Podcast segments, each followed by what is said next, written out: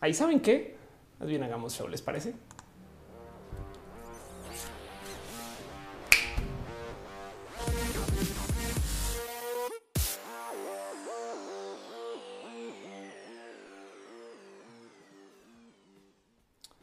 Buenos días, buenas noches, buenas tardes, buenos donde sea que estén.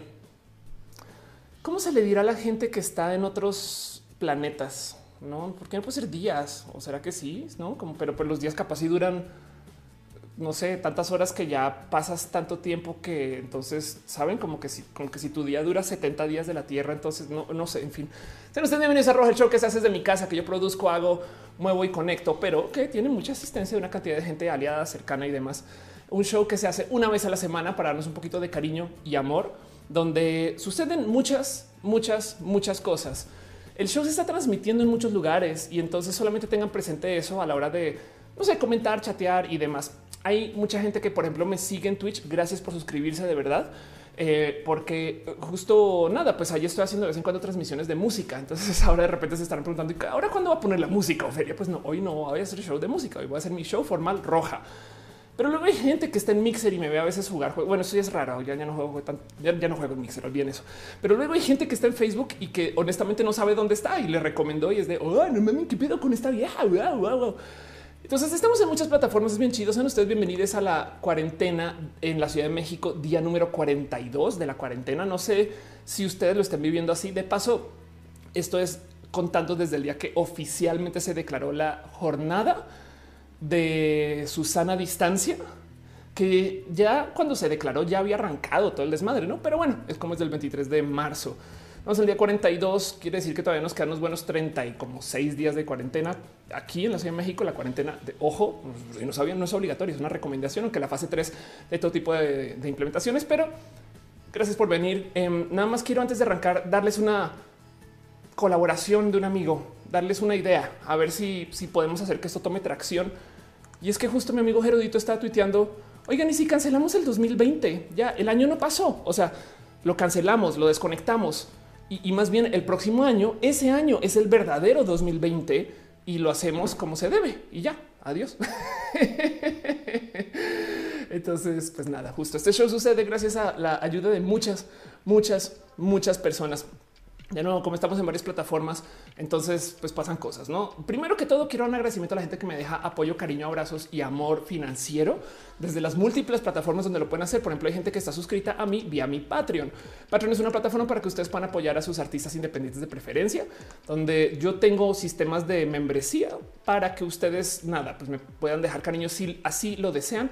Ojo, no es para nada obligatorio en lo más mínimo para consumir este show. Yo soy fiel creyente de la libertad de los contenidos. A veces me molesta un poquito cuando hacen streams como solamente para suscritos, aunque entiendo por qué también están pagando por eso, no? Pero prefiero que esta información esté libre y que luego, si acaso, veamos a ver qué se puede usar. Lo que sí es con todos sus donativos, con todo su cariño. Yo reinvierto en este show para la gente que ha visto Roja desde hace dos años. Puedo decir eso ya dos años. La gente que ha visto Roja desde hace por lo menos dos años sabrá que sí se ha mejorado la calidad. Entonces, nada, que las cámaras, que las luces, eh, que la compu, no todo esto viene de, su apoyo, su cariño y su amor. Entonces, en eso quiero nomás darle un agradecimiento especial a la gente bonita que me apoya desde el Patreon. Gracias millones a Ana Navarro, analógicamente, quien ha sido Patreon desde tiempos inmemorables, a Trini de Patacoins, Francisco Godínez, Ignis 13 y a Aflicta. Gracias por ser parte de esto. Honestamente, nada, siempre veo sus nombres y es de qué chido. Gracias. pero también apoyo, un abrazo, mucho cariño, mucho amor a Shirley Medina, al Shenu Ma, María Emilia, Tigresa, Tigresa Letal, que ahora es Tigresa con Y. La semana pasada también era así. Bueno, Tigresa.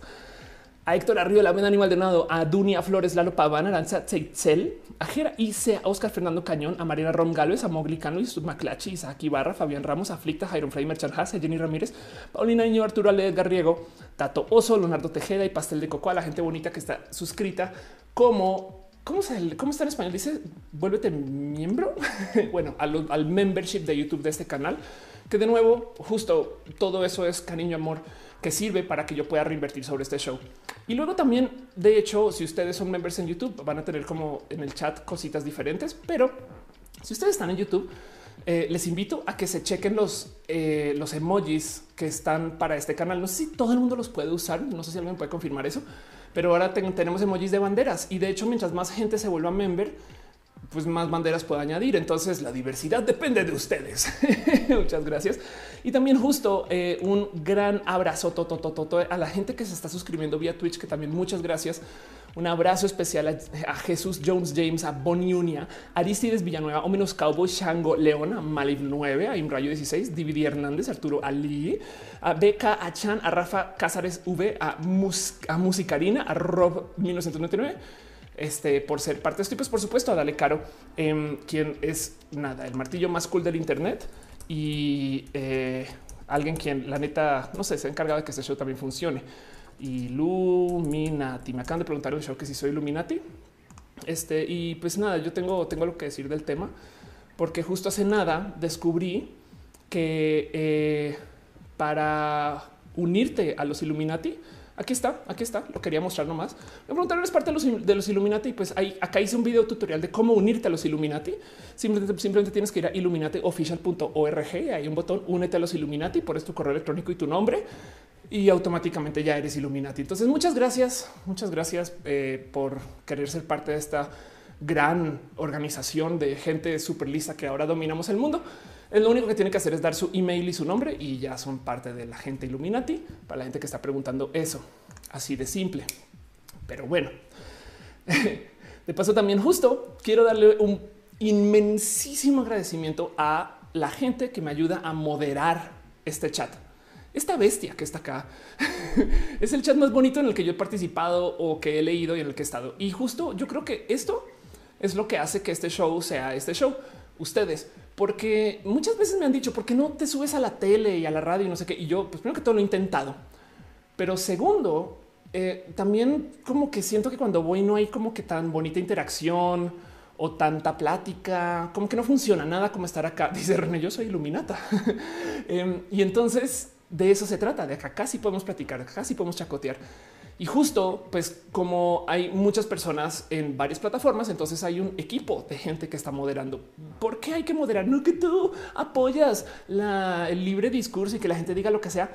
Bueno, en últimas también el chat sirve mejor si hay como tantito orden en lo que se dice, no? Porque hay gente que de verdad entra literal a trolear y es un poco cansado. Yo, sobre todo, me tomo el tiempo de leer, leer, no?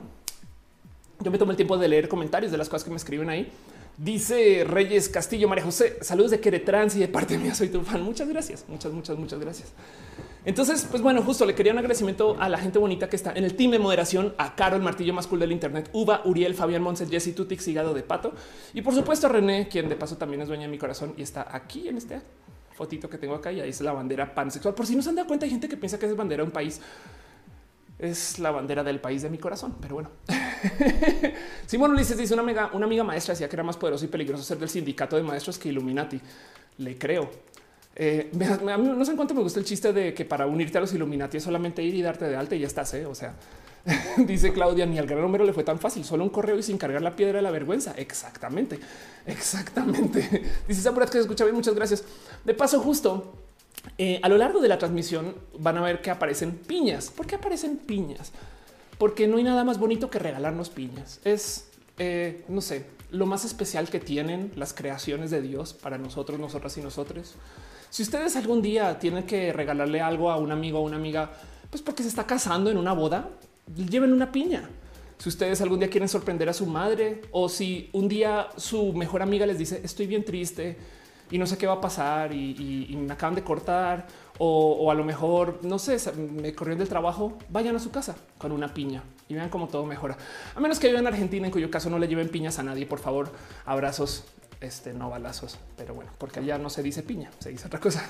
Pero justo sucede porque también de paso em, pueden en las plataformas varias dejar abrazos financieros. Y entonces, de nuevo, como todos los donativos que me están dejando en todas las otras esquinas, todo eso lo tomo y lo reinvierto sobre el show. Muchas gracias. En YouTube está bajito el símbolo de dinerito y entonces ahí salen iconos o pueden literal escribir algo. Yo eh, con la gente de YouTube, que es eh, donde eh, mayoritariamente se conectan a ver este show, y porque además me lo dice el chat de, de Restream, lo que escriban con los donativos, yo les tengo mi promesa a ustedes de que lo voy a leer tal cual. Entonces ahí verán ustedes si eh, lo que me quieran poner a decir y, ya lo diré. Pero bueno, del otro lado, si están en YouTube, eh, pues nada, pueden justo también hacerse ver esas cosas. Si están en Twitch, se pueden suscribir. Gracias por ser parte de esto o pueden dejar bits que también los aprecio desde el fondo de mi corazón. Desafortunadamente, la plataforma no me notifica, pero sepan que sus bits me los llevo a mi corazón y sus suscripciones. Yo siempre checo al, al abrir el show quién está suscrito a estas cosas y luego cuando volvemos y cuando me doy chance de transmitir solo a Twitch, platicamos también. No pasa nada. Y si ustedes están en Mixer, me pueden dejar esos los rayitos de Mixer, que es lo máximo. Si están en Facebook, ahora en Facebook tengo este sistema de las estrellitas. Estas estrellitas también me sirven un chingo. Muchas gracias a las personas que me han dejado cariño por ahí. Pero bueno, nada, quería solo mencionarles todo eso antes de arrancar, porque este show, justo miren, llevo hablando 26 minutos y no he arrancado. Tiene un título acá abajo el video y dice vamos a hablar de cosas relacionadas con el 5G y todavía no sabemos de qué estamos hablando. Entonces, así funciona, así las cosas. Y dice Aren, dice es una fruta aparte. Dice taco lechuga, mi hermanito está cultivando y tiene una piña. Qué elegante que es tu hermano. Dice Rosy Sierra, nos, nos tomaremos fotos con piñas y te haremos tag en Instagram. Por favor, mándeme sus fotos con todas sus piñas. Em, dice eh, Alfonso Quiroz, piñas son golpes para los costeños colombianos, para la gente del interior piñas son piñas. Es verdad, en la costa colombiana también dicen piñas. Dice Dareji, ¿qué plataforma ocupas para tus en vivos? Este, todas, pero puedes usar OBS. Eh, Carla Angélica Hernández dice que si estamos hablando de las ananas, está hablando de las ananas, exacto. Y soltar las piñas los hicieron eh, personas, Dios que pues sí, tienes toda la razón. De hecho, igual las piñas salen de las antenas de 5G, pero así las cosas. Rosy Sierra dice me, van a dar con la misma piña. Em, las piñas eh, eh, ayudan. Es más, de hecho, las piñas también ayudan a cualquier malestar. Red Rubio deja también un abrazo financiero. Muchas gracias, muchas gracias, muchas, muchas, muchas gracias. Garnachita dice caro. Eh, dice: Tengo la mayor de mi familia reenviando noticias de Torre 5G, advirtiéndome eh, que se aproxima el caos y se dejan influenciar de los fake news. Hoy vamos a hablar de ese tema. Pero bueno, antes de arrancar formalmente el show, nomás quiero hacer tantito de promoción desvergonzada, nomás para que sepan que pues que sí hago promoción desvergonzada, pero pues que si yo no me promociono, ¿quién? Y les quiero compartir algo que es de familia, aunque también estoy enredada con esto, pero de todos modos, solamente para que lo sepan, René, quien está en el chat, acaba de lanzar una canción nueva que Lidia trata, habla de el tema de la gente endeudada y es la cumbia de los endeudados. Y fue un proyecto muy bonito que, porque además todo se produjo durante la cuarentena. Entonces, pues producir una canción en la cuarentena, este es todo un tema. Entonces sepan que esto existe, que se lanzó el video, pues lo edité yo aquí porque soy bien ducha con el Final Cut, pistolitas y René me dejó hacer su video. Entonces muchas gracias, pero sepan que eso está ahí un poquito de promoción desvergonzada. Vayan, chequen, escuchen a René. También están en Spotify, plataformas, suscríbanse a René, estas cosas. Perdón, Tatoso dejó un abrazo financiero. Dice hola, ahora amo la piña y no las vendo. Haces bien, exacto. Y hay un culto raro de gente que odia la piña. Todavía no entiendo por qué. Seguramente porque no han tenido un tiempo bonito platicando con una piña en la noche o porque nunca se han llevado una piña a la regadera para que se prueben la sensación de lo que es bañarse en agua de piña. Saben como que todo eso la gente no lo ha hecho. Entonces, obviamente, no van a hablar bien de la piña. Entiendo. Dice Maya Chan, yo no entiendo que tiene la 5G con la pandemia. Exacto. Dice Ariel, endeudades. Sí, exacto. Dice eh, André Erondale, las piñas nacen en las antenas 5G que colocan les Illuminatis para imponer el nuevo orden mundial. Exacto. Betty Calvo dice saludos desde Oaxaca. Aquí existe un baile que se llama Flor de Piña. Qué divertido. Alfonso Quiroz dice piñas bogotanas, piñas bogotanos. Y dice Brigitte es por la piña en la pizza. Betty Calvo dice eh, ya te había leído, perdón, el tema este del baile de la flor de piña. En Italia también se les dice las piñas ananas, porque claramente no tienen gusto esos italianos, pero bueno, nada como la piña. bueno, vámonos ahora sí formalmente con este show. Vamos a platicar de cositas que la neta, neta, a mí también me tienen como que muy impresionada, como que yo honestamente, honestamente, eh, me costó mucho planear este show porque se los juro que yo veía y veía y decía, no puede ser que la gente esté diciendo esto en serio. Y entonces quiero platicar un poquito de ese en serio. Saben como que hay cosas que digo, no puedo creer que llegamos a este nivel de la vida. Pero bueno, arranquemos formalmente y ya les leo a ustedes más de las cositas bonitas que me dejan en el chat.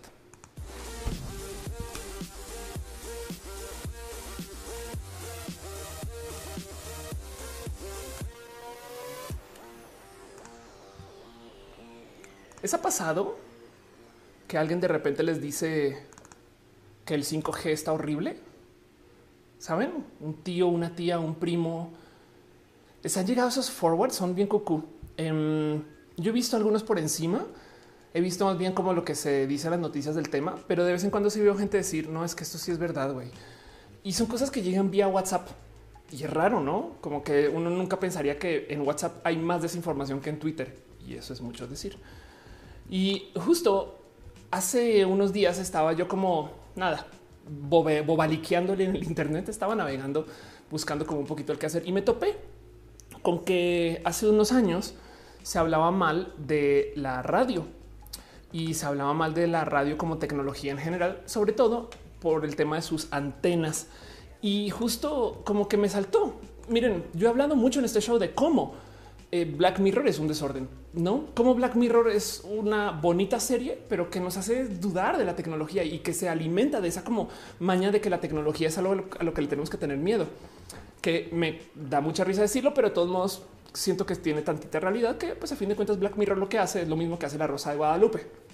Toma algo de tu cotidianidad y te asusta con eso.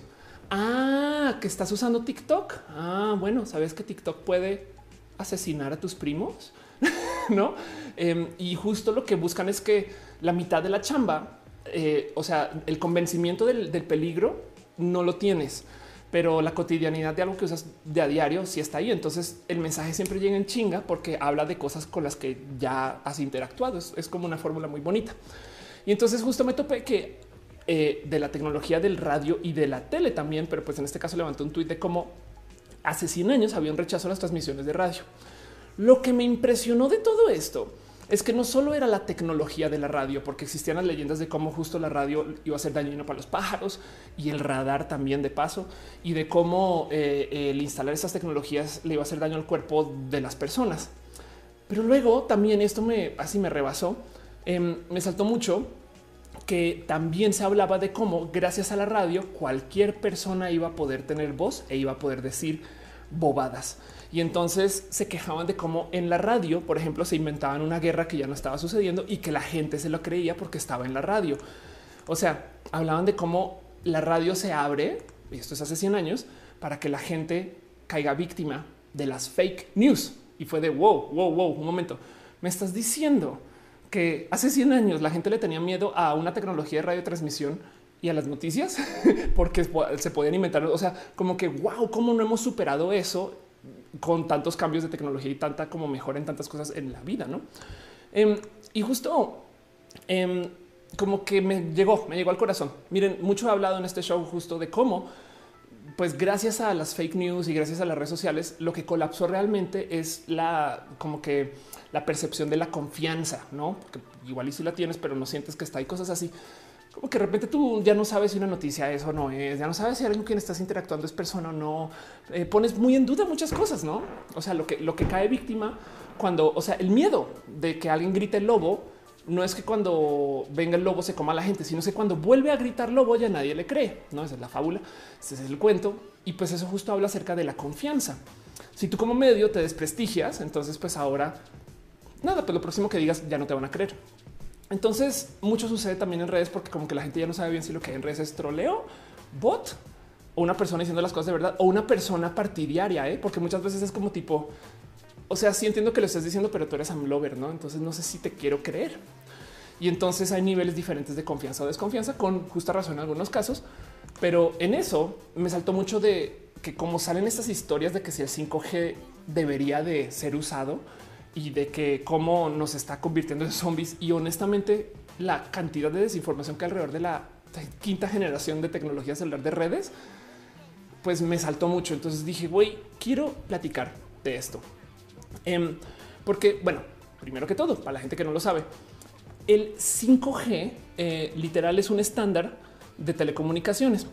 Imagínense ustedes que si van a instalar una red celular, y usan, no sé, hardware, no sé, marca Cisco, pues tiene que tener un cierto estándar para que todas esas antenas se hablen. ¿no? Entonces, básicamente hay gente que se sienta a categorizar un, ok, vamos a usar este ancho de banda, vamos a usar este, eh, este espectro telecomunicativo, de telecomunicaciones, para el cual seguramente tienen permiso para transmitir, y vamos a usar esos dispositivos que lo pueden recibir. Y entonces a medida que han mejorado las capacidades de las antenas de los celulares y que han mejorado las capacidades de las antenas de transmisión y las fábricas y la tecnología para hacerlo y los chips que se ponen, todas estas cosas pues han ido como que segmentando como por saltos el, ok, esto que tenemos ahora no tiene nada que ver con lo que teníamos hace dos años. Entonces saben que mandemos todo eso a la chingada y empaquetemos todo este set de tecnologías en lo que llamarán la segunda generación. La tercera generación puede que la conozca muy bien porque es el 3G fue la que nos trajo este internet, este internet rápido em, que comenzamos a usar para ya consumir, digamos que Internet muy desde el dispositivo celular. No puede que lo reconozcan o no ese simbolito, pero bueno.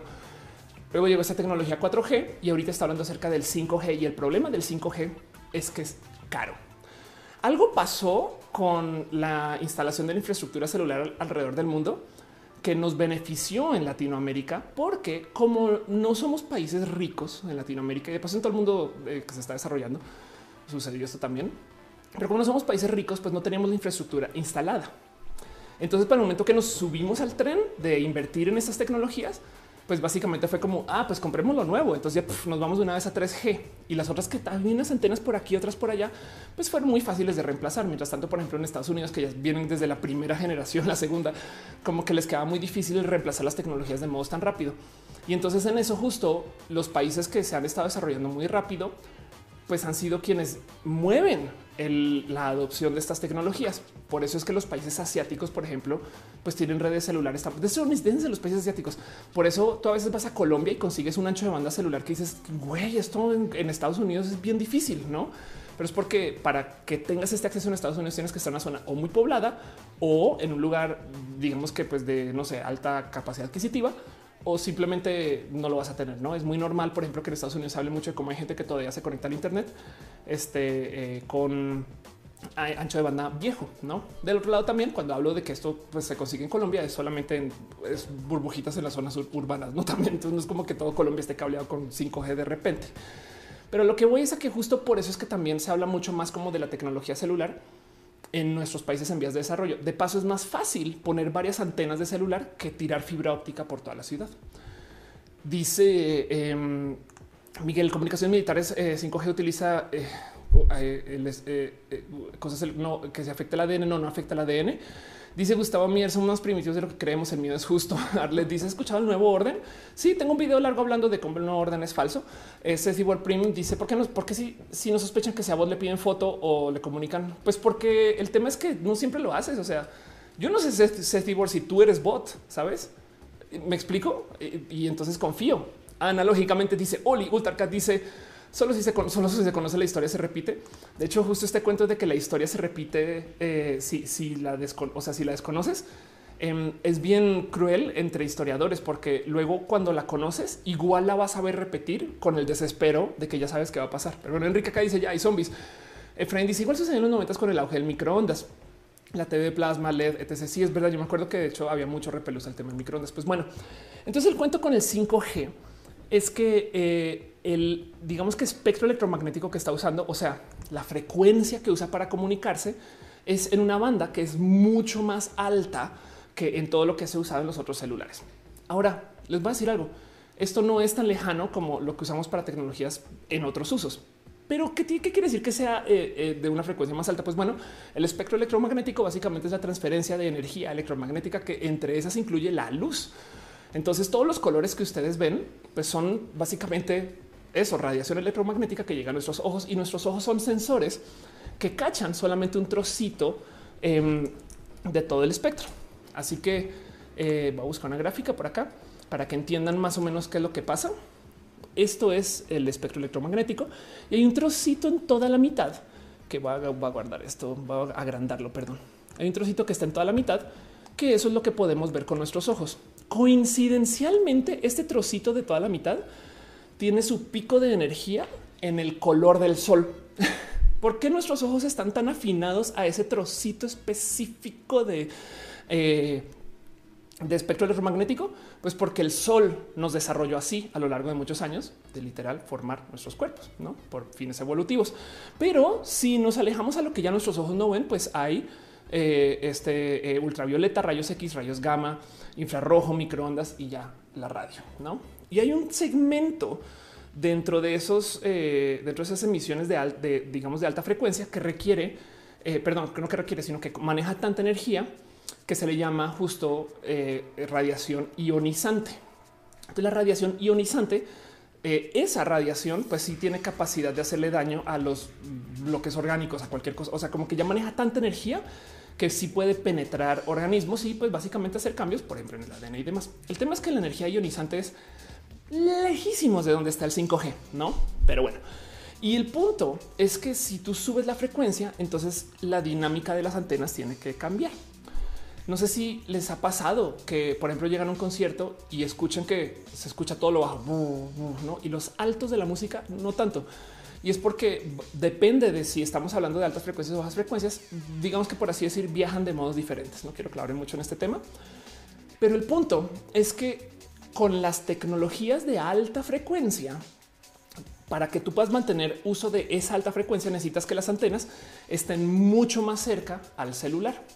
Entonces, si quieren ver el 5G de un modo, digamos, especial o de un modo como guiño, guiño, no es lo que está pasando, pero si quieren simplificarse la vida un poquito, el problema del 5G es que es como ponerle Wi-Fi a toda la ciudad. El Wi-Fi entra en nuestra casa porque usa cierto modo de transmisión electromagnética y ya, pero puede manejar ciertas velocidades que son específicas para la tecnología Wi-Fi.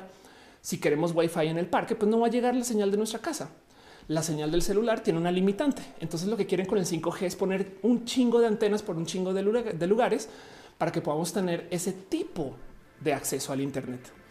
Y entonces ese es el proyecto de 5G y por eso es tan caro, porque hay que poner fácil por lo menos 20 veces más antenas que lo que teníamos antes. Antes era una antena por ahí en el monte y listo. Y ahora es como que casi, casi que una antena, pues no por cuadra, pero casi, ¿no? Entonces el 5G pide de muchas cosas que pone a la gente muy en duda. Por ejemplo, es de, güey, ¿por qué no poner tantas antenas? ¿No será que están poniendo también cámaras a la de las antenas? Ese tipo de cosas, ¿no? Como que la tecnología 5G es muy chida. Y de hecho la velocidad que nos va a dar el 5G es bastantes veces más que lo que podríamos tener en casa ahorita con los enlaces que tenemos. Ahora, vale la pena decir que los enlaces que tenemos en casa no son exclusivamente rápidos a comparación de lo que podríamos tener, pero porque el negocio los limita, no como que también no nos han abierto la llave del total de todo lo que se puede hacer con el ancho de banda, como lo conocemos. Y, y justo porque es tan caro el 5G y porque hace cuatro años las empresas de telecomunicación hicieron esfuerzos masivos para poner antenas nuevas de 4G. Entonces hay como que mucha gente diciendo, wow, a ver, a ver, a ver, espérate, espérate Nadie necesita un enlace de 100 megabits a su celular, güey. O sea, güey, ya cálmenle dos segundos. Con 4G tienen suficiente para su TikTok y para sus lives y, no necesitan 5G, no como que pinches nerdos, güey. Bájenle con sus requisitos. Todavía podemos sacarle mucho jugo al 4G. Así que el otro motivo por el cual no se ha cableado mucho el 5G es porque de verdad como que hay un poco de debate de y si vale la pena la inversión para todo esto. Pero dentro de todo y todo, la gente que desarrolla la tecnología tiene la, me gustaría decir, bonita maña de siempre querer dar más capacidad y luego permitir que los usos lleguen. No es como ahí tomen la pantalla 3D. Ahí verán ustedes a ver si les sirve o no. y después resulta que no sirvió. Bueno, em, dice Andy, ¿qué es Li-Fi? Li-Fi es transmisión de datos de Internet por los bombillos, literal, por la luz. No funciona muy bien porque es transmisión de una vía. O sea, básicamente en vez de tener routers en tu casa, tus focos envían la señal celular, eh, perdón, la señal de datos pero el tema es cómo devuelves, ¿no? Entonces tu teléfono tendría que tener luz también y en fin, no, no, no, el iFi fue medio torpe como de su, en fin. Sedibor dice al rato te mando un mensaje con mi fotito. Gracias. Dice Ultracat, may the fourth be with you. Aquí en este apoyamos a los Warsis y son gente bonita los Warsis. Ultracat dice que no siente miedo es neurodivergente. Quien no actúa en base al miedo es valiente. Nata todo se dice yo no soy bot, René es mi testique. Soy osito. Ándale. Oscar que dice que le gusta este programa, que es lo que le gustó y muchas gracias. gracias por estar acá. Dice yo el vals, o sea que no tiene miedo, no deja de ser primitivo y ya creo que se respondió con el otro comentario. Gustavo Mier dice somos primitivos de lo que queremos. El miedo es justo un mecanismo de defensa primario que se desarrolló para sobrevivir, sigue pendiente en la modernidad y es fácil caer en sus garras por tonterías. Camila Molina dice el problema es que ahora todo se ve como una gran conspiración del orden mundial y vimos con desconfianza hacia la tecnología y prácticamente de todo. De eso quiero hablar de hoy. De eso quiero hablar de hoy justo de porque ahora todos son conspiraciones, ¿no? Elías Hernández dice, llevo límites internacionales para implantar el 5G. Implantar son frecuencias que se adentraron en límites de emisión de onda con alta energía. El 4G por sí se, sí determinó en mi país. Ok. Este, gracias. Dice Nicolás, yo quiero 1000G. Dice eh, Carlos, eh, of course fue contratado por los Illuminatis para convencernos. No, ustedes si quieren pueden ser Illuminatis, vayan al website, háganse Illuminatis. Em, pero bueno, Miren, una de las cosas muy divertidas que está pasando con el tema del 5G y llévense esto al a su corazoncito cuando vean que alguien dice que el 5G es una ya es que el 5G que tenemos en México es que el 5G que tenemos en Estados Unidos, cualquier cosa así. es que en México, por ejemplo, no hay 5G. Ahorita hablamos de eso.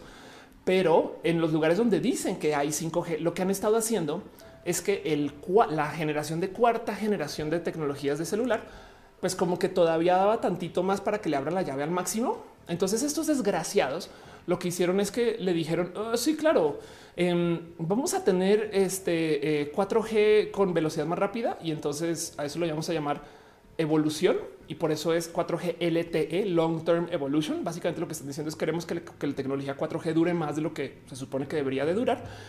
Y luego cuando llegó el 5G dijeron, ay, ¿sabes qué? Y si hacemos este 5G Evolution, ¿qué? ¿Cómo que 5G Evolution? Sí, sí, sí, sí, sí. O sea, no es 5G, es, es, otra cosa, es 5G Evolution.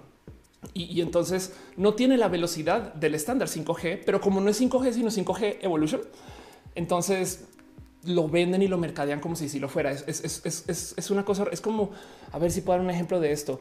Eh, no sé, es como cuando ven un coche que tiene motor de 1.8 litros y te dicen es de dos, no? Eh, quizás puede ser. Así que, por ejemplo, en Estados Unidos y en México, hasta donde tengo entendido, los lugares que dicen tener 5G realmente lo que están dando es un servicio que es 5G eh, Evolution, que básicamente es un 4G súper, súper rápido, pero no es 5G formalmente. Usa las antenas de 4G, usa el cableado del 4G y se vende como 5G porque marketing.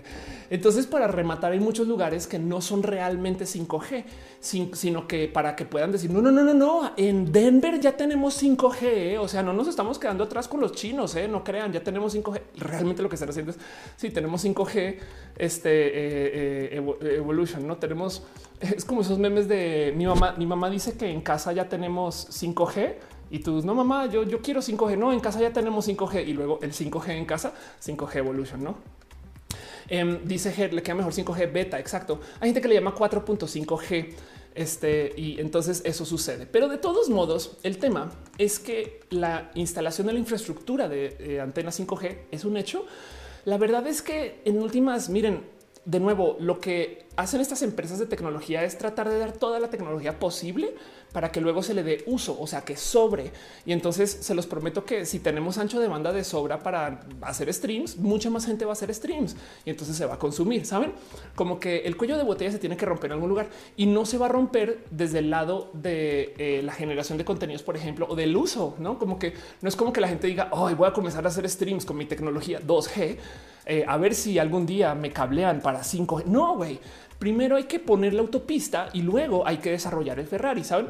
Entonces, por eso comenzaron ya como además, además que también es inversión de infraestructura, que suelen tener contratos de gobierno y es, y es desarrollar. Eh, miren, hay estadísticas que mientras más acceso se le da a la gente al Internet, más crece el PIB. Fin. Entonces, eso también es un tema y por eso los gobiernos también le entran estas cosas. Pero como sea, en estas semanas, mucha gente hizo esta muy bonita aliación de ideas y descubrió que la pandemia llegó al mismo tiempo que comenzó el marketing del 5G. Y decidieron, la neta, que entonces claramente las antenas del 5G dan coronavirus. No es broma, güey. Mucha gente de plano se comenzó a organizar en grupos en Facebook, por donde más, para ir a quemar antenas. Y entonces esto son historias reales, güey. Esto es gente que de plano con tal de que no se contagien del virus, güey, están quemando infraestructura. Y, entonces, ¿qué? O sea, ¿qué está pasando aquí? No? Em, sin mencionar que la cantidad de teorías que hay y de dónde viene, hay gente que ya genuinamente sí se lo cree. Entonces, no más para volverme a explicar, hay mucha gente que cree que la eh, frecuencia con la que se transmite el 5G ya trae una energía específica que va a hacer que irradie tu ADN y lo cambia no de suerte. Miren, de pura suerte no se inventaron que te hace gay y de pura suerte no se inventaron que te quita lo masculino, porque capaces pudieron haber sido, pero como sea justo te cambia el ADN. Y, la verdad es que no. Y, y, además, justo esto no es la primera vez que sucede. Ha sucedido con otras tecnologías y hoy voy a hablar de eso. Entonces, el tema del 5G es que es una tecnología que se está instalando. O sea, ¿qué tal que hubiera sido otra? Me explico qué tal que hubieran, no sé, eh, eh, que de repente llegó el iPad, saben? Llegó el iPad y llegó el coronavirus y entonces salieron a decir, güey, tiren sus iPad por la ventana. Me explico em, como que da algo ahí de raro de qué, qué es esto que está pasando. Y mucha gente honestamente sí se ha creído esto, pero del otro lado también, y es de lo que quiero hablar hoy un poquito, pues hay gente que cree que hay energías buenas y malas, ¿saben? Entonces, de eso hay que hablar, dice Magaragón. O sea, ¿cómo no te hace gay? Dice echan es que no tiene sentido. Un virus es un cúmulo de proteínas que tiene que ver con ondas energéticas. Gracias. Ignis 13 dice el otro lado eh, del espectro, andan diciendo que el COVID no existe, es para robar líquido de rodilla. Wow, el líquido de rodilla. Monserrat Muerto dice eh, están viendo que no enchufa de por sí, nos toca chambear en casa y salen con esto. Sí, total, total. Dice Gaby Sigala. Es más información para procesar. Siento que nosotros mortales tendríamos que dudar de todo, como tú nos sugieres investigar más allá. La realidad es que tampoco podemos ser expertos en todo y saber quién dice la verdad. No nos alcanzaría la vida para desmenuzar todas las teorías de conspiración. Exacto. Eso es algo de lo que quiero platicar, porque miren, no solo es que estamos saliendo a quemar antenas, em, hay de plano protestas. Hay gente que se está organizando para protestar el 5G y, y esto, y no es como que digan, ah, es que esto es gente, saben, en algún lugar, pues pues donde no hay acceso a la educación y demás. No, esto es en Inglaterra eh, y, te quedas con un poquito de eh, por, o sea, ¿qué está pasando aquí? ¿Será que es falso? El problema ahí es la duda de ¿será que es falso? ¿O será que sí es gente que genuinamente lo cree? Es más, yo les pregunto a ustedes si no les ha tocado que sus familiares ya les dicen que es una realidad, que el 5G y que estas cosas, ¿no? Em, porque digo, me da mucha risa que el otro día está tuiteando que igual y se imaginan que lo que pasa con el 5G es esto, ¿no? Así se imaginan las antenas del 5G.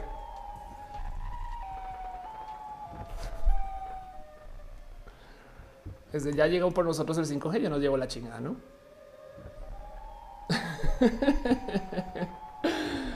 Está bien raro.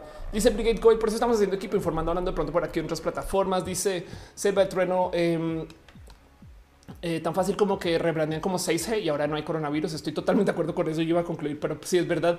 Este eh, René, ah, estás dejando abracitos financieros, bebé. Muchas gracias, muchas, muchas gracias. Este, todos esos abrazos financieros llegan hasta al fondo del corazón. Sí, exacto. Dice, dice René. El chocolate traigo Ferrero Rocher, Emané, Milky Way, Snickers Kinder, Bo Chocolate, Mix Chocolate, Quises Carlos V, cigarros traigo Malboro. muchas gracias, bebé. Perdón, se me pasó. Voy a dejar aquí la taba abierta con los abrazos financieros. Gracias, gracias, gracias. Sí, nos damos mucho cariño. Dice Brigade Coil, efectos especiales no son efectos especiales, así las cosas. Dice Aflicta 5G igual 5 gay es la transformación de la comunidad LGBTTIQYZ, es el rayo transformador. Exacto, igual. Y sí, María José dice que traen con lo líquido en la rodilla. Este. Halls, Cross, los cacahuates. En fin. Entonces, bueno, lo primero es lo primero. Tengo que decirlo. O sea, es, es, son de esas cosas que cuando veo los videos en YouTube es hay, que explicarlo em, de, si sí es, no es. Eh, y, veo a muchas personas en YouTube con este genuino desespero de es dañino el coronavirus. Em, perdón, que dije es dañino el 5G. El coronavirus y es muy dañino. Tratan de no infectarse. Me acabo de golpear por accidente, pero ignoremos eso. Eso me pasa por hablar mal del coronavirus. Me castigo mi propio cuerpo. De hecho, esto que les estoy mostrando Em, para que entiendan desde hace cuánto se habla del 5G, es de agosto del 2019, antes de la pandemia. Un estudio que hizo CINET, quien es un medio de tecnología acerca de las antenas, de la leyenda, de todo lo que se decía del 5G. Em, y de cómo su conclusión era no, no es para nada dañino. Y de nuevo, justo el punto es exactamente el mismo. Hay radiación y hay radiación que es ionizante. Y entonces la radiación ionizante tiene un cierto nivel de energía que ni de lejos tu celular la puede generar. Es que arranquemos por ahí la energía ionizante, este eh, nada, pues ni, encaja dentro de la capacidad de tu teléfono. O sea, tu, teléfono no tiene, no es el corazón de Iron Man, me explico. Em, pero bueno, dice Cris Santos también quiero un switch donde puedo vender líquido en mi rodilla. Carlos HDJ dice: Sí, es una Atenas que tendrá of course, en el techo de su casa para disparar rayos transformadores gay. Miguel Trevillo dice: Suiza y los países nórdicos tienen legítimas dudas sobre si el 5G puede ser dañino para el humano. Osmaida abarca es interesante porque otros países no aceptan el 5G. Em, la verdad es que hay mucho 5G instalado de todos modos y, ese no aceptan es, un decir. Em, lo digo porque técnicamente tampoco aceptaban la señal celular. Me explico. Yo recuerdo que se hablaba de cómo el celular te iba a dar cáncer y ya tenemos décadas de uso celular y nada. Entonces, el tema es que el 5G eh, no solo no es dañino para seres humanos, sino que también eso se ha investigado, tampoco es dañino para los pájaros. Porque mucha gente decía, no, no, es que los animales pobrecitos escuchan cosas diferentes, no sé qué. Em, pero todo esto es un invento, es una falsedad, es una noticia falsa, comprobada falsa. Y, quiero hablar de eso, pero existe porque es algo que no entendemos bien. ¿Se han preguntado ustedes cómo funciona un microondas? porque mucha gente de verdad no sabe. El microondas, ahí donde lo ven, es una rostizadora glorificada cuyo foco ilumina en un espectro de luz que no podemos ver. Y entonces ese espectro de luz resulta que solamente calienta agua. O sea, la frecuencia del microondas está perfectamente afinada para calentar agua. Y entonces como se calientan las moléculas de agua, digamos, dentro del pan, se evaporan y por eso el pan se pone durito. Em, y, el microondas, justo eh, microwave, eh, eh, a ver cómo puedo encontrar esto, pattern, a ver si, si, esto puede ser algo que sea fácil de encontrar. microwave oven. Em, depende de, de dónde estén los focos en su microondas hasta se puede medio predecir dónde va a calentar más o menos, porque para todos ustedes que les desespere, aquí creo que hay uno bueno. Este para todos ustedes que les desespere que mi microondas resulta que es que yo lo pongo y calienta todo impar, no como que güey, metí el plato de la sopa y está frío arriba y calienta abajo. No qué pedo. Es porque justo el foquito que tiene su microondas, o sea, el diseño de ese, de ese foquito, eh, por lo general calienta unas zonas diferentes que otras, porque literal, como lo diseñaron, pusieron como dos focos acá arriba. Entonces a veces los microondas calientan mejor de lado que de centro y ya. Em, pero mucha gente no lo sabe que es eso, es un foco y ya solamente que emite pues, luz microondas, por así decirlo, radiación microondas que calienta el agua. Em, y entonces eso lo llevamos desde hace rato, pero sí había gente que hablaba de eso, no? No me acuerdo en qué película habla alguien acerca del microondas y era una película eh, de época y justo se, se referenciaba al microondas. Decía voy a usar tu horno nuclear. Creo que era lo que decía una cosa así. Dice por fin me tocó un en vivo. Dice eh, Cristian Rodríguez en la cajita del celular sigue viendo un papelito que te explica la radiación total. Eh, dice eh, Magaragón para calentar solo el plato, quemarte cuando lo quieres sacar microondas. Zuleika Sánchez dice soy más vieja y recuerdo que eso me decía mi papá que me iba a dar cáncer con mi primer celular en el 98. Exacto. Eso me decían a mí también. Alonso Quiroz dice saludos de Bogotá, pero le dice Fabián. Este Denis González dice es que se quieren eliminar a las personas menores de seis años. Me estoy tropezando otra vez y mayores de 60 y embarazadas con el 5G y el COVID no existe. Una persona cualquiera que me encanta tu nombre dice el 5G es menos potente que nuestro rayo homosexualizador. dice Andy, ayer mi abuela, que ya le decíamos utilizar internet, me decía que la pandemia era para instalar el comunismo. wow. Y entonces dice FT, los pájaros igual no existen, son este, robots espías, eso es posible. Y Sans dice, lo bueno es que no vamos a tener 5G, sino la versión beta y por eso no, por eso nos vamos a, por eso no vamos a morir. Con razón no conozco a nadie con coronavirus, exacto, y por eso no existe. Dice este eh, Omar, eh, tengo entendido que el microondas se creó después de la Segunda Guerra Mundial. Es como sabes, o sea, comercialmente hablando es algo más 60 y setentero, pero sí, es verdad.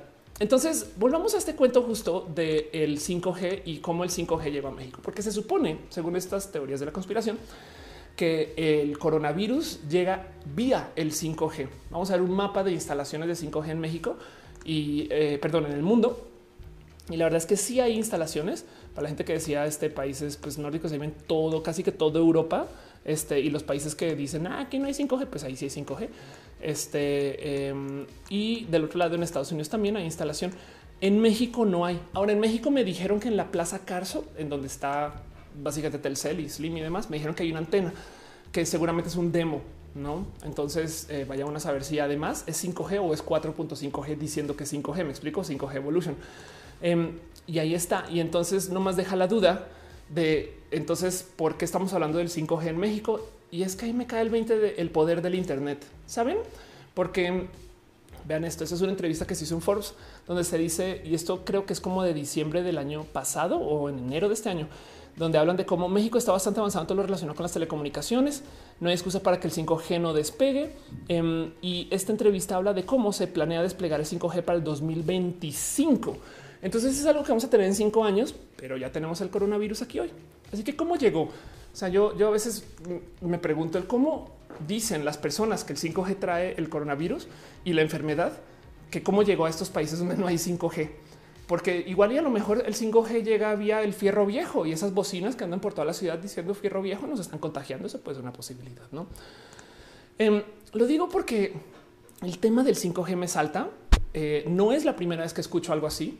Y quiero hablar entonces de la desconfianza a la tecnología. Dice René Ghost, seguro los más ricos ya tienen 8G y nosotros aquí de mundanes. Eso es muy probable. Dice Chris del Mar, porque esta crisis de desinformación, eso quiero hablar. De hecho, ya tiene un nombre, eh, le llaman infodemia. Pero si Brigade Goel dice cuál sería un miedo legítimo para las instalaciones de 5G, porque no creo que solo existan ventajas. Ante ellos. La verdad es que los miedos reales del 5G, ya siendo personas, digamos que críticas, eh, podrían ser el tema del costo de inversión cuando el 4G es lo suficientemente bueno todavía.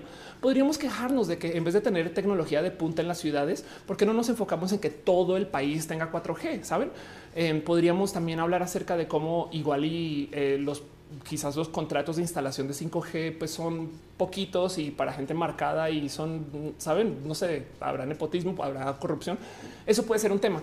Y capaz si podemos hablar de cómo la tecnología del 5G nos lleva hacia la celularización del consumo del Internet y nos aleja de las computadoras, que es un trend que viene desde hace mucho tiempo, pero igual alguien podría quejarse de eso. Por ejemplo, porque los celulares, las apps son verificadas por empresas mano a mano. Bueno, a menos que los Google no, pero pues por ejemplo una post sí.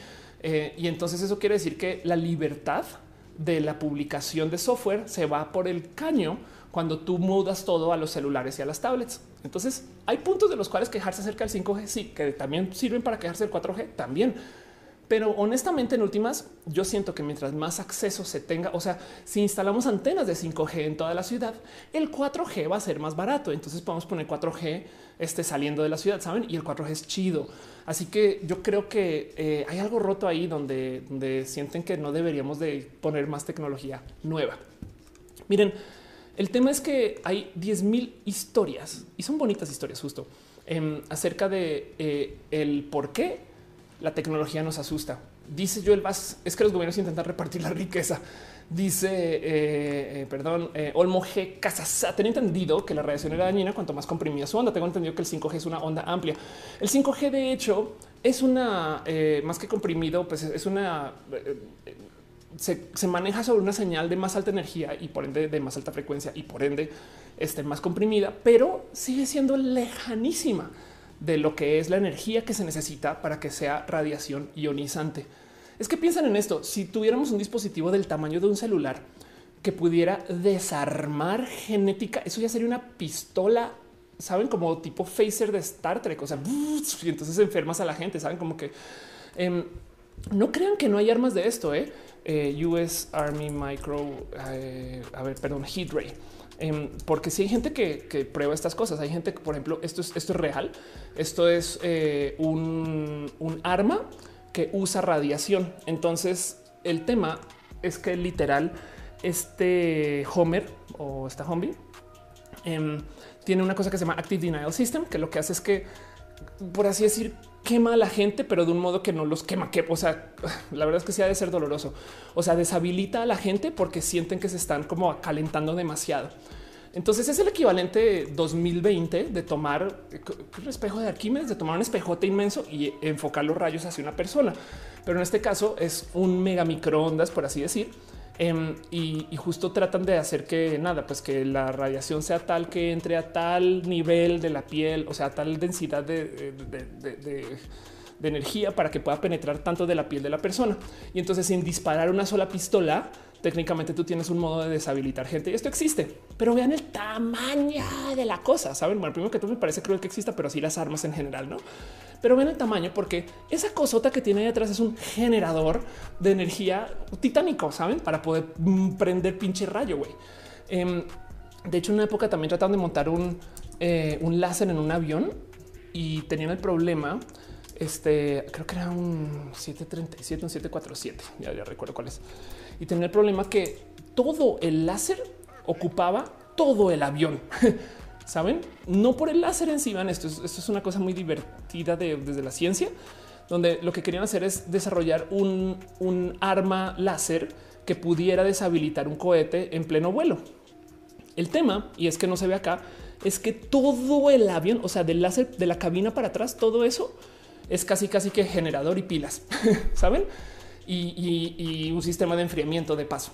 Entonces piensen en los, la cantidad de energía que se necesita para hacer este tipo de cosas, como para que luego digan, oh, claro, no, es que aquí en mi dispositivo tengo yo la capacidad de deshacer la genética de mis enemigos. No mames. Entonces piensen en eso. René dice microondas para vacas enteras. Dice Javi Melo, es, si es microondas, entonces calienta los líquidos del cuerpo humano. Sí, estoy diciendo microondas en este caso muy a la ligera. ¿eh?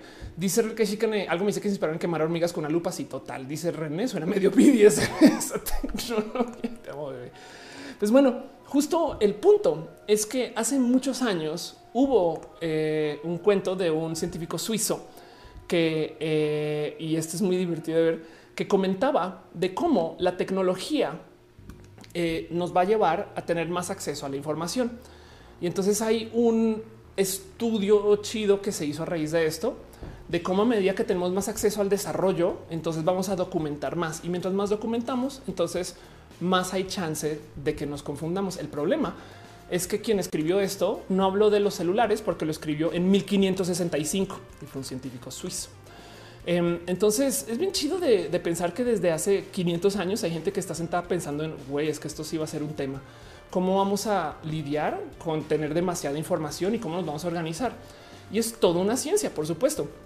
Em, es más, tanto se ha quejado la gente de los cambios de la vida que hasta el mismísimo Sócrates tiene una famosa queja de cómo el escribir, escribir como tecnología va a ser un problema. Y entonces este eh, es, bien divertido de, leer. Eh, a ver si por acá tengo dice aconsejó que los niños eh, y esto es algo que se escribió desde de época socrática. Dice aconsejó que los niños no van a poder distinguir la fantasía de la realidad porque si se escriben cosas, los niños entonces no van a saber si es algo que se escribió de verdad o que alguien se inventó, dándole mucho peso a la cultura que lo hablado tenía que ser verídico, que pues ya sabemos no necesariamente es el caso, pero bueno, en esa época justo era como un güey, lo que está diciendo Sócrates es, güey, cualquier persona puede escribir cualquier historia y porque está escrito vamos a decir, no mames, eso sí pasó. Y entonces decía, recomendaba que los padres solo deberían de permitirle escuchar alegorías saludables y no cuentos impropios. Y esto es socrático, ¿saben? Entonces, eso pasó. Adelantemos la historia eh, eh, eh, en muchos siglos y, todavía nos podemos topar con casi que, para que cualquier tecnología ha habido alguien diciendo esto no es bueno para la humanidad. Em, muy famosamente hay una queja del periódico este, por parte de esto. A ver, es un, es un hombre de estado francés que se llama este, madre mía, Maleser. A ver si alguien que pronuncia francés me puede leer bien esto, pero Em, donde comentaba de cómo gracias al periódico mucha gente se va a poder como que mucha gente va a entrar en un falso sentido de la realidad según lo que se escribía como la noticia. Y entonces esto es algo que se escribió como a eso de eh, mil, 1790, creo, 1770, donde decías que si se imprime la noticia implica que entonces va a llevar una, pues porque vale imprimir, ¿no? Entonces va a llevar un peso de realidad que no podemos comprobar en todos los casos. ¿Cómo vamos a hacer? Decía para verificar todas las noticias que se impriman. 1794. Dicen Ana C. Barcelata, no se equivocó y tenemos una llegada, una, la idea de un montón de escritos griegos que todavía se está investigando si fue real. Total. Javi me lo dice. Entonces, si la Biblia es escrita, ¿cómo sabemos que lo que pasó es verico? Totalmente de acuerdo con eso. Es una gran duda. Lili Lara dice: Creo que Corea del Sur en su mayoría tiene 5G en una ciudad, pues han reconocido eh, su, respuesta positiva ante el coronavirus. Ándale. Ulter dice: Pues no hay emoción, eh, hay paz, no hay ignorancia y conocimiento, no hay pasión, hay serenidad, no hay muerte, existe la fuerza. Jenner Angelus Giovanni dice: Los romanos ya tienen un rayo de la muerte hace dos mil años, funciona con espejos y lo usaban para incendiar barcos. Exacto. Delphi Rivas dice diálogos de Platón. Eh, no sé si no lo explica, eh, pero bueno, y dice Luis la, Biblia totalmente. Dice esto: la modulación de la información es un rollo de la Edad Media. Exactamente. Joel Joel dice: se llama bloqueo económico, es la práctica más usada eh, por Estados Unidos, la peor forma de conspirar contra el país. Claro. Dice Carlos HDJ: confieso que de niño achicharré hormigas en mis experimentos. Anda, sigue hablando de la Biblia. Em, dice Gustavo Mier: hay que tener miedo real a la radiación UV en lugar del 5G. Por ejemplo, por ejemplo. Puedo seguir entonces justo. Hay un famoso artículo de 1883 que se quejaba de cómo, ojo ahí, no la tecnología de lo impreso, sino la tecnología de la educación también era un problema para la sociedad. Y esto, eh, eh, a ver, espera un momento, lo vuelvo a abrir. Em, es un artículo que me topé que habla de cómo las escuelas según se pensaba en 1883, agotan los cerebros y los sistemas nerviosos de los niños con estudios complejos, múltiples y luego además arruinan sus cuerpos con, encarcelamiento prolongado. Em, esto es algo que se escribió en un libro que se llama The Sanitarian, que igual y supongo que lo podrán conseguir. Esas son las cosas que ya dan de ser de este del dominio público, no? Pero el punto es que también había mucha gente que se quejaba de güey, es que perdón, pero es que esta cosa que se inventaron ustedes, la escuela es pésima idea porque los niños entonces ahora se les está indoctrinando y enseñando a pensar de modos que no podemos validar si lo que, lo que se les enseña es verídico. Em, y de hecho, justo por ese empuje, como entrando hacia 1900, eh, justo por ese, digamos que activismo, es que tenemos las vacaciones de verano. No es broma, pues ponemos en Estados Unidos. Supongo que eso entonces tomó cascada para el resto de América, pero no sé, me estoy inventando eso, pero sé que en Estados Unidos sí, porque el, descanso de verano se da porque entrando a 1900, y esto que es un artículo que escribió en 2008, entrando a 1900 se consideraba que, el, que los niños estuvieron en colegio les hacía daño mental y entonces, y esto no es broma, en esa época la causa mayor de la demencia era exceso de estudio. Cosas que hoy en día no escuchamos y cosas que hoy en día ya normalizamos porque pues crecimos con esto, saben? Pero para quien le tocó como la primera oleada de educación masiva con este formato, pues así se fueron, ¿no? Decir Rivas dice sí, lo explica en diálogos de Platón. Muchas gracias. Dice em, eh, Jessica eh, eh, que si pueden dejar más likes, por favor, por favor, me lo agradecería. Dice Brigade Goy, lo voy a buscar. Hay historia de la pedagogía. Gracias por estar acá, justo por eso. Alfonso Quiroz dice el oscurantismo. Rafita Barrera dice que todo concuerda. Ahora Monserrat Muerto dice la humanidad es autista, le fastidia, incomoda el cambio. Es lo que vengo entendiendo. Nana C. Barcelata dice estoy de acuerdo con en Ana María Costa dice llamarte de pasar de largo en posts llenos de ignorancia. Anda. Eh, Héctor Arreola dice soy de los killer bees en Estados Unidos. Si René dice al dejarle abrazos financieros a Off invertimos en la educación y el pensamiento crítico. Muchas gracias por decirlo así. Oscar Urquía dice los cazadores de mitos demostraron que eso los rayos con espejos era mentira o por lo menos como se tiene documentado. Sí, se, necesitaría un espejo diferente o mucho mejor que no sé, no sé si existe la tecnología en ese entonces. Pero bueno, Daniel Ayala dice hay un chiste que hizo Sofía Niño Rivera de que seguro cuando inventaron la rueda la gente decía que ya no era lo mismo, que la gente antes convivía más. Totalmente de acuerdo. Bueno, puedo seguir. Em, había mucha gente que se quejaba de cómo se supone que la radio te distraía. Em, la, historia de, cómo toda la tecnología cuando llega eh, se topa pared e, es real, ¿no? Entonces, aquí es un pequeñito artículo así muy rápido eh, acerca de cómo la gente siempre ha tenido miedo a la tecnología. Voy a traducirlo nomás para que lo podamos tener todos en el chat. Pero bueno, Conrad Gessner describió que el mundo, el mundo moderno abrumaba a las personas con datos. Este exceso era confuso y dañino. 1565 de este ya les hablé de, eh, de, Gessner. Las revistas, las te van a aislar, algo que se dijo en 1700. La música eh, en 1906, el famoso compositor John Philip Sousa acudió a la revista Appleton con un ensayo en que denunciaba la última amenaza pirata a su sustento, todo el cuerpo político y al gusto musical en sí. Su preocupación, el piano y el gramófono que despojarán la vida de las actuaciones en vivo reales, humanas y conmovedoras.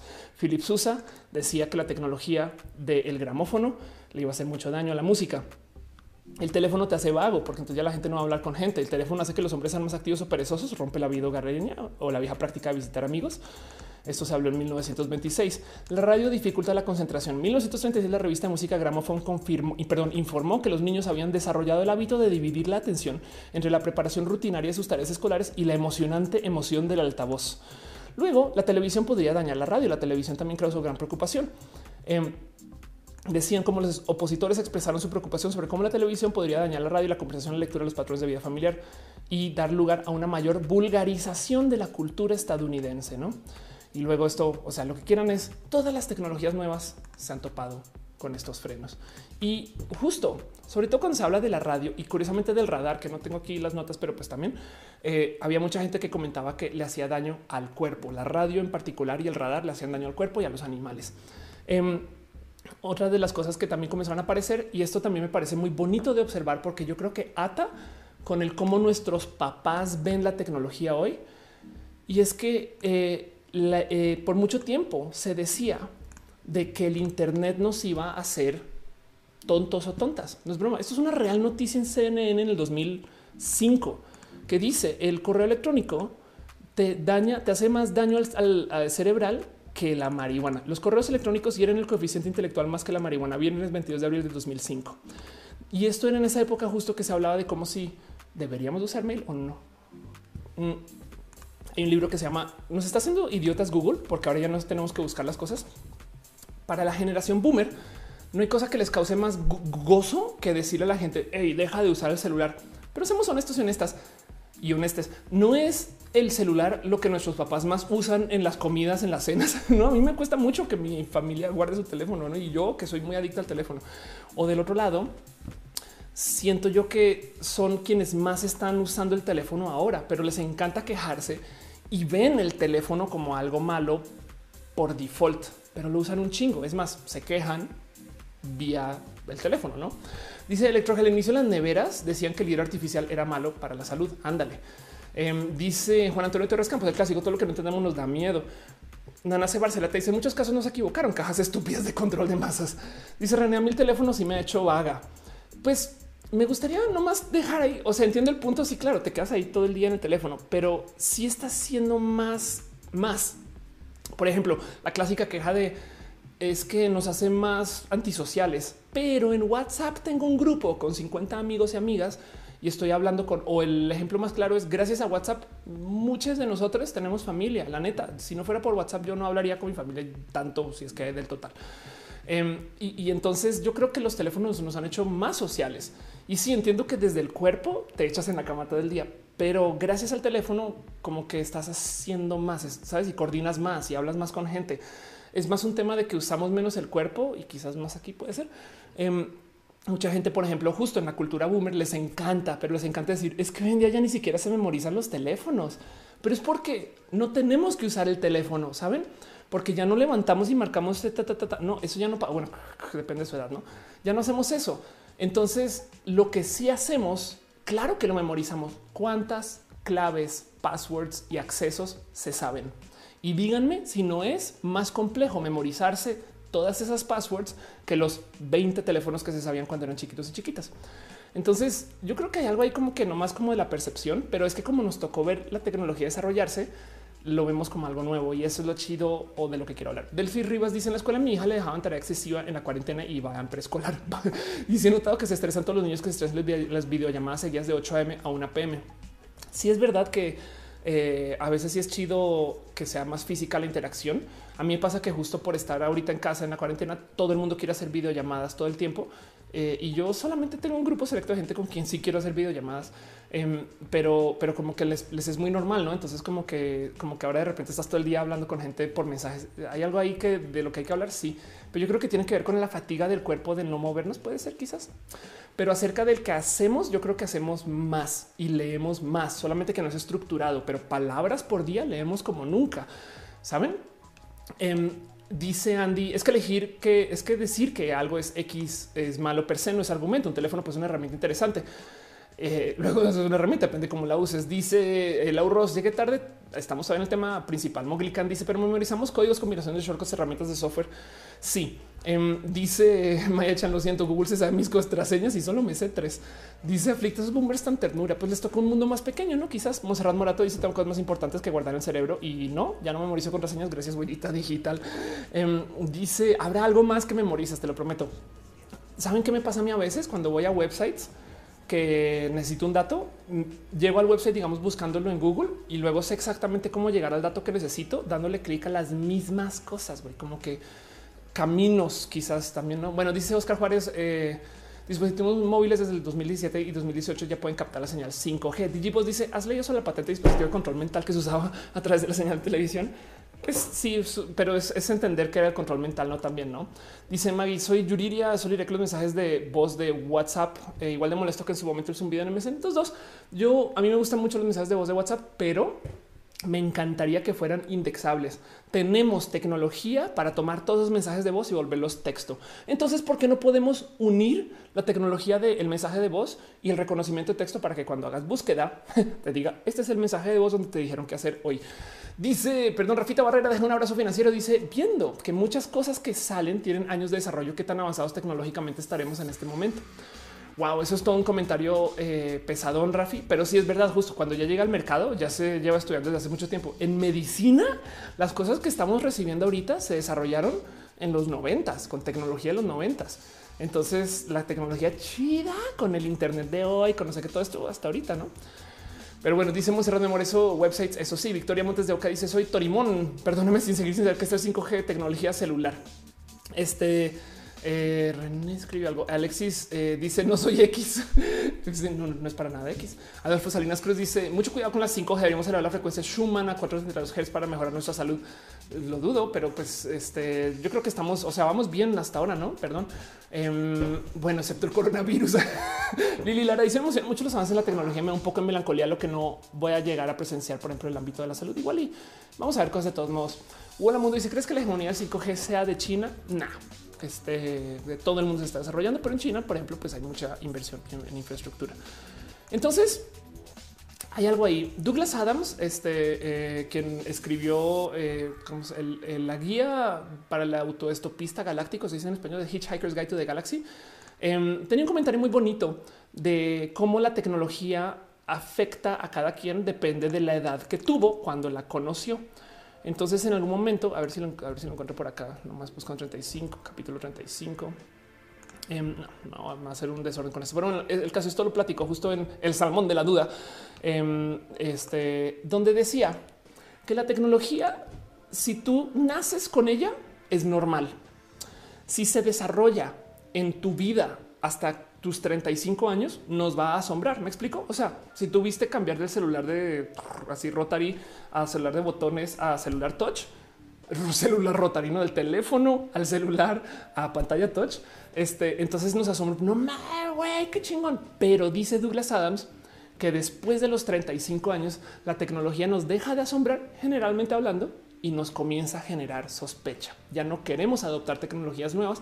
Entonces, como que de los 35 para arriba, la gente como que comienza a tomar un pues yo ya la aprendí a esta y todo lo demás. Yo no sé, güey, no sé si es tan chido porque entran como en un sentir de pues ya, ya, yo ya no estoy creciendo y entonces ahora no necesito rehacer. Yo, yo necesito que las cosas sean más constantes. Puede ser.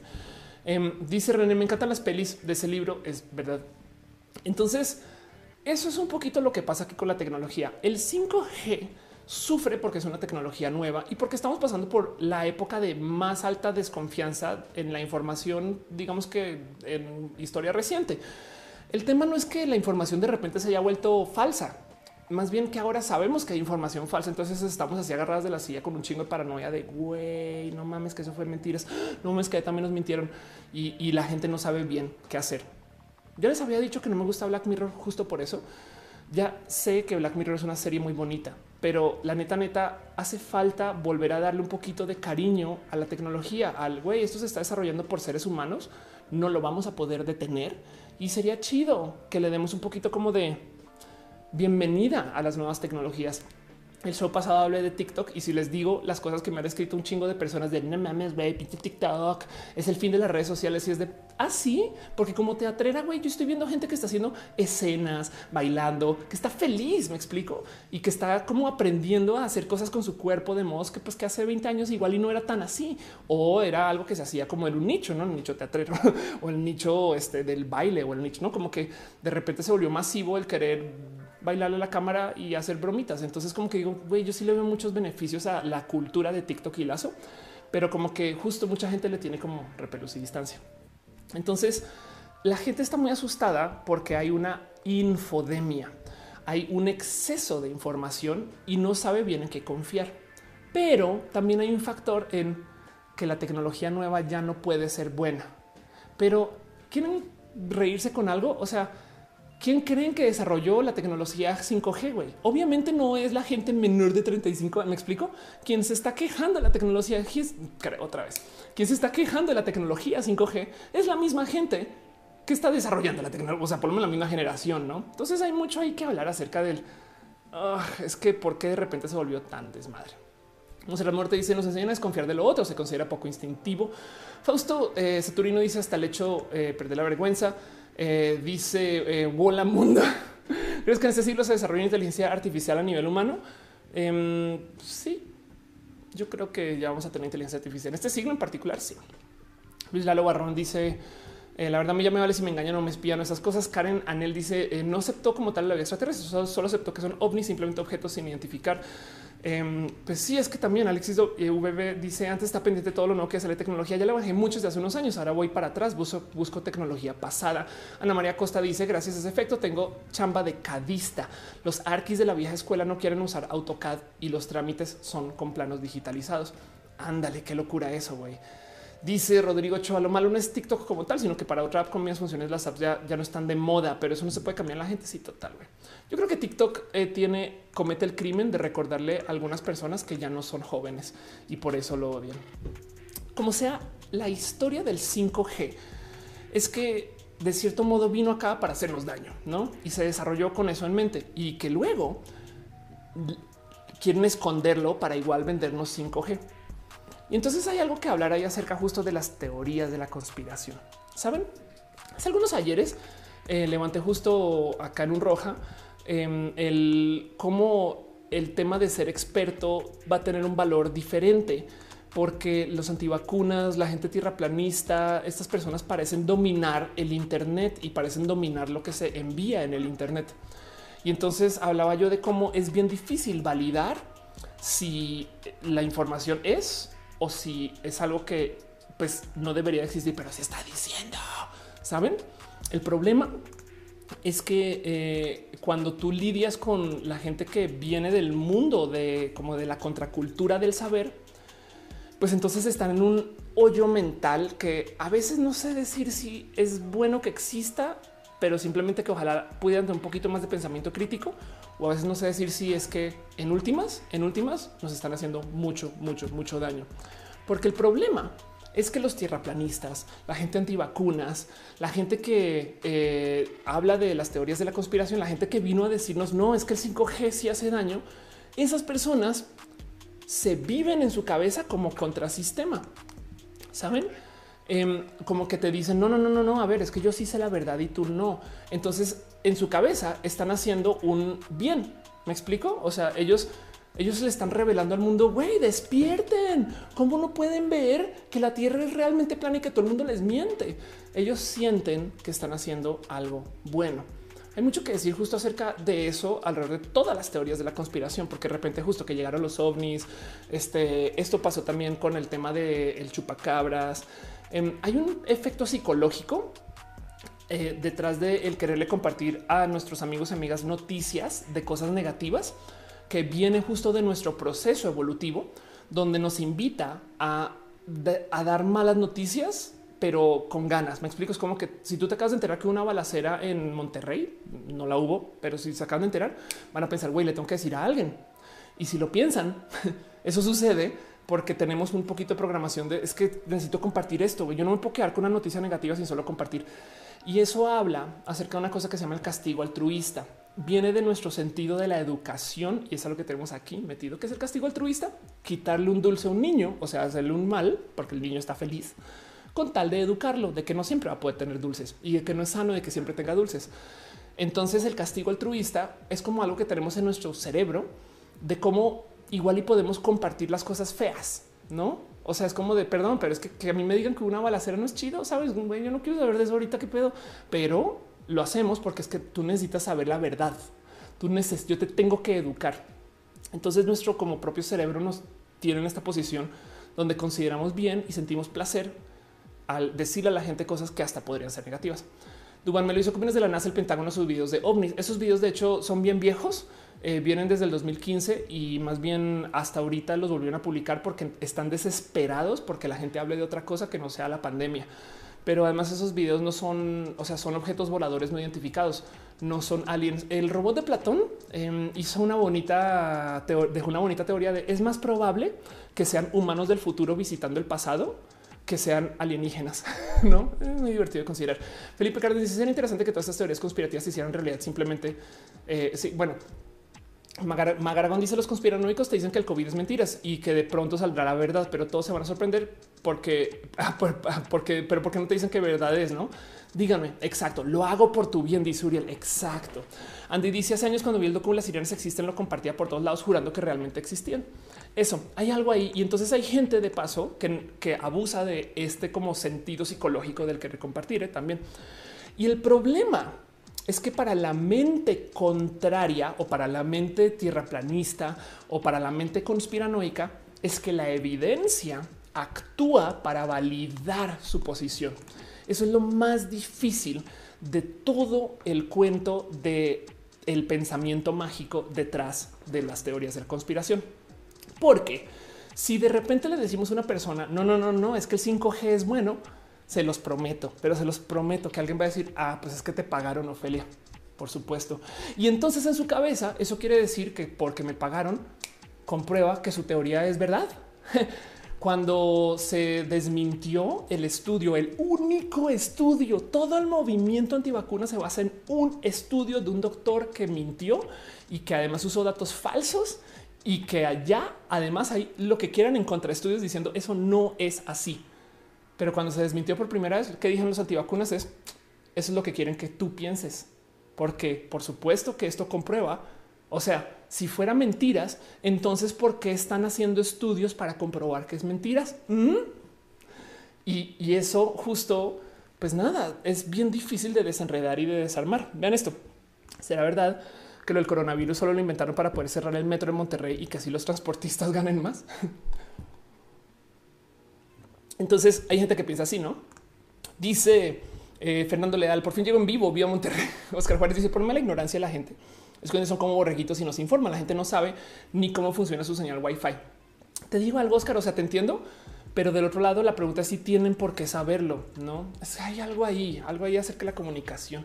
Dice Suriel, ¿qué tecnología crees que sea la que ya nos va a molestar a los millennials o a los centennials de la misma forma que el Internet incomoda a los boomers? Em, he visto a muchos millennials odiar la realidad virtual, quizás. Este ese Prim dice: Se siento que tiene que ver con las generaciones y pues que muchos de la teoría de la conspiración son baby boomer y tienden a ver los cambios como algo negativo. Puede ser. Em, los baby boomers en particular eh, tienen otro tema, pero ya voy con eso. Miguel Andrade dice que está jugando Watch Dogs 2 y que cada que sale Miranda escucha mi voz. Gracias. Era muy novata cuando grabé la voz de la concejala Miranda, pero qué chido. Em, dice la Time Paradox. Chai dice por un roja a los empleos que habrá en el futuro con las nuevas tecnologías. Sería chido. Prometo que levanto ese tema. Eh, le va a dar una vuelta igual, no? A ver si vale la pena, a ver cómo y dónde. Pero si Miguel Andrade dice la forma de convencer a los antivacunas es preguntarles si no han pensado que el movimiento antivacunas es una estrategia de los rusos para debilitarnos. Ándale. Eso puede, puede ser, puede ser. Este eh, puede ser, pero mm, el caso es que el cuento de las teorías de la conspiración el pensamiento mágico es que es algo que es muy difícil de desarmar porque hace la pregunta básica del entonces, ¿cómo sé yo, Ofelia, que yo tengo la razón? ¿Saben? Se han puesto a pensar eso por porque sabemos que la Tierra sí, sí, es circular o, o, si es esférica y no es plana, no? Y entonces entramos como al pues bueno, pues porque así no lo enseñaron, no? Pero también hay pruebas, ¿no? Y también lo hemos visto. Perdón, Oscar Lerma Fernández deja un abrazo financiero. Muchas gracias, muchas gracias de verdad. Todos sus abrazos financieros se usarán este, para la fundación este, por, un, eh, por un poquito más de cariño eh, con las cámaras de Ofelia. Bueno, quiero volver un poquito justo a hablar acerca del video este de Cinet. Em, y este es el video que les dije que en el 2019, en agosto, pues nada, hablaron del 5G. Esto es antes del coronavirus. Y hay tantas cosas aquí en los comentarios que como que demuestran un poquito el verdadero problema detrás de justo esto, de la conspiración, del pensamiento mágico y demás. El primero, por ejemplo, esto, no, esto me sorprendió cuando lo vi, es este video cargó en tres segundos. El 4G ya es lo suficientemente bueno. Y entonces eso de entrada deja ahí el... Y entonces, ¿para qué hacen 5G? No? Si el 5G sobra, pues a lo mejor es por fines dañinos, ¿no? Del otro lado, eh, lo que dice todo el mundo es quién te estás dando, quién está dando esta información, quién se quejó que el 4G era muy lento. Em, según sus estudios hay fallas, pero luego comienzan a decir es que tú eres eh, nada, eh, este te, pagaron. Em, estoy decepcionada con que tú estés dando esta información falsa. Em, no puedo creer que eh, Cine se preste para estas cosas. Nadie quiere 5G.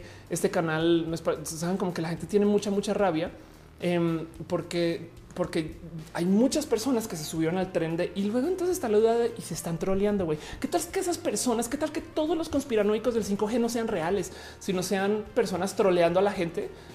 Y entonces ahora tenemos un problema de confianza bien rudo. De nuevo, el problema de gritar lobo no es que después venga el lobo y se coma a la gente, sino es que nadie le vuelve a creer.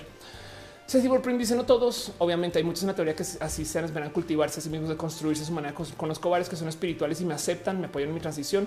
Este Cala Díaz dice eh, nunca conocieron que sea tierra planista. Yo sí en Twitter eh, quiero platicar con alguien que le crea, que lo crea. No necesito conocer más al respecto. Igual y no. O sea, puedes. Te recomiendo ver videos en YouTube. Rodrigo Cho Hernández dice en realidad pasado mañana estás en el chat diciendo Fele, ya descubrí que sí es plana de verdad. Eh, han pasado muchas cosas y ve con habla con gente de estas cosas. Em, hay algo ahí porque justo el tema del 5G, el tema de la gente antivacunas, el tema del tierraplanismo, es que todos esos pensares se cuelgan en pensamiento mágico. Y el tema del pensamiento mágico es que es ilimitado. ¿Alguna vez han discutido con un niño chiquito acerca de algo fantasioso? ¿Saben? Como como no sé, donde a, él, a ella o a ella se le ocurrió que eh, el chofer del camión a lo mejor es una persona que también tiene tentáculos, no me lo inventé. Y entonces tú le dices, ¿cómo puede tener tentáculos si no se le ve ninguno? Y dice, ah, pues es que están escondidos. Ah, ok. Y si los tiene escondidos, entonces ¿por qué no le sale el líquido? Ah, pues es que eh, eh, es que sabe doblarlos lo suficientemente bien, ¿no? Y habla un poquito acerca de la fantasía. El problema aquí es que genuinamente a mí me gusta la fantasía. Me explico, me gusta que la gente use su imaginación.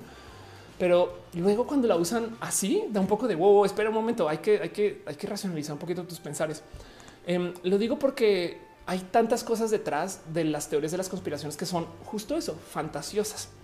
Y entonces, cuando tú hablas con una persona tierraplanista, esas personas están dispuestas a creer que no solo la Tierra es plana, que eso de por sí ya tiene muchas implicaciones, sino que encima de eso, la NASA es una institución que está hecha para mentirnos y que justo su forma de trabajar implica que mantienen un gran secreto sin explicar el motivo del por qué acerca del motivo acerca de que la Tierra es realmente plana, pero se inventaron que era esférica para que no creamos y que no vayamos a investigar algo. Pero luego entonces que hay gente en el gobierno que esconde eso también y que para rematar solamente ellos, ellos y nadie más que ellos saben la verdad y lo descubrieron porque una vez vieron un video en YouTube. Bueno, yo no sé por qué. Entonces tú tomas este universo de cosas y de repente les dices sí, pero la realidad es tanto menos. Y ese es el problema de lidiar como una persona racional o científica o aterrizada o que de sociedad podría decir em, con alguien que trae el pensamiento mágico, que, que el pensamiento mágico es infinito, como el niño y el chofer del camión, del camión y los tentáculos. Siempre va a haber algo más que puede explicar y siempre va a haber algo más que puede conectar. Y si no hay que investigar.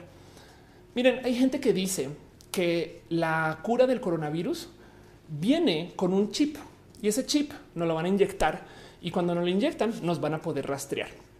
Esto es otra teoría de la conspiración. Me divierte mucho que exista, porque primero que todo, el tamaño de ese chip con la tecnología que tenemos tiene que ser tan grande que necesitaremos una jeringa de por lo menos un milímetro de grueso. Entonces les cuento la jeringa nomás para meter un chip que luego, además, una vez entre el chip que eh, va a estar flotando nuestra sangre y, entonces se va a conectar con nuestro corazón, porque tenemos terminales que se conectan con, tecnología este, eh, eh, binaria. No es con perdón. Esto qué quiere decir? Y además hay tanto em, detrás del cuento de cómo es que nos van a poder rastrear que si lo piensan ya pasa. En, decía yo en Twitter, oh no, me van a inyectar con un chip para que siempre puedan saber dónde estoy y qué hago. Decía Irving, escrito desde su teléfono Huawei que lleva hasta el baño donde sube contenido diario a TikTok y a Facebook. A Irving le encanta publicar acerca de dónde está y lo que hace. Y justo decía Ana Cox, y esto me parece también muy, muy, muy aterrizado, es que eh, justo nos quieren poner un chip, pero hey, hace rato, perdón, caballero, usted autorizó un chip y se llama su número de móvil y es su SIM, es su chip que ya está en su teléfono y de hecho usted paga por ese chip. Entonces eh, deja mucho del claro, es que todo esto ya está quieto, no es como está raro, como que piensan que nos quieren poner un chip, como que eso habla también acerca del desconocimiento de la tecnología, miedo, paranoia, tantas cosas. Dice Aflicta, al día de hoy ya pagamos un chip, totalmente de acuerdo. Dice este eh, Pixel del chip viene de lo del 6 de la Biblia. Muchas teorías de conspiración vienen de la religión. Curiosamente, me encantaría saber dónde en la Biblia se habla de chips. este no. Y dícese en la lectura de José acerca de el Intel Xeon 2.66 gigahertz de procesamiento. Perdón, dice Karen, en, las religiones se hacen también el pensamiento mágico, muchas. Em, de hecho, el problema de las religiones es que eh, si, tú no crees en el pensamiento mágico, entonces te van a decir que no tienes fe, que es una lástima. Em, dice Liliana Rocks, eh, en todos los videos de YouTube de los tierraplanistas siempre tiene un resumen, una respuesta para cualquier argumento. Eh, y sobre todo eso es lo que quieren que creas. Dice...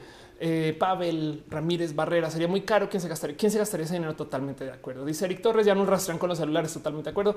Dice Carlito, no necesitamos el chip. Ya saben cómo encontrarnos. Sí, Ignis 13 dice como lo del líquido de la, rodilla. Les es más fácil crear el tráfico institucionalizado de líquido de rodilla que una simple enfermedad. Uriel Montes dice, güey, gente tierraplanista en todos lados. En la facultad hay una inmunóloga que era antivacunas. Imagínense qué miedo, güey. Es impresionante que justo del movimiento antivacunas que su visión del mundo es un mundo sin vacunas. No tenemos vacuna para una enfermedad. y vean cómo estamos, güey. Imagínense cómo sería si no tuviéramos vacunas. Punto. Bueno, en fin, este dice, eh, eh, dice eh, René.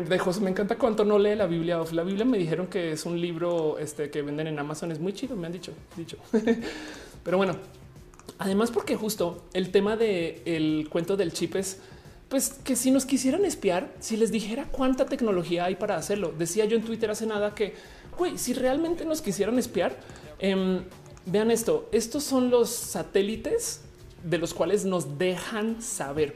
Satélites eh, espaciales que, eh, o sea, que ya lanzaron, que ya están ahí, que tienen em, cierta capacidad de, fotografía, em, que manejan una resolución de más o menos hasta el más cabrón de estos, tiene, perdón la palabra, eh, tiene una resolución de 30 centímetros por píxel. Em, es este Worldview 4. De hecho, Worldview 4 es un satélite comercial. Ustedes pueden comprar fotos de World View 4 si quieren. Y estas son las fotos, digamos, que, que da, ¿no? Estas fotos son como famosonas porque pues son fotos este, chidas, ¿no? Como que nada, esto lo puede tomar un satélite y así se ve. Y, esto es un satélite que puede estar ahorita mismo pasando encima de su casa, ¿no? Entonces igual, y pues sí, la verdad es que sí, modos de rastrear, ver, eh, saber si, ¿no? Esto es lo que, lo que tenemos ahorita para uso comercial. Em, y, lo puse yo en Twitter y no saben lo triste que fue ver cómo hubo gente diciendo, o sea, como estás diciendo que aparte del 5G, los satélites también nos están y es de wow. O sea, no entendieron. Em, dice Suri Manuel Soto. Tengo entendido que la gente conectó un versículo que se habla de una marca que será eh, eh, la de la bestia con los chips. Me acuerdo que mi madre hace años me había dicho teoría conspiranoica. No mames. Dice Alejandro Jiménez, justo por los antivacunas ahora hay nuevos brotes de sarampión. Exacto. Ultracat dice la Biblia no es un libro, son muchos. Ándale. Este, pues sí, pues porque venden copias. Jessy Tapia dice, y yo me sorprendo por los probias que conocí en la universidad. Dice Lore Amici, ¿qué onda con los chips que ya se están implantando, pero para usos como abrir la puerta de tu casa, puerta de tu carro? Me parece lo máximo. Pues es lo mismo, son, son lo que ya tienes en un dispositivo como ese del coche, pero pues te lo pones bajo la piel y ya. O sea, eso se puede. Sí, se puede. Sí. Em, la otra cosa también acerca del que nos espíen es tienen que entender que la tecnología de rastreo de datos que existe desde hace varios años, o sea, el Big Data, es tan buena, es tan pinches buena que existe la leyenda de que tu celular te escucha.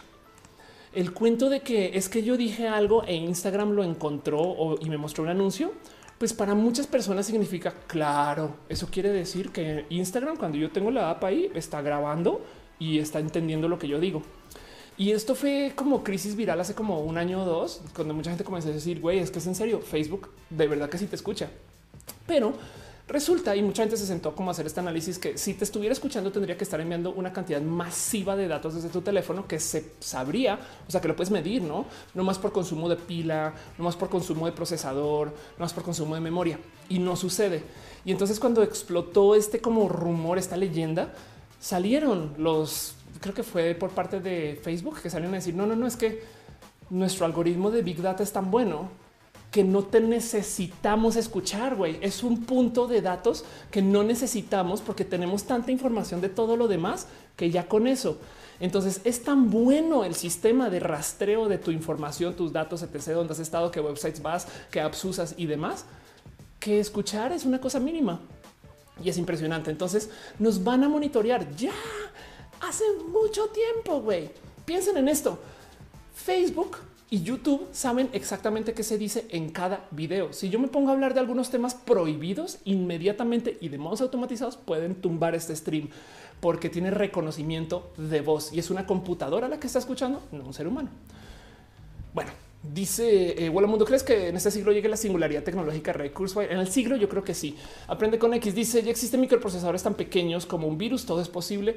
Em, yo creo que para, pero y entonces si te meten un microprocesador así adentro, entonces, ¿qué hace ese microprocesador? No, porque necesita tener un, en fin, Rainbow David dice, incluso para mitos de la sexualidad pasa igual. Me ha pasado a batallar semanas para que una persona entienda que con el fagio no se pueden embarazar. Wow. Jessita dice a veces pienso que la Biblia utiliza la misma herramienta de la gente que predice el futuro. Te dicen de algo muy malo si va a pasar y entonces tú haces que lo que te dicen que era correcto. Sí, total, usa lo que llaman el efecto de Forer. Andrea Sosa dice qué pasa cuando piensas algo y luego ves un anuncio que a lo mejor esto no es broma. Eh, tú lo piensas porque tú viste algo y tu compañero que iba en el coche también lo vio y él lo googleó y Facebook y Twitter saben que tu compañero es tu compañero cercano y entonces a lo mejor dicen pues si lo googleó esta persona igual y esta persona también le interesa.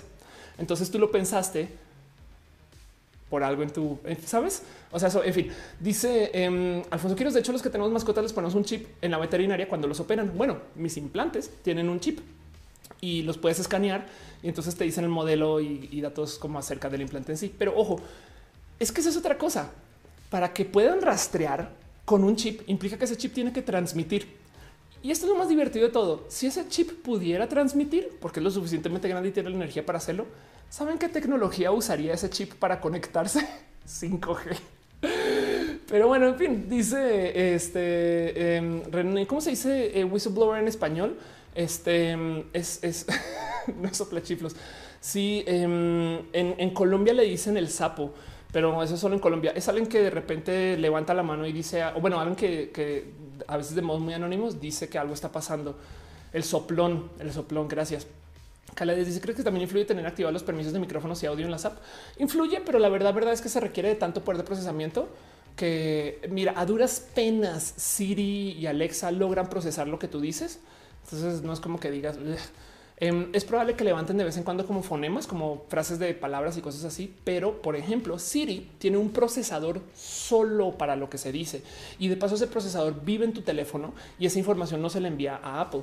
Eso es el motivo por el cual Siri no es tan bueno como por ejemplo eh, Alexa o, los asistentes de Google, porque Siri usa solo el poder de procesamiento de tu teléfono y usa muy poquito poder de procesamiento de la nube. Pero bueno, y es por seguridad de paso.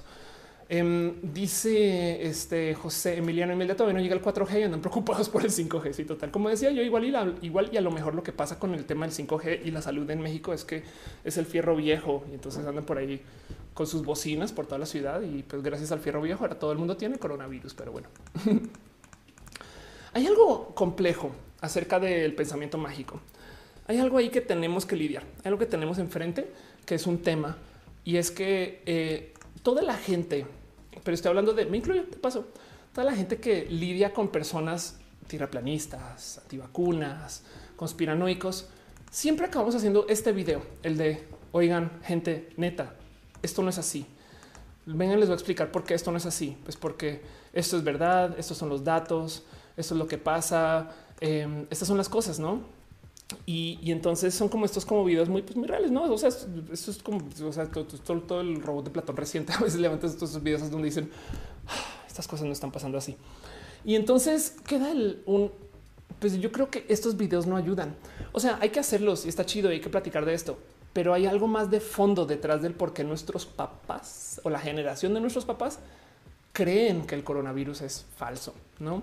Em, y lo digo porque la gente, la neta, neta, no está, no está lista, güey. O sea, hay cosas que vas a, van a enloquecer a la banda por mero, es que no quiero decir pueblenirismo porque entonces estoy asumiendo que la gente del pueblo está menos educada, pero eh, por, por, por mero estar desconectada del darle asombro al conocer. Miren, Elon Musk está haciendo una red satelital que va a transmitir eh, información que se va a poder usar como una red de Internet para la gente que está en zonas muy lejanas de eh, las zonas altamente conectadas. No, el punto es que todavía hay muchos lugares en Estados Unidos, en Canadá, que no tienen Internet y que igual y si se tuviera una red satelital, entonces pues podrían conectarse de modos, no sé, más instantáneos.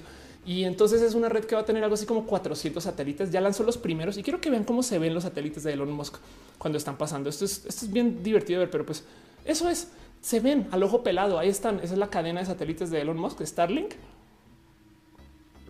Y yo veo estas cosas y digo, ¿cómo va a reaccionar alguien que piensa que el coronavirus no existe cuando vea esto?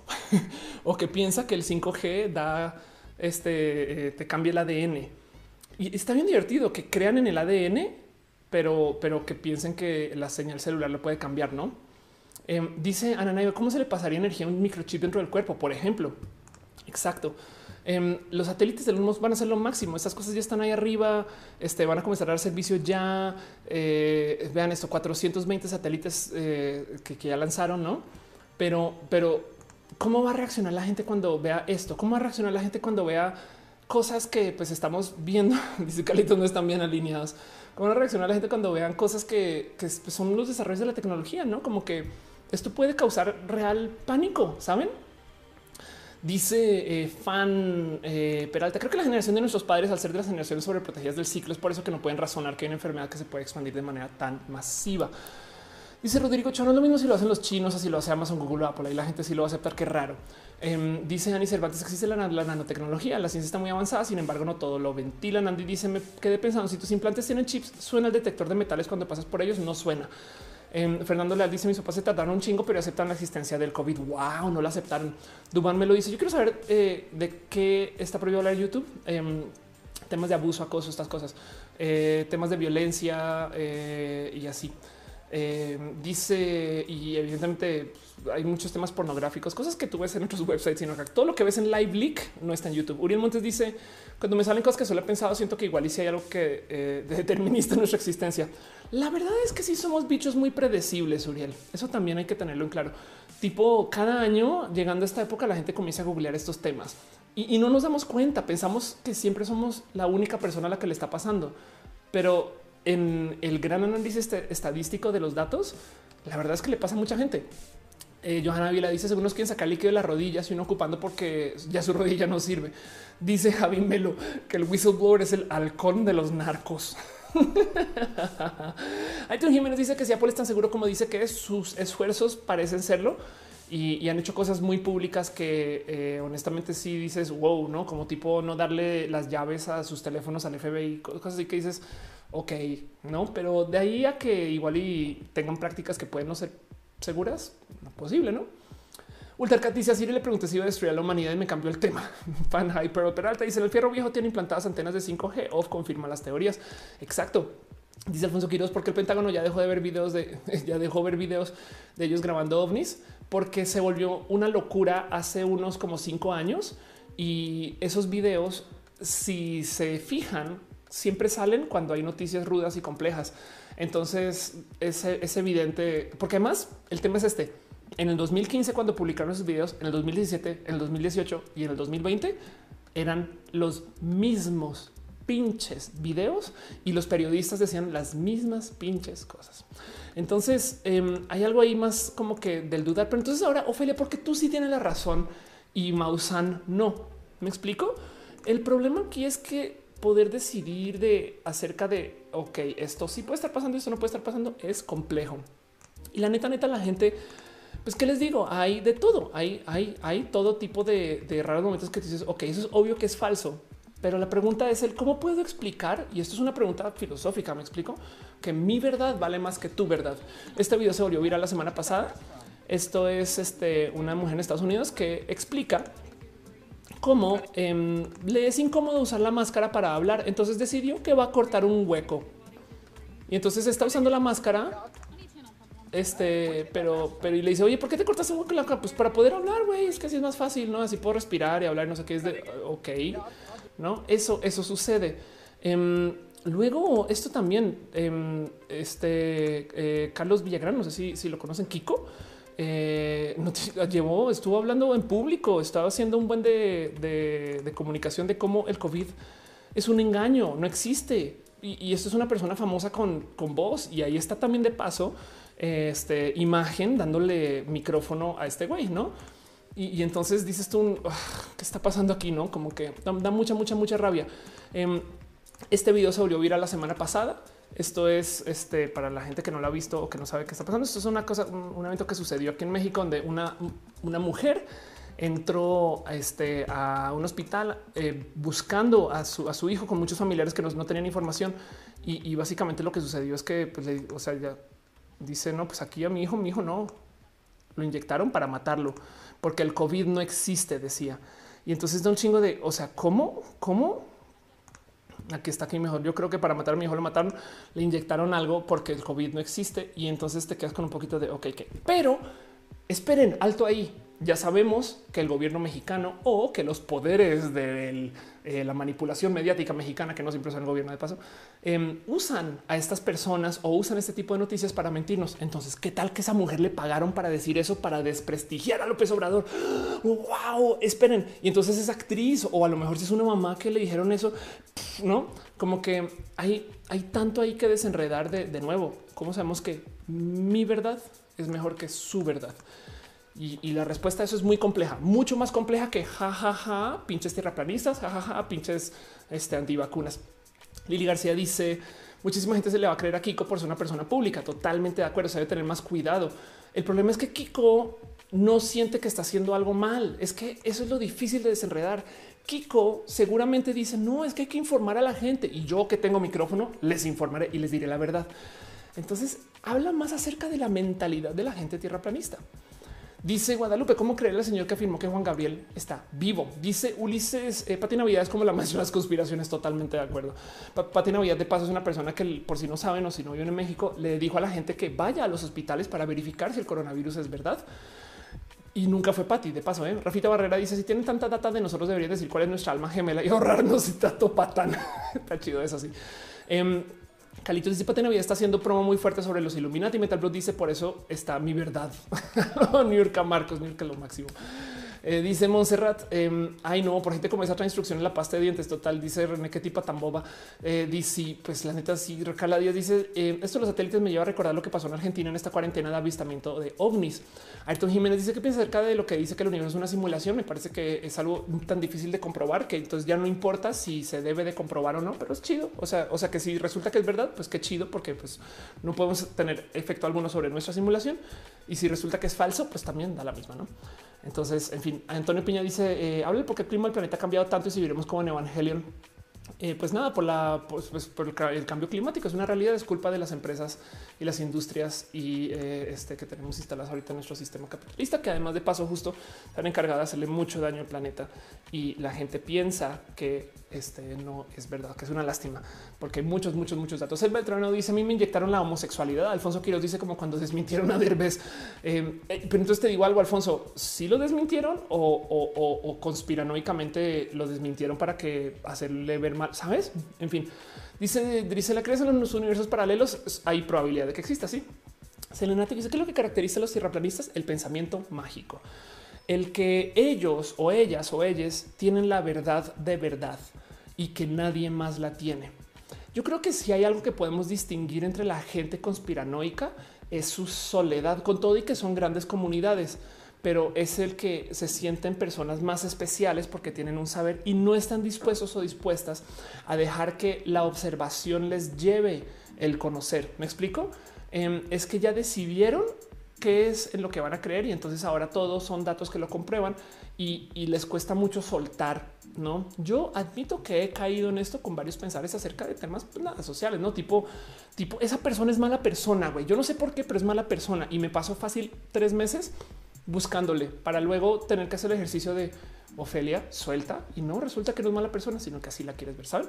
Eso es un ejemplo al azar, no? Pero, pero y, no es que piense que a nadie de ustedes es mala persona, pero me entienden, no? Como para decir que este tipo de pensamiento que les digo, este eh, decidido, este conspiranoico, puede darse en muchas esquinas y hay que ser muy observantes em, para, para no caer en eso. Pero del otro lado, Miren, y esto me lo hizo caer en cuenta René cuando le mostré el video justo de la, la, señora que dice yo no creo en el COVID.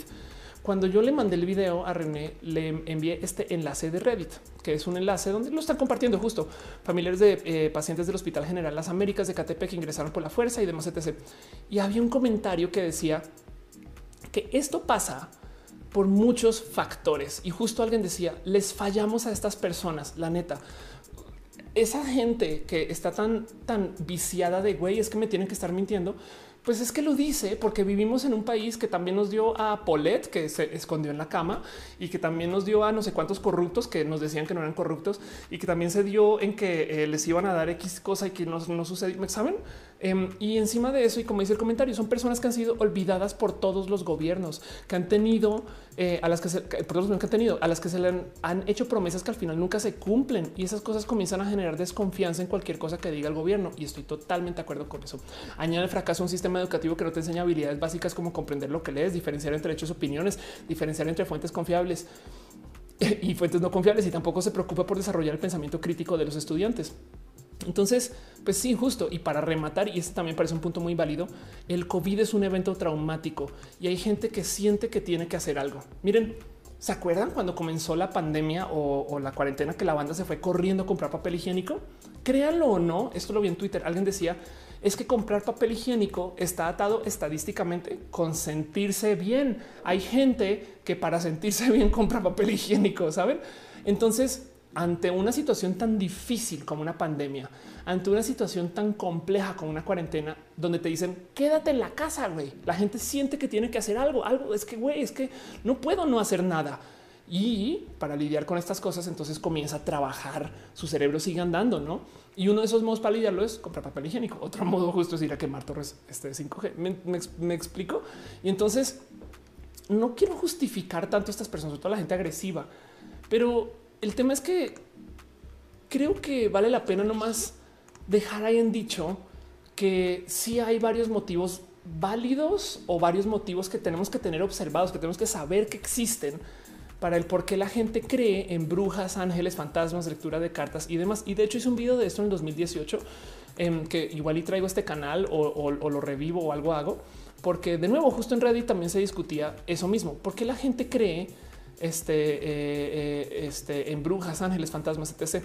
Em, y entonces em, saben como que hay algo ahí detrás de nuestra psicología, hay algo ahí detrás de cómo nos formamos, hay algo ahí detrás de cómo sentimos placer cuando confirmamos una sospecha, eh, pero placer digo químico, o sea, como que nuestro cerebro libera dopamina cuando confirmamos que algo que sospechamos era verdad, porque nuestro cerebro está hecho para encontrar patrones. Leo sus comentarios.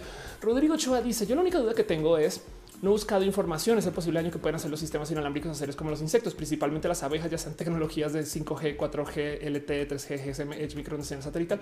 Afortunadamente para todas eh, tenemos décadas de investigación este dice Yes, Yes, órale, papel higiénico para el apocalipsis zombie. Sí, totalmente de acuerdo. Dice eh, Ignis 3, hay una crisis de confianza en las autoridades, todas. Si te han engañado y una otra vez no les vas a creer hasta que cuando digan la verdad. Y es que cuando digan la verdad ya igual no les vas a creer. Simón Ulises Sánchez dice también es falta de responsabilidad. Si el chavo se fue de fiesta y la mamá no acepta que su culpa es contagiarse su cuesta trabajo. Sí, totalmente de acuerdo. Antonio Piña dice falta fomentar el pensamiento crítico. Total. Siempre creeré con todo mi corazón que la mejor solución en nuestro país es la educación en general. Pero el tema del pensamiento crítico es que si la educación está colapsada ahorita, ¿Cómo vamos a enseñar pensamiento crítico? Sara Flores dice, lo digo eh, porque soltar la idea de mala persona. ya sí, total. Este fue un ejemplo. ¿eh? Oscar Urquía dice eso es porque algún momento alguien parecido te hizo daño y cuando vez una persona similar físicamente la odia sin conocerla. Lo explicó mi profesor de psicología. Sí, y de hecho, por ejemplo, la, terapia con ayahuasca ayuda para olvidar esos, enlaces de, persona que se ve así. Significa que eso, de paso. Pavel Ramírez dice: ¿Será que eres Illuminati? Todo es mercadotecnia. Eh, tú también puedes ser Illuminati si quieres. Solamente únete en el website de los Illuminati. Y Nori dice: ¿Está en vivo? De verdad está grabado. Es una buena duda. Eh, todo puede estar grabado y ya. Robert Quinn dice: Y otros preparamos Carlos de limón. El mundo dice cuándo crees que pasa lo del coronavirus? Le doy unos buenos tres años más. Este y Nori dice: Me refiero a que si es un live real, un video de esos que se está subiendo apenas a YouTube y te lo pone en plan tipo estrenando now. Eh, estoy leyendo tu comentario porque estaba planeado. Eh, dice Monserrat Mora, tu papel de baño en más es para asegurar la momificación zombie. Roj Nicolás dice, tú decías que el ocultismo es algo así también como los, los, conspiranoicos, pero yo he visto que funciona y es muy mal así, no, no le veo una explicación científica. Pues es que el tema, el ocultismo sobre todo, por ejemplo, se ha investigado desde hace mucho, mucho, mucho tiempo. Miren, que no se les olvide que, por ejemplo, la, la medicina alternativa a fin de cuentas es, por así decir, medicina que no se ha comprobado de una u otra cosa. Y, la diferencia entre la mentalidad, no quiero decir científica, pero digamos que la mentalidad racional y la mentalidad del pensamiento mágico es que el pensamiento mágico tiene fe, ¿no? Y, la fe no la enseña la religión, pero hay mil y otros motivos por los cuales podemos aprender. Por consecuencia, si nosotros tenemos, no, sigo golpeando si nosotros tenemos no sé, un medicamento aquí, pero este medicamento es medicina alternativa porque no se ha comprobado si funciona. Entonces la, la mente racional igual ya dice, bueno, igual y no funciona porque tenemos esos otros mecanismos que ya comprobaron que tampoco funcionan. O no sé, hay pruebas, podemos investigarlo, podemos poner contra la prueba. La mente del pensamiento mágico va a decir, ah, es que si lo descartaron de la medicina tradicional, es que entonces a lo mejor algo tiene y ese algo yo no sé qué es y entonces ha de ser muy bueno. Pero tú decidiste eso, porque ¿cómo se le dice a la medicina alternativa que funciona? Medicina. ¿Saben? Piensen en eso. Entonces, por eso es alternativa, porque hay gente que sí quiere que funcione, mucha gente, de hecho. O sea, esas cosas, hay un deseo infinito por saber qué nos modifica el cuerpo, el pensar, no sé qué, como para que alguien diga, ah, no, no, no, no, no, es que aquí tenemos un extracto de flores que si lo diluimos en agua 6 mil millones de veces, pues, se va a poner mejor y entonces eso te va a sanar pero no le digan a nadie. ¿Qué? ¿Saben? El pero no le digan a nadie. Es un secreto que solo yo lo sé. Es una cosa que me toca a mí y a ti no, pero te lo comparto. Yo tengo la razón, tú no la puedes tener. ¿Saben? Como esas cosas, eso viene del pensamiento mágico. Entonces, de nuevo la pregunta, pero ¿por qué mi verdad es más verdad que la tuya? Em, y entonces hay mucho que desenredar en todo eso, porque para cada realidad falsa hay siempre algo de verdad. Les voy a mostrar un video de esas cosas que siempre no me dejan de impresionar. Em, por ejemplo, de eh, cómo en las noticias en Estados Unidos, las noticias por fuera de las urbes, o sea, lo que se muestra en, la zona rural estadounidense, suele ser muy coordinada.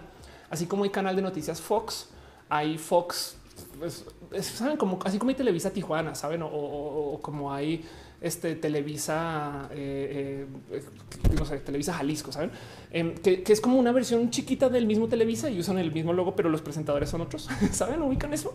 Em, lo mismo en Estados Unidos, justo eh, en vez de Canal Fox tienes Fox 29, no?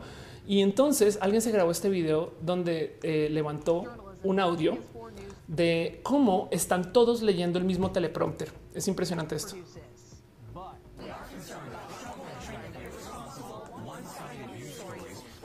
Voy a poner entonces, voy a, voy a ponerlo. Las Cruces communities, Eastern Iowa communities, Mid Michigan communities. We are extremely proud of the quality, balanced journalism that CBS 4 News produces. But we are concerned about the trouble and trend of irresponsible, one-sided news stories plaguing our country. Plaguing our country. The sharing of biased and false news has become all too common on social media. More alarming, some media outlets publish these same fake stories without checking facts first. The sharing of biased and false, false news has, has become, become all too common on, on social, social media. More alarming, some media outlets publish these stories simply aren't true without checking facts first. En fin, puedo seguir largo con eso, pero es eso, es ese video existe justo porque sí sucede. Ese es el problema. Ese video existe porque sí, sí, claro, resulta que a estas personas que traen esos noticieros les dan un guion y lo leen y el guion es muy similar. Entonces da un poquito, un chingo de miedo de, güey, me estás diciendo que todas las noticias rurales son las mismas. Pues puede que sí, no? Y, entonces es complejo de explicar porque eso despierta muchas dudas, sospecha, no? Dice Monserrat que pánico que lean hasta el mismo ritmo. Sí, totalmente de acuerdo. Dice Junior, ya mejor pongan a sus robots, pero zombies. Eh, dice René, qué impresión ese video. Sí, velo completo si quieres, bebé. Es loquísimo de ver. Este y justo se, o sea, ese, ese, video no se puede hacer con, las noticias en los grandes urbes, pero pues todo lo que es rural, no? Y entonces está un poquito de oh, cómo es de compleja la vida por fuera de la ciudad para el tema de la información, pero en la ciudad tienes infodemia, no? Entonces, en fin, es un tema. Brigade Gold dice, dice la medicina alternativa está matando a la clase obrera, también el colapso del sistema de salud pública. Antonio de León dice saludos de Antonio de León. Un abrazo. Gracias por estar acá. Nicolás Cars dice todas las verdades son reales en el mundo de cada quien anda. Cristian Valderas dice de hecho todos quisiéramos hoy que fuera cierto que el ajo cure el COVID. Ándale. Exacto. Es que esa es otra. Em, de Q dice cuál es la línea que divide el pensamiento mágico de la sugestión en cuanto a la medicina. Entonces, el tema es cuando tú lidias con el pensamiento racional, tú, siempre asumes que no se va a poder comprobar la verdad. Por eso las teorías realmente son cosas incomprobables. Nadie puede comprobar una teoría. Tú puedes hacer hipótesis, no, pero ya la teoría es algo que en últimas siempre vas a estar probando. Pero en el pensamiento eh, mágico ya tomaste la decisión. Dice Angie y por eso dejo de ver noticias. Lo sabía Rock Nicolás. Dice yo hablo de la brujería, de los amarres, de los maleficios que se hacen en contra de otros. De hecho, eh, conocí una vez una persona súper cool que es parte de, eh, no sé todavía, pero pues en ese entonces estaba eh, siendo parte de un sistema muy chido, muy, muy chido de gente que hacía o practicaba satanismo levellano que es un modo muy bonito de vivir el satanismo levellano. Y entonces me decía que en el grupo de Facebook todo el día le mandaban como pedidos de oye, puedes hacer un ritual para algo con mi ex. y yo de güey, ¿de qué hablas? El satanismo levellano es otra cosa. Em, pero bueno, dicen Nana, eh, ¿cómo busco el video? Este mm, a ver, les muestro. Perdón. El video está en YouTube como la está, le está tratando de dar pausa y no me dejaba, güey, hablando de conspiraciones. Dale refresh a ver si, si me deja. Este, es que creo que hice en las. Aquí está, ok. Multiple local news stations say the same thing. Ok, es, literal. Mi compu se, se, trabó porque me quería mostrar la conspiración, pero ahí tienen verbatim. En fin, dice Suriel, ese video me friqueó, es como imagino los bots humanos. Sí, exacto. Héctor Herrera dice totalmente eso sucede. Es casi simplifican el trabajo, dejando que los reporteros eh, este, luego añaden la, noticia local, lo que son las leyes del prompter. Sí, exacto. O sea, hay, algo ahí también, no justo de, la logística del cómo se hacen eh, estos videos, o sea, pues, de cómo se hacen las noticias, pero sí da un chingo de miedo. Saben, Alder Herrera dice: ¿Crees que se puede desarrollar alguna inteligencia artificial capaz de descifrar el código genético de los virus? Em, ya, eso ya existe. Em, y, el tema de la cura, Aldo, no es que no sepamos cómo. Es más, quieres, quieres ver el este coronavirus eh, genome. Quieres ver el genoma del coronavirus. Eh, a ver si lo topo bien fácil. Em, ya está mapeado, ya está, ya está ahí, ya, ya, sabemos cómo es, ya, ya la estructura, ya, ya lo tenemos observado, ya sabemos cómo, cuándo, dónde. Eh, de hecho, por eso, por eso se llama coronavirus, porque sabemos de la forma del virus. Em, básicamente está hecho de tal modo que tiene una, o sea, acuérdate que eh, el, virus en sí, pues básicamente es por así decir código genético incompleto, te necesita a ti para replicarse, o sea, usted usa a ti mismo para hacer daño, eso, es, es bien culero, pero pues así son los virus, pero la estructura es que tiene una capa externa que cubre todo lo que es el virus, que pues esa capa sigue siendo parte del virus. Esa capa es una corona y por eso es un coronavirus. Y por eso hay varios coronavirus. El SARS, por ejemplo, es otro coronavirus. Entonces eso ya lo sabemos. Em, el tema de las curas es que tiene que funcionar en varios seres humanos. Hay que probar en gente que eso puede matar gente. Eh, ahí, sabes, o sea, es un tema más complejo. Y luego cómo se sintetiza y derechos de autor. Y entonces dónde se fabrica, con qué materiales, tantas cosas. O sea, es mucho más complejo que solo saber cómo es. Dice María Laura, el pensamiento mágico confiere intenciones a elementos que no cuentan con voluntad ni conciencia propias y menos aún capacidad para actuar siguiendo planes. De hecho, en mi cuenta de Instagram me acabo de acordar, eh, yo publiqué, a ver si aquí está, esto, em, que es la secuencia eh, del coronavirus. Esto que estamos viendo es el coronavirus. Me explico. A ver, go to post. Se aparece, aquí está. Entonces es como si tú tomaras y sabes, o sea, es, el gata, o sea, es el G A T A C, no? Y entonces cada color determina eh, pues qué letra, no? De, básicamente de, la estructura del coronavirus. Esta cosa ahí donde la ves, esto cabe en qué, será 200 kilobytes. Con 200 kilobytes de información puedes frenar la economía humana. Pensemos en eso. René dice: Tengo amigas con parejas con este patrón del coronavirus. Ah, ándale.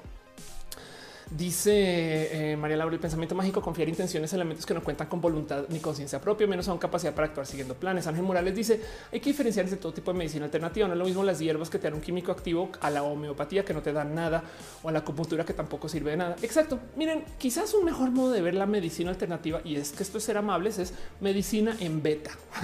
Saben? Y digo que siendo amable porque hay cosas que siempre se va a quedar en beta. Perdón, la homeopatía que vive de básicamente diluir el, químico activo de todo eh, a una capacidad tan grande que lo que te den básicamente es agua. Entonces, pues no, eso ya se sabe que va a funcionar como agua, ¿no?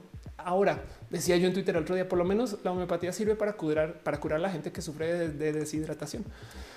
Dice um, Ultercat, son capitalistas. Ver, eh, encuentro curioso que para explicar más fácil los virus, las personas me entienden más si les explico con virus informáticos. Anda, Roberto Cruz dice que quiere decir el coronavirus tiene colores oficiales, el coronavirus tiene branding y no sabemos. No, no, no, más bien esto es una visualización. No sabemos que colores oficiales es una, es un modo de visualizar el coronavirus, pero bueno. Em, dice How eh, eh ¿qué va a pasar si llega un nuevo virus más letal para el cual no hay vacuna? Pues lo mismo, otra pandemia, este, a menos que se pueda contener. Es que el problema de la pandemia es que es cuando el virus está es incontenible. Ya hay tanta gente que ya no sabes cómo perseguirlo. Entonces lo único que nos pueden decir es masivamente quédense en casa hasta que pase por, la humanidad ¿no? y lo podamos procesar, por así decir.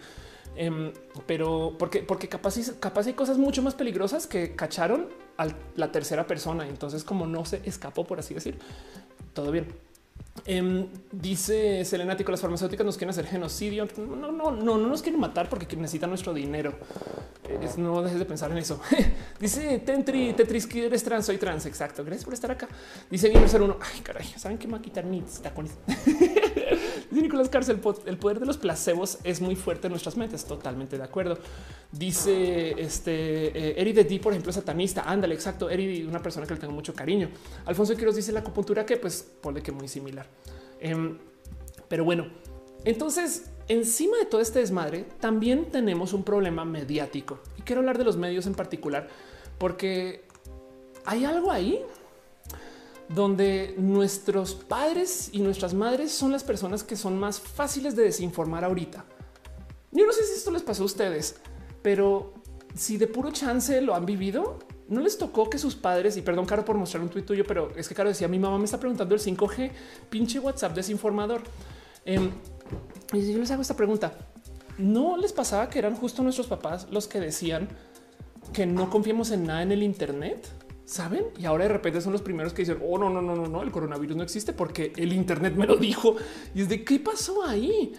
Yo estaba hablando de esto, creo que eh, en otro stream, no sé si acaban roja hace una semana o dos también, pero estaba hablando de esto y alguien me dijo, es que claro, cuando salió el Internet, era la competencia de los medios masivos. Entonces lo primero que dijeron en Televisa, en CNN es no, mi vida, el Internet es malísimo y te va a hacer mucho daño. No confíen en nada del Internet. La generación boomer confía a ciegas en los noticieros porque tienen décadas de vivir viendo esto. Entonces como que no les cabe en la cabeza que sean tan literal desquiciados de mentirnos a la cara. Y entonces no entienden por qué lo harían.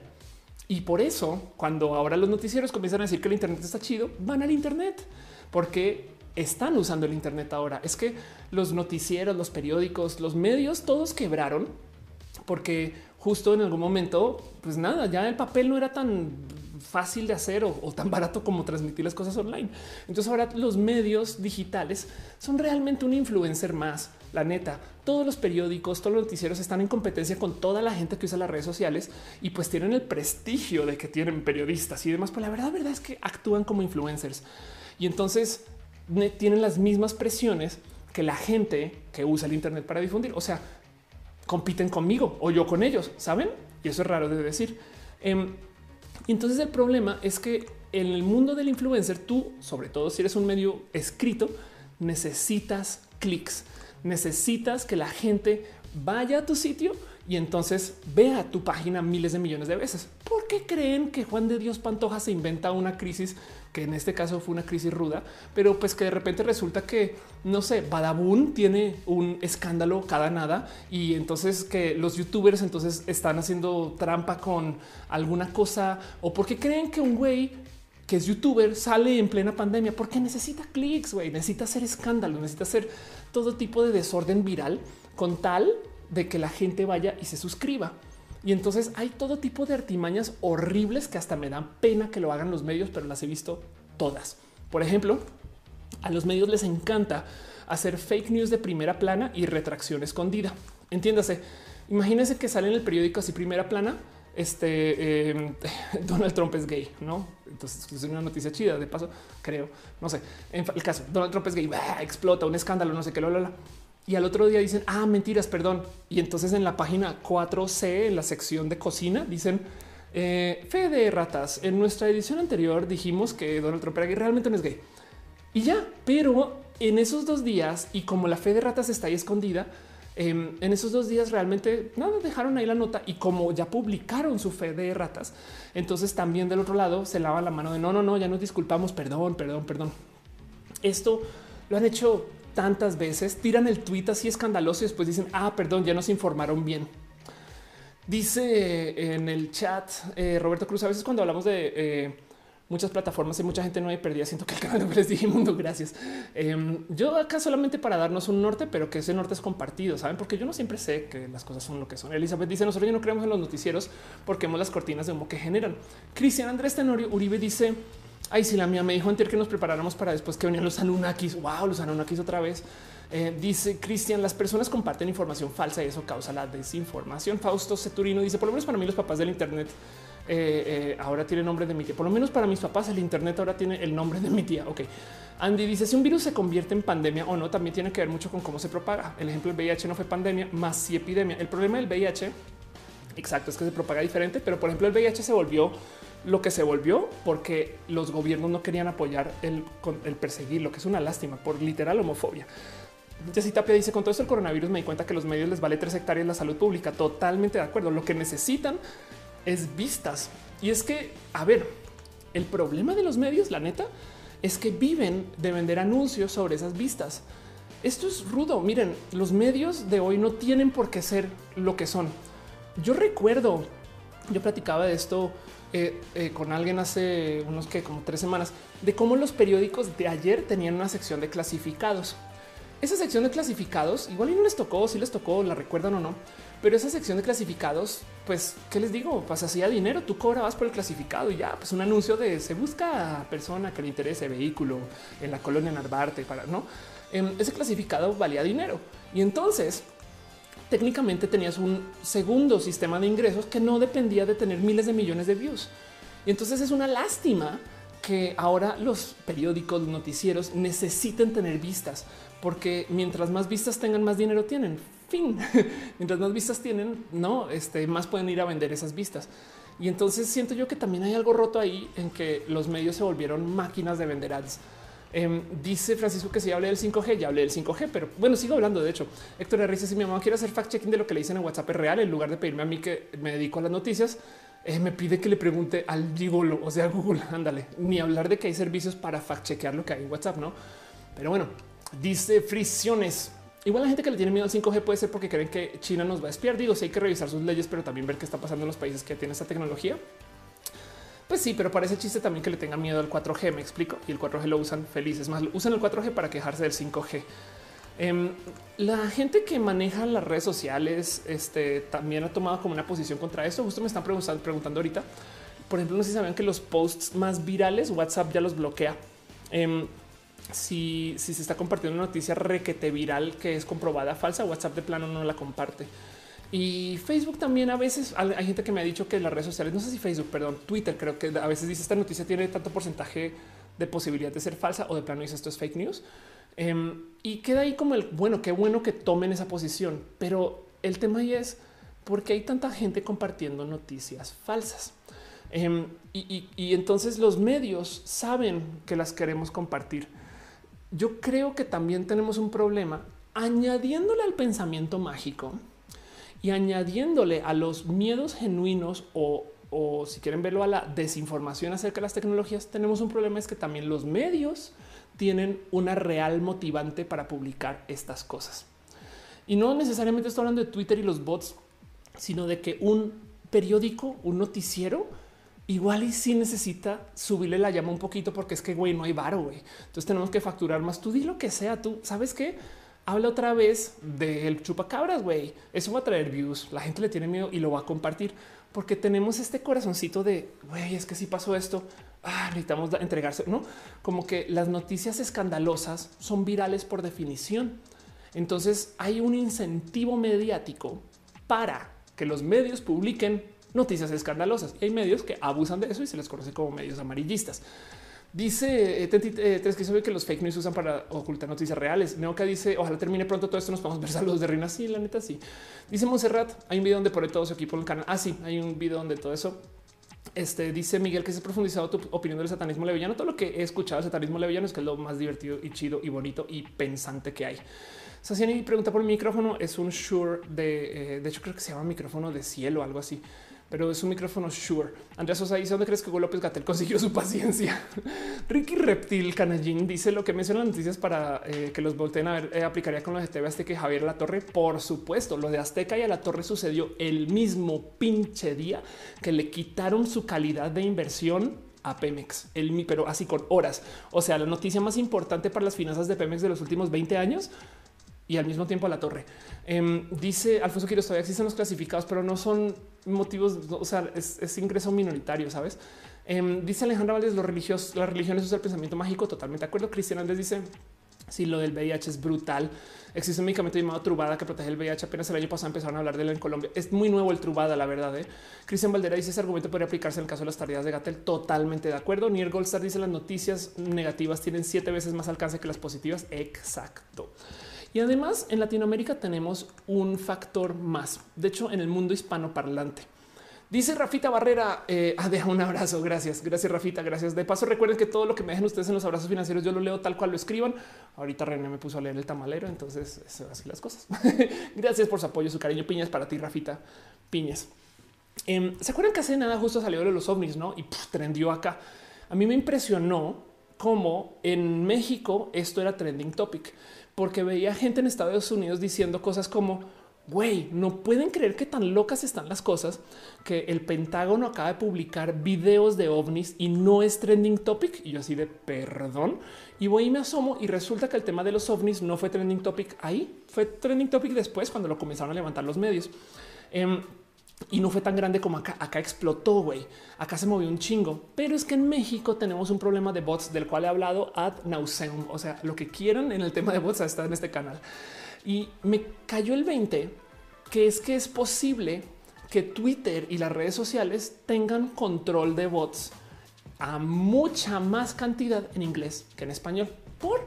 Pues porque eh, hay cosas que son, no sé, fáciles de encontrar en un bot, según lo que dicen, cómo hablan y demás, que yo lo veo mucho. Em, es más, vamos a ver si en este tweet de puro chance hay. Pero cuando yo publico cosas, a veces es que cuando son tweets muy obvios me aparece esto, show more replies.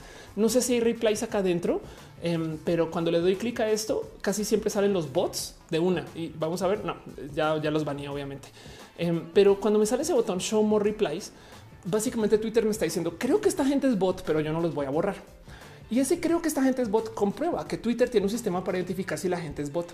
Decía yo en redes que desafortunadamente el lenguaje español es muy difícil de volver un lenguaje algorítmico. Entiéndase, tenemos muy malos sistemas para entender el lenguaje desde el algoritmo, porque hay muy poquita investigación del español y cómo se conforma el español estadísticamente hablando a comparación del inglés. Y es que fíjense que hace unos años, hace ocho años, cuando yo tenía mi agencia o diez años, yo quería que un software me, me clasificara si todos los tweets que se dijeron durante un hashtag eran positivos o negativos. Entiéndase, yo trabajaba con una marca como por ejemplo Telmex. Entonces hacíamos un evento, aldea digital, y yo quería que después del evento me dieran un reporte que dijera de todos los tweets que se pusieron de aldea digital, el 20% fueron aumentando la madre, pero el 80% fueron chidos. Y entonces, ¿qué haces tú? Pues nada, agarras todos los tweets y los comienzas a categorizar a mano. Había software para esto, pero en inglés. El software en inglés funciona porque hay lo que quieran en investigación de fonemas, este, sistemas eh, de, comunicación internacional, hay estadística, matemática para el inglés, hay el, ahí está la pronunciación, me explico. Hay una cantidad ridícula de investigación académica que justo ha vuelto el inglés muy fácil de volver algoritmos. Y en español me acuerdo que justo lo, lo platiqué con alguien, ahora esto fue hace 10 años, y pues lo que me dijeron es, mira, si tú encuentras, si tú encuentras un académico, este, aquí está, si tú encuentras un experto de la lengua española que sepa usar Google Docs, ese va a ser el avanzado en tecnología. La verdad es que cuando puse este tweet, sí hubo gente que me respondió y me dijo, no, yo sí estoy tratando de hacer eso, pero una o dos, ¿saben? Mientras que el campo de la investigación del inglés para volverlo un lenguaje informático viene desde hace décadas.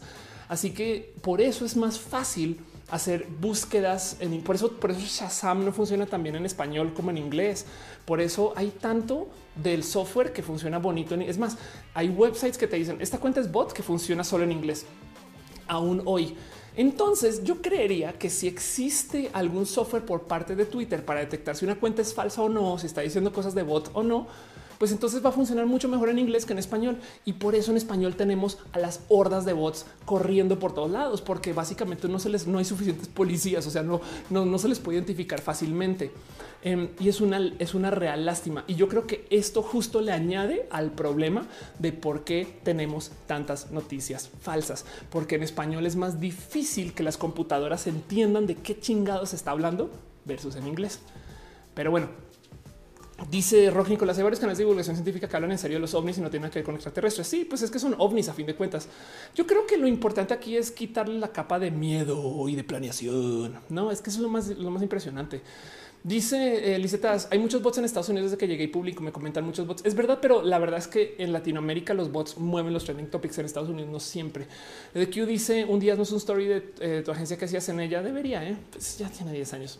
Este Dice Cristian, la trubada existe desde el 2003. mind blown. ¿Ves? Yo, yo, es mi por no conocer. ¿eh?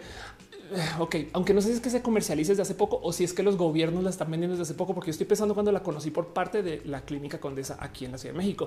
Uriel Montes dice las inteligencias artificiales serán inteligentes hasta que puedan entender un árbol. Parece yo, entonces ya no soy inteligente yo a veces, no? Em, dice este Omar o los bots los contratan o están nomás para chingar, los contratan y los contratan para chingar de paso. Eh, dice 73 que hay demasiadas personas hablando. Yo trato de leer todo lo que pueda leer. Dice Alfonso Quiroz, ¿cuándo es un roja de Colombia? Wow. Cada día dice el roja pasada pensaban que no eh, eh, el collar de la República Mexicana y de repente boom, Facebook me lo recomendó. Igual, igual y alguien cerca a ti lo buscó. Eh, Alfonso Quiroz dice narco gobierno para un militar en Colombia. Andy dice si tuviera la oportunidad de ser reptiliana lo serías. Em, según yo el tema con ser reptiliana es que siempre tienes que estar al sol porque te enfrías.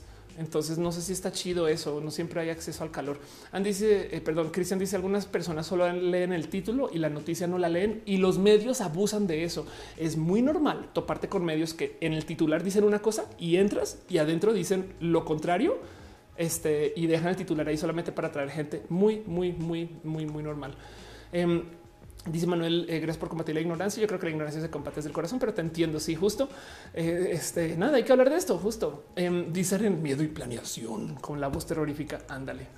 Em, lo digo porque, de nuevo, ahorita tenemos un problema mediático sumándole a todo esto. ¿Por qué queman torres? Güey? Porque también hablar de las torres como algo peligroso, hablar de la conspiración de las torres, hablar de la marcha en contra, pues es clickbait lo digo porque si tú como medio comienzas a hacer un video acerca de mm, ya ven cómo están diciendo cosas del 5G, si no apruebas, entonces tu audiencia igual va a mover la noticia. Pueden creer que están haciendo esto.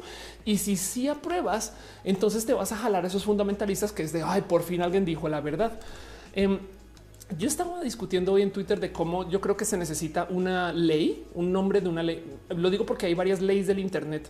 Este eh, está la ley de Poe que no sé si, ya le he mencionado acá, pero la ley de Poe básicamente, bueno, digo ley del Internet, más bien ley de la cultura del Internet, porque esto seguramente es viejo. Em, pero la ley de Poe fue una ley fue formulada en 2005 por Nathan Poe, que dice, em, si tú no sabes cómo distinguir a una persona porque la conoces, entonces va a ser imposible saber si es una parodia o una persona radical. E, entiéndase, tú a veces si no conoces a la persona y es una persona muy radical, no vas a poder distinguir con certeza si está siendo muy radical a propósito o si es una parodia de una persona radical. Se llama la ley de Poe. Hay muchas de estas. Este está. Hay una que eh, dice que depende que, todas las discusiones en Internet acaban en comparar a alguien contra Hitler, que no me acuerdo cómo se llama esa ley. Igual y ahorita si alguien eh, lo recuerda me lo puede decir. Pero em, yo decía que deberíamos de tener una ley para medir qué tan grave está el desmadre contra cuántos ovnis, meteoritos que impactan la Tierra, chupacabras, hombres lobo nos avientan los medios. Yo le llamé justo eh, hoy lo discutí en Twitter. Yo decía, le deberíamos poner nombre. Eh, este decía yo que algo así como, como todo se relaciona a la, ley de San en Lázaro. Em, y me decía que creo, creo que me dijo la pasé Coca, me dice, ¿por qué no le pones la ley de Paco Stanley? Es más, vamos que hace tweet. Entonces se me ocurrió llamarle la ley, la ley Stanley, que tiene, tiene el nombre lo suficientemente importante como para que digas, pues, sí, sí, sí, estos saben que lo escribió un tal Stanley. Aquí está el tweet. Necesito un nombre para la relación directa que hay entre la seriedad de las situaciones y la cantidad de ovnis, chupacabras, meteoritos, hombres lobo, volcanes y avispones asesinos que nos avientan los medios. Este aquí está. Eh, UG dice la ley del abracadabra porque el asesino es un chupacabra. La ley friki este, se llama atole con el dedo, dice René, la ley de atolear. Este, la ley de gimnasia magnesia este dice eh, Cortinas de Humo, la CIA, la ley de Paco Stanley. Perdón, perdón, perdón, que está, lo dice Chris Mirka. Dice, llama la ley de Paco Stanley, la ley de Stanley fue como le puse. Entonces el tema es, y justo me lo decía nada más que Solzona, que lo de los avispones asesinos sí está feo. Em, pero el tema es que justo el que lo vuelvan nota, me explico. O sea, estas notas hay que hablar, pero pues que lo vuelvan tan eh, espectacular, que lo vuelvan tan, tan, no como que yo siento que hay algo ahí donde podríamos saber qué tan grave están las cosas según cuántas noticias falsas vemos. Pero bueno, dice, dice Brigade Coyle Stanley. Exacto, la ley Ofelia. Aria del Río dice que bueno que tocas el tema del 5G. Lleva cuatro semanas esperándolo. Gracias. Em, dice Alejandro que los bots no distinguen de ironías. es un buen modo de hacer prueba de bots. Andrea Sosa, ¿qué pasó con la ley SOPA? No pasó. Eh, curiosamente, Dani Mastreta, que está en el chat, dice urge la paradoja de Fermi, que, se enseñen es la paradoja en la secundaria. urge. Este es verdad. Elizabeth dice: eh, Yo soy algo así, sin sol en mí no hay calor. Lo bueno es que a lo mejor eres una persona este, eh, reptiliana. Adri Paniagua dice: Es puro clickbait. Ándale, exacto. Entonces, nada, volviendo al tema de los medios, eh, ¿qué les digo? Eh, hay tanto que decir acerca de cómo la gente realmente, porque quiere creer, cae. Recuerden que les monté toda la historia de cómo los eh, satélites nos pueden observar y demás, porque es verdad, hay satélites muy, muy, muy chidos. Este tweet yo creo que lo dice todo. Dice arroba yo soy eh, Amilcar. Ah, pero las fotos de los ovnis, esas sí las tomaron con un Nokia 3310. Y es verdad, saben. De hecho, hay una estadística que topa que a medida que más gente tiene celulares, se han dado menos avistamientos de ovnis. A medida que tenemos mejores cámaras, que tenemos como grabar cosas más chidas, la gente está reportando menos avistamientos de cosas paranormales. Y es justo por eso, porque esos avistamientos vienen de, el abusar de que no se pueda ver bien. Pero si se ve bien a buenas resoluciones de, ah, no, pues no, no era una sombra, güey, era una baja que estaba pasando o algo así. Em, yo hice un tweet en broma sugiriéndole a los medios ideas más creativas de cosas que pueden ser escandalosas, que igual y no son el clásico, porque es que también si lo piensan del otro lado, entre ovnis, chupacabras, hombres lobo eh, eh, y, estas cosas fenomenales, yo siento que también como que estamos atrapados en el mismo, en el exacto mismo canon desde hace mucho tiempo. Perdón, Pastel Coco, deja un abrazo financiero. Muchas gracias. Gracias para ti, de verdad. Dice llegando tarde. No te preocupes que acabamos a seguir les comparto algunas de mis ideas de cosas que yo creo que serían noticias chidas, pero que eh, los medios no levantan porque no tienen imaginación. Por ejemplo, ¿qué tal que existan sueños compartidos entre infectados COVID y entonces entre esos sueños hay un mensaje que tenemos que descifrar? ¿Qué tal que existan átomos planos? O sea, digo, si la Tierra es plana. Em, ¿Qué tal que existan eh, este, eh, científicos que estaban experimentando creando microhoyos negros y sin querer crearon cambios gravitacionales que afectan tu pensamiento? ¿Qué tal que, no sé, por algún motivo un hombre italiano se recupera del coronavirus, pero ahora que se recupera ese hombre italiano solo puede hablar francés? Esa noticia sería viral, se los prometo. Em, ¿Qué tal que un ganador de la lotería se infecte con el COVID, pero se tuvo que tragar el boleto ganador? Entonces ahorita está retando a la gente a que lo saque, no va a vivir. Rafita Barrera deja un abrazo financiero. Dice la brecha entre país de primer mundo y nosotros algún día se igualará. Tengo la idea de que los mexicanos mejoramos poco a poco. Pues sí, el tema es que por ahora los ricos se van haciendo más ricos y, esa brecha se está agrandando de todos modos. Lo que sí es verdad es que el México de hoy, pobre a comparación de los países ricos, es más rico que el país rico hace unas décadas. Hace sentido. Em, digo, no todos los países ricos, pero como que la vida de México de hoy es comparable a la vida de algún país europeo en el 60. Eh, es un decir, no estadísticamente hablando, pero, pero bueno. Em, o sea, las cosas se ponen mejor, pero todavía los ricos se siguen haciendo más ricos y, eso es un problema del capitalismo. Otras noticias que pueden hacer es eh, hacer que pueden crear los medios que pueden hacer virales y que simplemente no lo quieren hacer porque no tienen este, imaginación. Asesinado de científico iraní que trabajaba técnica para crear agua en cantidad casi infinita.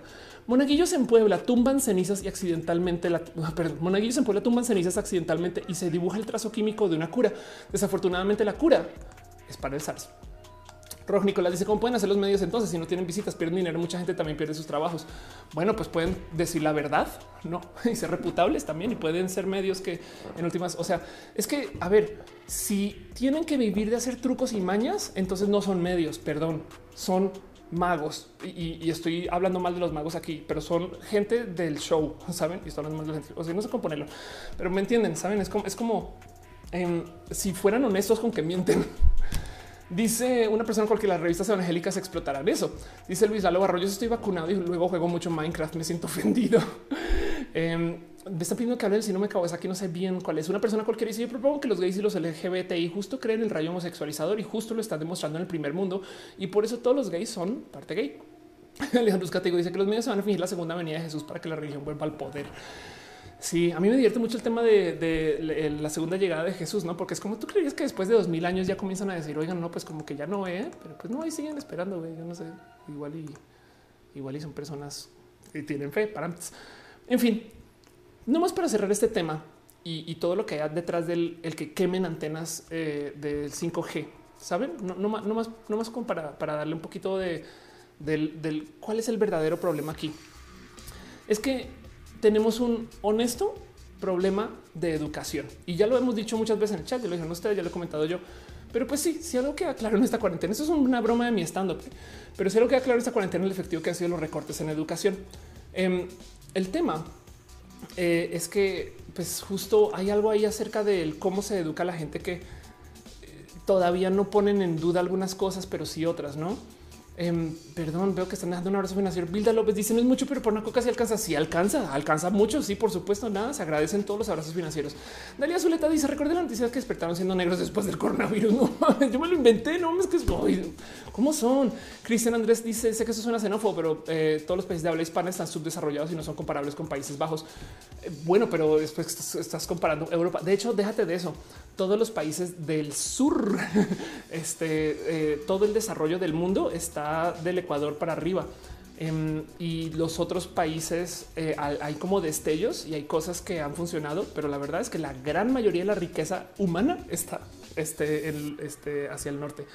Em, hay algo con el tema del pensamiento mágico que honestamente, ¿qué les digo? Deja mucho, mucho, mucho, mucho del, del, que pensar. Yo, yo, creo que el problema eh, es que la gente siente que está como que haciendo su nueva realidad.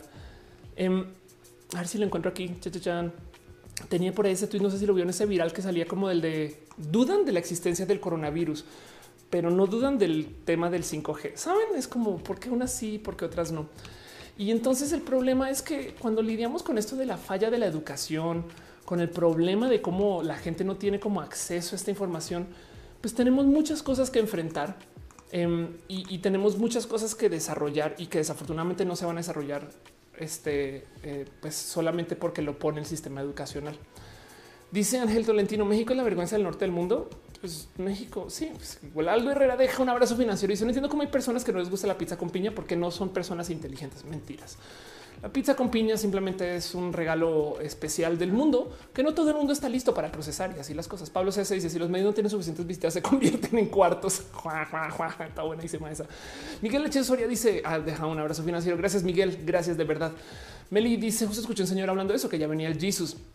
Andy dice una fake news de un científico que inventó una bombilla que dura 100 años. Me la comí completa hasta media la tarea de investigar. Una bombilla es un foco, un donde con lo que iluminas. Bueno, déjame decirte algo. Eso es muy famoso que el eh, es más, te lo voy a mostrar.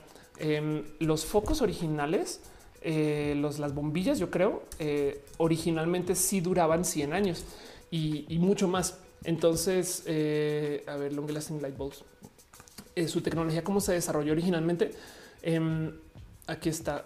World's long lasting bulbs. Ok, se desarrolló para que duren eso. Y mira, hay una bombilla, creo que estamos hablando de lo mismo, un, un foco, un bulb Em, que lleva prendido 117 años y de hecho hay tiene una cámara eh, que lo está mirando. Es más, te lo puedo mostrar. Está, está en una. Eh, aquí está, vela.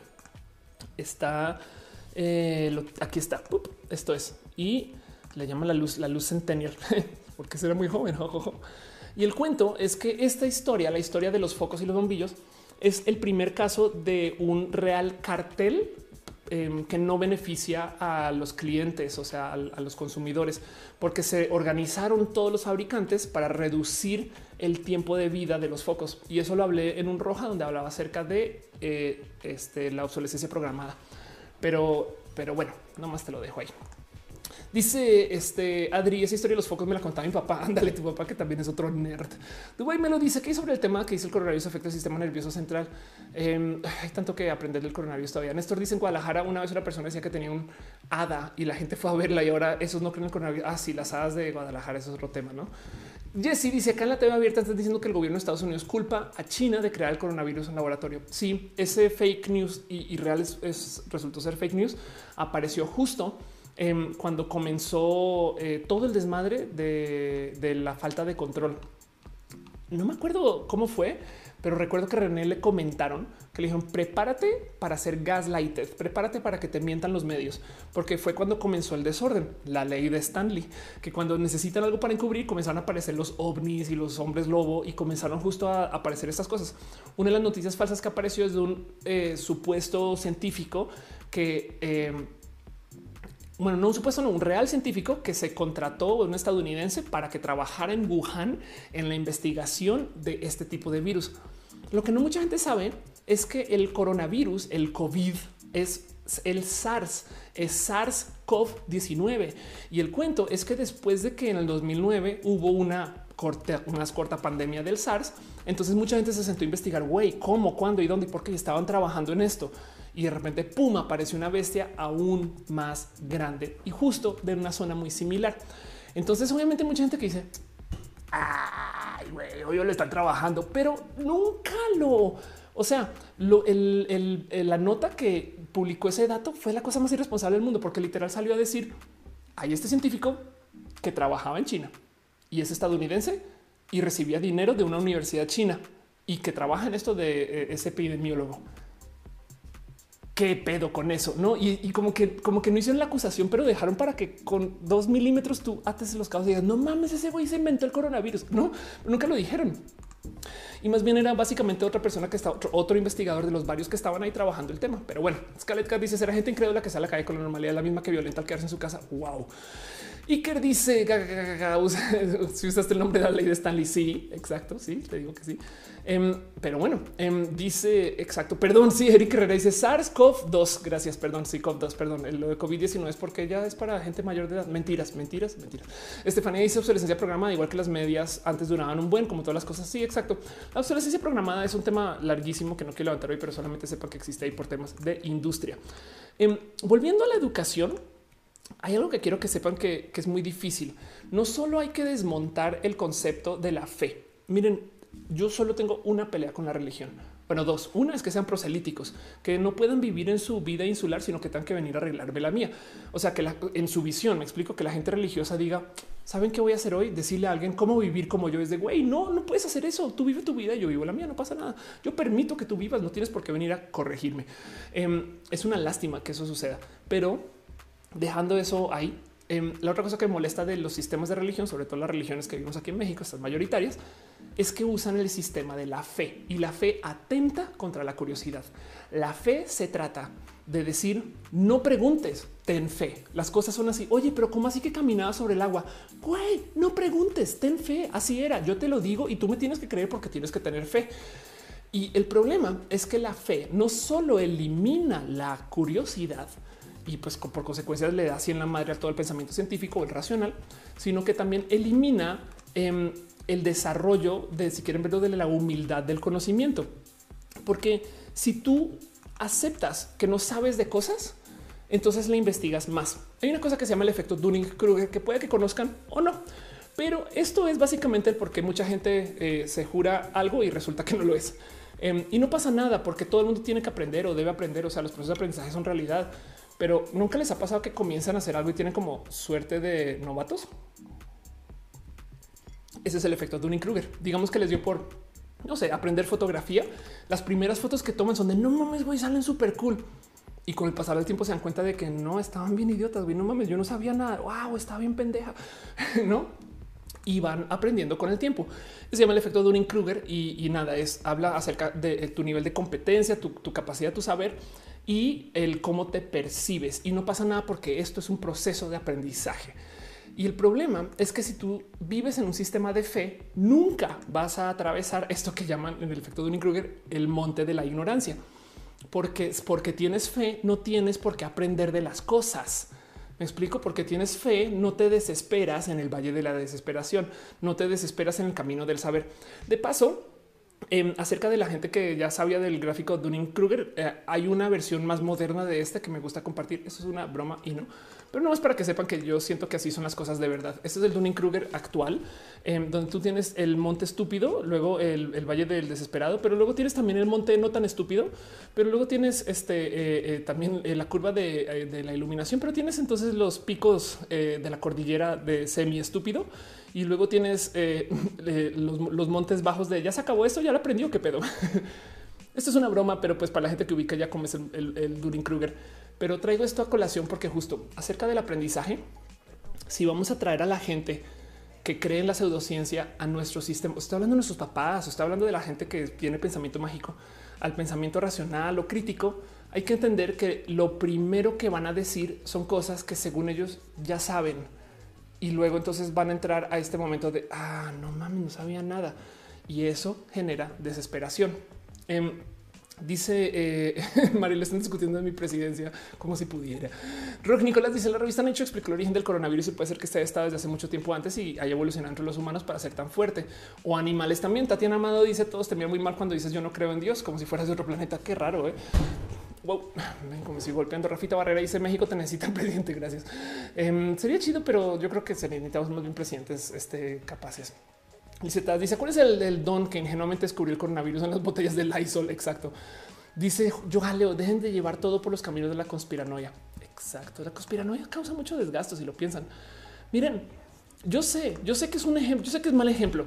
Yo sé que es mal ejemplo por muchos motivos, pero acerca de la educación, quiero nomás traer este ejemplo que igual y nos deja mucho de qué pensar. Para la gente que no sabe quién es, es una chamaca de 16 años que hoy en día ya es youtuber y hace otras cosas.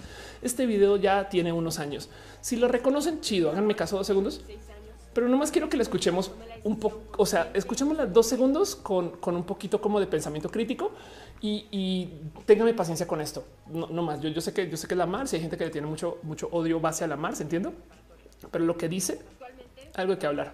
Tercer cuatrimestre en la escuela de y francamente estoy hasta la madre del pinche sistema pendejo retrógrada en el que hemos estado sumergidos por toda nuestra vida, en el cual el maestro se cree la gran verga por ser literal el cuidador de una guardería al que llamamos preparatoria, al que llamamos secundaria, porque gracias al sistema en el que vivimos, la sociedad nos ha metido en la cabeza que tenemos que tener cierto grado de estudios para finalmente estudiar lo que queramos. Y bueno, no les doy este más, eh, más eh, sabiduría Mars. Em, si quieren buscar el video si les interesa o no, pero el tema es este. Tiene un punto ¿eh? en que el sistema de educación está muy roto y algo está pasando en un mundo donde tenemos Internet. Algo está pasando en un mundo donde nos podemos cuestionar tantas cosas acerca de el, el, el, quiénes somos y el cómo nos sentimos que somos. Porque quiero entonces cerrar el tema con lo siguiente sí, sí tenemos un problema de educación, pero el problema es que hoy en día que tenemos el Internet, tenemos además la capacidad de autoeducarnos y desafortunadamente eso como que funciona de modos raros. Y la Mars entonces tiene algo ahí en lo que dice que uno comprueba que nuestro sistema de educación está muy roto. De hecho, hay un video, bueno, hay un buen de videos acerca de cómo la educación de por sí, ese sistema de el año escolar y que tienes que pasar y que tienes que aprobar, es como si fueras una fábrica. No, eso hay que cuestionarlo. Pero es que hay algo ahí con la tecnología y esto es el problema de cómo nos estamos desarrollando como sociedad, donde la gente está genuinamente atrapada en un creer de que yo no necesito de más y cómo no? Yo me acuerdo cuando comencé a trabajar con laptops, la neta, porque tengo esa edad, que había gente que decía, güey, es que qué peligrosa que puede ser una persona con una laptop en un café, güey. Puedes hacer un negocio entero con eh, ayuda de FedEx y con ayuda de como tres cositas más y, tener una oficina virtual y no necesitas una oficina ya. No tienes que hacer nexos con nadie, sino toda la gente la conoces por internet. Puedes hacer un pedido de playeras a un proveedor en San Luis Potosí y venderlo en Canadá por medio de una laptop tuya en un café, ¿no? Esto para la generación de nuestros papás es inédito. Tú tenías que hacer un negocio que le tenías que proponer a alguien, esa persona le tenías a otra persona. Entonces hacías como consorcios, hacías asociaciones, hacías nexos y hacías muchas alianzas humanas. Con la tecnología no necesitamos de nadie para tantas cosas. Entonces tenemos un sentir de que yo no necesito y es bien bonito de ver, perdón si no lo sienten ustedes así, porque es la Mars que yo sé que despierta odio, pero es bien bonito de ver que una chamaca de la prepa diga: Sí, güey, está más chido esto del Internet, donde yo puedo hacer las cosas por mi cuenta, que este sistema retrograda, donde el profesor es el dueño de la información. Yo me puedo informar con todo lo que quiero con el Internet ya mismo, ya mismo, porque tengo todo aquí, saben? Entonces, todo eso está presente en un mundo donde la gente no tiene educación de pensamiento crítico. Saben? Quiero justo no más traer aquí a colación que el problema es que la gente tierraplanista ahí va a seguir. Entonces lo que tenemos realmente no es un problema de que nuestros papás crean que el coronavirus no existe, sino es cómo le digo a alguien que no cree en el coronavirus que el coronavirus existe. Y comienza con yo analizar el por qué creo yo que sí existe. ¿Por qué sé yo que la mía es mejor que la suya? Y entonces todo eso hay que descartarlo, platicar, porque la plática de la gente académica ahorita acerca de la gente que cree en la pseudociencia o de la gente que cree en el pensamiento mágico no es el cómo les vamos a enseñar la ciencia de verdad sino es cómo mejoramos nuestra comunicación. El problema de la gente que está en el rubro de la ciencia es que tienen métodos de enseñanza que son autoritativos.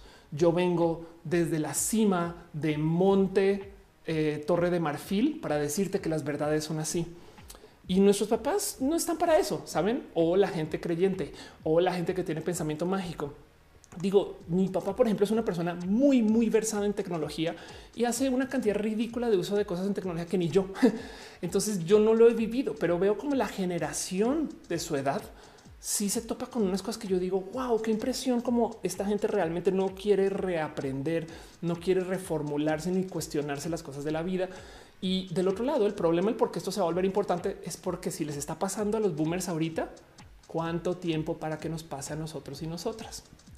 Así que tenemos que comenzar a aprender a tener métodos de pensamiento crítico y de enseñarnos y aceptar enseñanzas que puede que no nos guste porque el problema que la gente está genuinamente confundida. O sea, vean nomás cómo esto es una persona experta explicando cómo el coronavirus no puede venir de las torres 5G, la neta. O sea, ver nomás sus expresiones. Es, desesperado. Es como de güey, yo escribo tecnología y no entiendo por qué chingados, güey. O sea, ¿qué le pasa a esta gente? ¿Cómo les explico yo? Y esto es un periodista, saben? Eso tenemos muchas cosas aquí en entre manos que tenemos que desenredar, pero es un problema. Y quería traerlo acá, todo esto colado dentro del que, por favor, no quememos torres de 5G. Saben? Voy a cerrar el tema con esto, leo sus preguntas, pero em, solo les quiero decir que, que no se les olvide que en todo este proceso, miren, duden de mí. O sea, lo que yo digo no es la verdad revelada, es la verdad de Ofelia.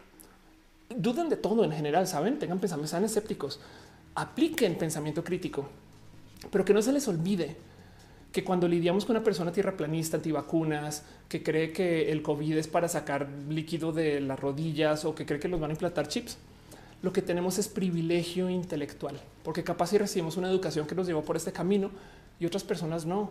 Entonces no podemos andar por la vida diciéndole, ay, pinche tierraplanista, estás bien idiota, porque lo primero que va a hacer esa persona es radicalizarse más. Y entonces vamos a seguir pues, pasando por estas, ¿no? Pero bueno, lo digo porque justo también si ustedes no están a favor o no entienden o no viven el horóscopo, díganle a una persona muy creadora del horóscopo que no es verdad.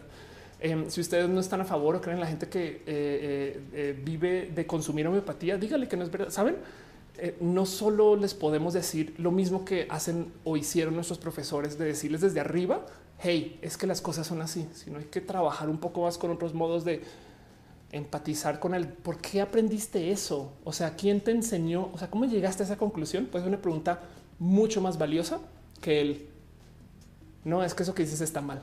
Saben? Cierro el tema, leo sus preguntas este, eh, y les dejo ahí nomás el pensar justo de que las antenas de 5G no tienen la culpa de nada, pero nuestra educación y el cómo nos relacionamos con esa tecnología definitivamente sí.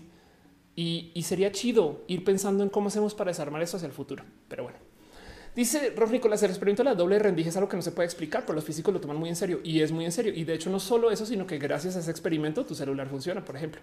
Dice eh, Karen me recuerda sería Ricky Morty cuando Jerry piensa que Plutón es un planeta y aunque se comprueba lo contrario con la ciencia, él lo sigue afirmando. Ándale. Em, dice Ultra Rafito, sesgo de confirmación. Dice la reseñadora mexicana que divertido nombre. Confirmo 100% que la educación está rota. Soy licenciada, de, licenciada, supongo, en pedagogía. Sin embargo, también es impresionante el porcentaje de analfabetas tecnológicos. Pasé mi tesis en esa variable. Ándale. Dice Monserrat Morato, nos pasa ya ahora. Hay gente bien cucú de mi edad diciendo chorradas de mil cosas. Exacto. Rafita Barrera dice, pero el pensamiento mágico no es un placebo eh, y hay casos que funciona. Em, Dice Ganchigar, ¿estás tratando de decir que nos volveremos obsoletos? Sí, pues por supuesto. Pastel Cocoa dice, los buenos maestros ayudan a sus alumnos a redescubrir y vivir en carne propia las enseñanzas de cada materia. Qué chido pensar. Pero Ramírez dice, bueno, el nuevo plan 2018 nos dice que el alumno debe de ser autónomo en sus conocimientos. Yo implemento el uso de la tecnología y la búsqueda de información. Qué bonito. Flor Nunca Mendy dice, ¿viste la morra confía confía Sofía diciendo que no se vacunen del coronavirus porque es la marca de la bestia. Un claro ejemplo del pensamiento mágico llevado al extremo. Exacto. David Torres dice mis papás son maestros y tengo ambos lados de la moneda. Cristian Valderas dice el problema con el tema de la investigación, al menos a nivel universitario, impera la idea del elitismo y ello implica tragarnos una cantidad de situaciones desesperantes cuando estás estudiando. Claro. Y el elitismo, a ver, el elitismo también tiene sus defensas. O sea, hay motivos por los cuales la élite se necesita también, ¿no? No puede ser enteramente democrático el conocer, o será que sí? Eso hay que platicarlo, pero, pero, pero estoy totalmente de acuerdo contigo que el elitismo, hay elitismo tóxico. Irina Gradenko dice eh, siempre han parecido que el sistema educativo nada más se preocupa por mandarte a la guerra lo más rápido económicamente activo. Sí, de hecho, el verdadero problema del sistema educativo que conocemos hoy y que estamos tratando de reformar y rehacer y actualizar es que el sistema se hizo en un mundo. O sea, se pensó, se desarrolló la escuela, la universidad, el tener clases de tantas horas y que el profesor te diga todo eso, todo lo que conocemos como la educación, sobre todo que nos tocó creciendo, porque hay gente que ahorita está en el sistema ya entrando a reformas. Em, y cuando digo reforma, no la reforma educativa, sino de la reforma de filosófica de cómo se debe de educar en un mundo con Internet, por ejemplo em, es que ese sistema que conocimos de la escuela, el profesor, el profesor que tiene la razón, todas esas cosas de las que se quejaba la Mars, eso se inventó hacia entrando, digamos que a la revolución industrial y se inventó para un mundo que estaba lleno de gente llena de experiencias, pero que era pobre en conocimiento. Tenías tú personas que güey, habían viajado, que, que que para arriba para abajo, que trabajaban en mil fábricas, que sabían de muchas cosas de la vida, pero que no sabían nada del conocimiento del mundo. Em, y entonces es más, hay un, hay un, hay una, hay un trozo musical que se burla de esto eh, que se llama Knights of Penzance, que eh, a mí me gusta cantar de vez en cuando, de paso. Perdón, Pirates of Penzance eh, y, se llama Modern Major General, em, donde habla justo este es, un, es un pedazo, pero bueno, el caso es que es, una pieza como muy 1700, entrando 1800, donde se burlan de cómo eh, el, general, el militar, era la persona que tenía todo el conocimiento, pero solamente el directivo, o sea, el Modern Major General. Y entonces la letra de esta rola, que esto es como esto, lo publiqué el otro día en, Twitter, creo. No sé si lo conocen o no.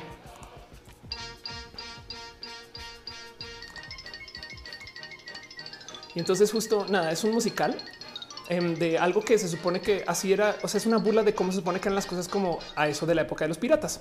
Bueno, casi muy bizante.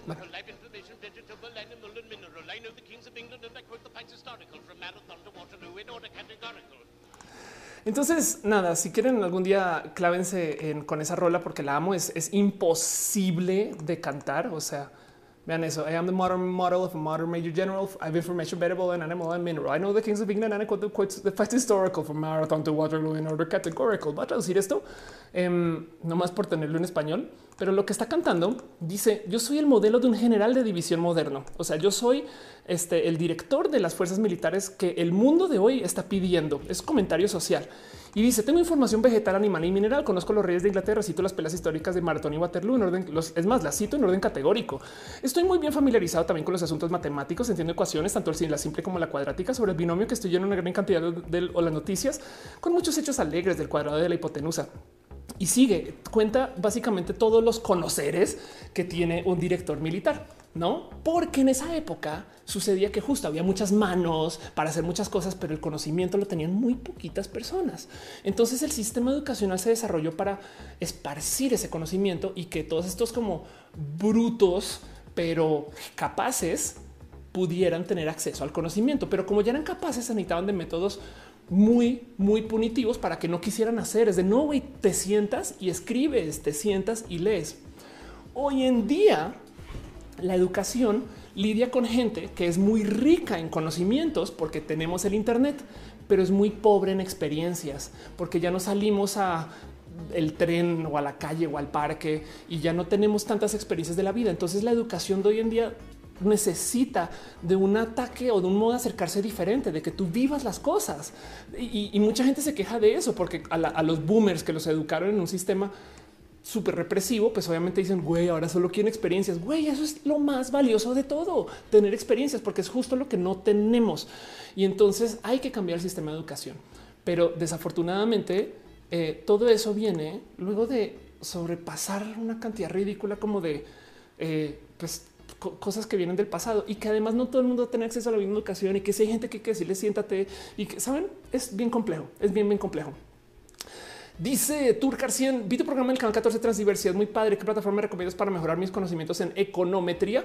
Wow, eh, todos los que sean de educación en línea, la neta, sobre todo porque tienes acceso a lo último. Entonces no sabría bien por dónde llevarte, pero búscate directo con los mismos profesores que enseñan en los espacios universitarios chidos de economía, sabes, como literal, búscate así tipo London School of Economics, busca, busca quién da los cursos güey, y ves si los profesores tienen espacios donde estén publicando cosas. Eso podría ser muy chido.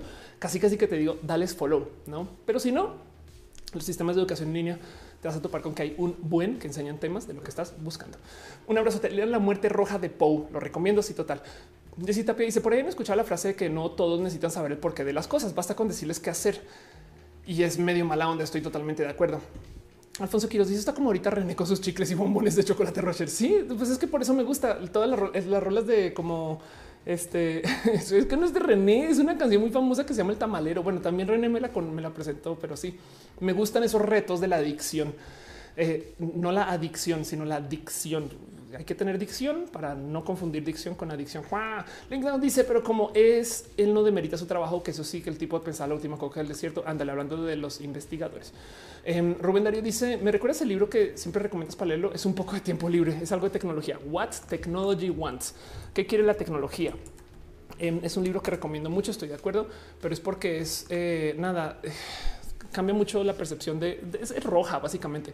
What Technology Wants es un libro del 2010 este, eh, pues, pues, porque mi compu me leyó algo en voz alta, pero bueno, es un libro del 2010, este, que justo eh, habla de cómo la tecnología está aquí para desarrollarnos como seres humanos. Pero bueno, en fin, Conrado dice: Mándame saludos a Nogales, Sonora. Wow, un abrazo, Conrado. Gracias por estar acá.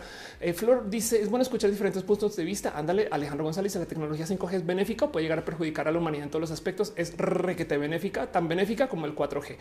Em, eh, dice Cristian Valderas, además muchos reformistas de la educación de esa época en efecto eran militares o tuvieron que participar en una guerra. Exacto. Karen Ortiz dice, es como cuando ponen a alguien a una clase de emprendimiento, pero nunca ha emprendido. Exacto, anda, así. Bueno, veo que están dejando eh, piñas también, entonces eh, nada, es por el, regalo de Turcar. Gracias, neta, neta, gracias. Bueno, Voy a entonces cerrar. Dice Carlos, ¿a qué tipo de droga me puedo hacer adicto? A la droga del conocer. Olivia Stallworth dice eh, eso le repetí a mi hijo mientras la llevaba a crecer, que yo podía explicarle cosas, pero al final yo no podía tener siempre la razón y él tenía que hacer su propio análisis. Sabes también dónde eh, hacen una analogía de ese pensar en Matrix. Yo te puedo llevar a la puerta, pero tú la tienes que atravesar. En fin, em, voy a cerrar este tema y voy a nomás dejar ahí pendiente. Pueden seguir escribiendo todo lo que quieran. Eh, y no más sepan que vamos a estar aquí un rato más. Llevamos tres horas hablando. En este caso, nada, me la pasé. Pero pues, ¿qué les digo? Es un tema que me trae mucha, mucha pasión. Va a hacer un pequeño repaso de cosas que pasaron la semana. Em, y no más por recapitular rápido. El 5G no es problema. La tecnología del 5G es espectacular. El miedo al 5G sí es problema. Y el que exista la difusión de noticias falsas que lleva este miedo también es problema. Y todo eso se resume en que tenemos un colapso en el sistema educacional. Ahora, capaz si el colapso no viene explícitamente del sistema educacional, viene de cómo la educación que estamos recibiendo ahorita era para un mundo que iba a ser muy diferente al actual. En los noventas, lo que se pensaba del futuro no tiene nada que ver con donde estamos. Entonces, igual y también hay hubo temas que nos han adoptado desde la academia y la academia, güey, la gente que está en la academia es como la neta, si saben, yo sé que quieren hacer cambios, pero es como ver un grupo de dinosaurios que pues de repente voltean y dicen, no mames, güey, ahí viene, ahí viene un meteorito, güey. Alguien dice, no, güey, hay que esconderse, chingale, güey. Sí, güey, hay que esconderse. Y comienzan a correr, pero son dinosaurios. No, ahí viene, ¿saben? Y entonces eso es lo que yo veo en los sistemas académicos. No es más. Pero bueno, leo sus comentarios ahorita más adelante. De todos modos, acuérdense que este show sigue por un rato. Tenemos todavía noticias y cosas de la semana. Vámonos con la próxima.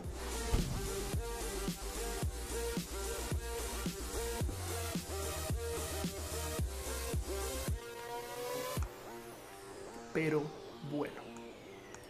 Vamos a hablar un poquito acerca de eh, cositas que pasó en la semana. Una sección que yo llamo desde el fondo de mi corazón abrazos. Em, porque en una época le llamaba balazos, eh, porque así le dicen las revistas como a los bullets, como o sea, así le dicen revistas a las noticias primarias en la portada de la revista bullets. Entonces yo decidí llamarlo balazos, pero un día alguien me dijo Ofelia, abrazos, no balazos. Y tienen toda la razón. Y como estamos en la pandemia y estamos ahorita encerradas en casa, entonces que tengamos un poco de abrazos distantes sin contacto por la salubridad. Y pues bueno, lo primero que tengo para ustedes esta semana son cosas que quiero platicar, que sepan que existe, pero no quiero clavarme en estos temas. Nomás se los va a repasar para que sepan y ustedes opinen y me dicen qué piensan que por lo menos se enteren que esto sucedió. Pero bueno, lo primero, lo primero, em, para la gente que está planeando ir a la marcha LGBT, les tengo una triste o feliz noticia si ustedes quieren seguir con vida. Em, y es que se canceló ahora sí la marcha LGBT en la Ciudad de México. ¿Qué quiere decir que se canceló? Pues Ofelia ya había visto que eh, ya habían anunciado, no? Pues resulta que, por si no lo sabían, en la Ciudad de México tenemos creo que tres eh, eh, comités diferentes que planeaban la marcha y eran tres marchas que sucedían al tiempo y pues así la diversidad que les digo. Pues bueno, el comité, si yo tengo más entendido más grande, más importante, el por con quien trabajo yo, la gente que, que estaba más encargada de lo que sucede en el Zócalo, esas cosas, ahora sí ya dijeron no se va a hacer.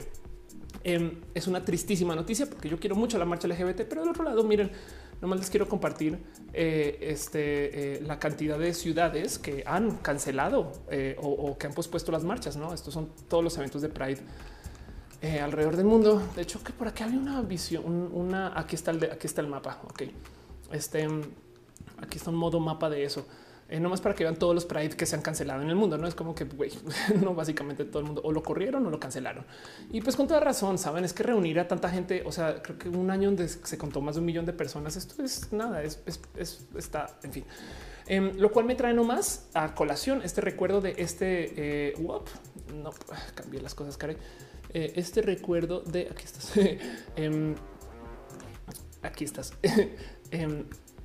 Sin querer le moví alubias, eh, de el racional de recuperación por sectores. Esto de hecho lo compartí yo en otro roja. Es un análisis que hizo Deloitte o Deloitte em, que como que trata de como que no más tratar de ponerle fechas a la recuperación en general. Y entonces vean, esto se hizo justo cuando comenzó la cuarentena y pone eh, este hoyo de cuarentena con restricciones de marzo a junio. Ahora, ojo, esto es para España. México comenzó su cuarentena a finales de marzo.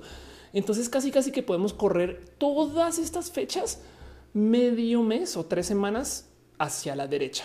Esto es una proyección, esto puede no cumplirse, pero pues para que vean más o menos como cuándo van a comenzar a darse las cosas. Viajes de primera necesidad a eso de junio. Quiere decir que viajes de primera necesidad en México, pónganle que entrando a, o a la última de junio. De paso, por ahí es cuando más o menos va a suceder Pride. Em, turismo doméstico va a comenzar a, medio acercarse a recuperarse a eso de agosto, entrando hacia septiembre. Sensación higiénica progresiva, definitivamente septiembre. Corporativos y eventos pospuestos van a comenzar a suceder en noviembre y esto confirmo que es verdad.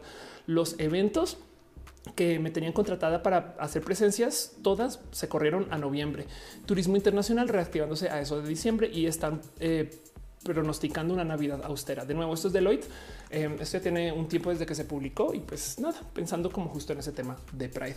Dice eh, Luisa de Mont, yo escuché alguna marcha digital, es verdad, em, se está organizando una versión digital que, que les digo, va a ser, o sea, quizás más bien el tema de los talentos presentándose en modos digitales, así como hemos visto todos los otros eventos suceder. Ojalá y eh, funcione y sea bonito. Em, dice Ultar, no más hay que posponer al siguiente mes. Em, yo creo que todavía sería peligroso los eventos masivos en Estados Unidos, por ejemplo, se están posponiendo hasta agosto del 2021.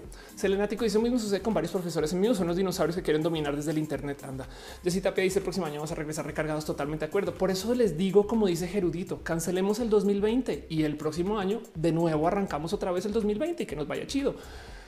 Em, y ya no. Entonces, pues bueno, Karen Anel dice España ya comenzó a permitir salir, pero con medidas de prevención. Cristian Valdez dice los congresos se cancelaron. Sí, totalmente de acuerdo. Pero bueno, próximo abrazo, cosas que pasaron esta semana, nomás para repasar los abracitos y cositas así rápido. Em, se sienten viejos mayores de edad, rucos y cansados? No, porque nomás les quiero recordar que ya se cumplen ocho años desde el hola que hace. El hola que hace fue un meme que es muy famoso, que todavía veo gente usar, que eh, fui a checar y resulta que justo así ya este nada, se, comenzó a usar hace ocho años. El hola que hace que de paso tenía un hermano que no se volvió famoso y esto me da mucha risa, que es el hola que quiere eh, que este nadie lo conoce. También hay hola que dice, pero ese no lo añadí acá. Y pues nada, solamente les quería hacer sentir este, mayores de edad, rucos y listos para pedir su retiro. Pero bueno, em, otra cosa que les quería compartir, cosas que vi que sucedieron esta semana y de hecho con mucho cariño para eh, arroba Ricardo que me comparte estas cosas que la neta neta me parece bien pinche chido. Em, sepan, y es que he visto muy poquita gente hablar de esto, que México va a ir a Rimpac. Em, México va a ser parte de los esfuerzos de los ejercicios RIMPAC. Por si no saben, son los más grandes ejercicios de guerra marítima del mundo. Y es que, miren, hay una cosa que a mí me ha causado mucha como risita interna y es como en México se habla mucho de que la Marina es la fuerza más grande y más justa y más incorruptible del país y no sé qué. Y es de güey, solo tienen un barco, digamos que digno de cooperación internacional, eh, un navío más bien, em, que eh, si mal no recuerdo la Pola, le llaman la Pola, este pero pues como sea, invitaron a México a Rimpac y eso es pues nada, es chido. Este eh, Rimpac básicamente es un ejercicio donde han pasado todo tipo de cosas bien cool y divertidas. Y es que el cuento es que pues como el mundo está militarizado, pero que este sistema militarizado existe para demostrar que tenemos capacidad y no necesariamente usarla. Entonces se hacen juegos de guerra para no más aprender a colaborar entre países. Y pues nada, iba a estar México. Entonces justo aquí está la fragata ligera ARM Benito Juárez. Ese es el nombre. Ok, se prosigue con el entrenamiento avanzado de su tripulación. Ojalá se reactive la construcción naval lo más antes posible, que eso es verdad. Está detenida la construcción naval en México, mucho más en épocas este, de López Obrador. Pero bueno, como decía, dicho sea de paso, el original ARM Benito Juárez una patrulla oceánica clase Sierra que se incendió y quedó destruida. Ya que la última clase ya, y ya que a la última clase Oaxaca botada ARM Estado de México le cambiaron el nombre ARM Tabasco. El ARM reformado le pusieron el nombre vacante. Entonces, pues nada, sepan que eso existe eh, y no más que sepan que existe, ¿no? Y ya, así las cosas. Dice Juan Arias, hola que quiere, hola que hace, que quiere. Grecia Medrano dice haciendo un streaming o que hace, hola que hace. Ay, los quiero un chingo, güey, les quiero un chingo, las quiero, los quiero. Rafita Barrera dice, me siento como cuando me regañó el maestro por preguntar. Carlos Gutiérrez dice, nunca vi un Pride, está considerando este año, te toca el próximo, pero no, es, es que les digo algo, está chido porque vamos a seguir viviendo, piensen en eso. Em, y sobre todo nuestros papás y abuelos, ¿no? Y a papá y mamás y abuelas. Duval me lo dice. Igual eh, estoy publicando fotos en Estados Unidos donde diversas personas blancas en Nueva York están saliendo de manera masiva a parques. si mucha gente no está, no está acatando las eh, cuarentenas, pero bueno, les dejo ahí nomás lo del Rimpac. Me parece un noticio. No, no, no, no, no solamente porque es de hay algo bonito en, en este ser parte de la colaboración internacional. No sé cómo explicarlo. Em, dice la reseñadora mexicana realizó un proyecto de investigación de diseño curricular eh, y en general todos los niveles está desfasada por más de una década. Contenidos caducos para actualidad. Súper sad. Qué lástima. Dice Caro, hola, me da una hamburguesa o qué hace. Estamos jugando al hola que hace. María José dice qué pasa con el chico que vendía libros para comprar una computadora para la escuela y su trabajo. No tengo la más mínima idea. ¿eh?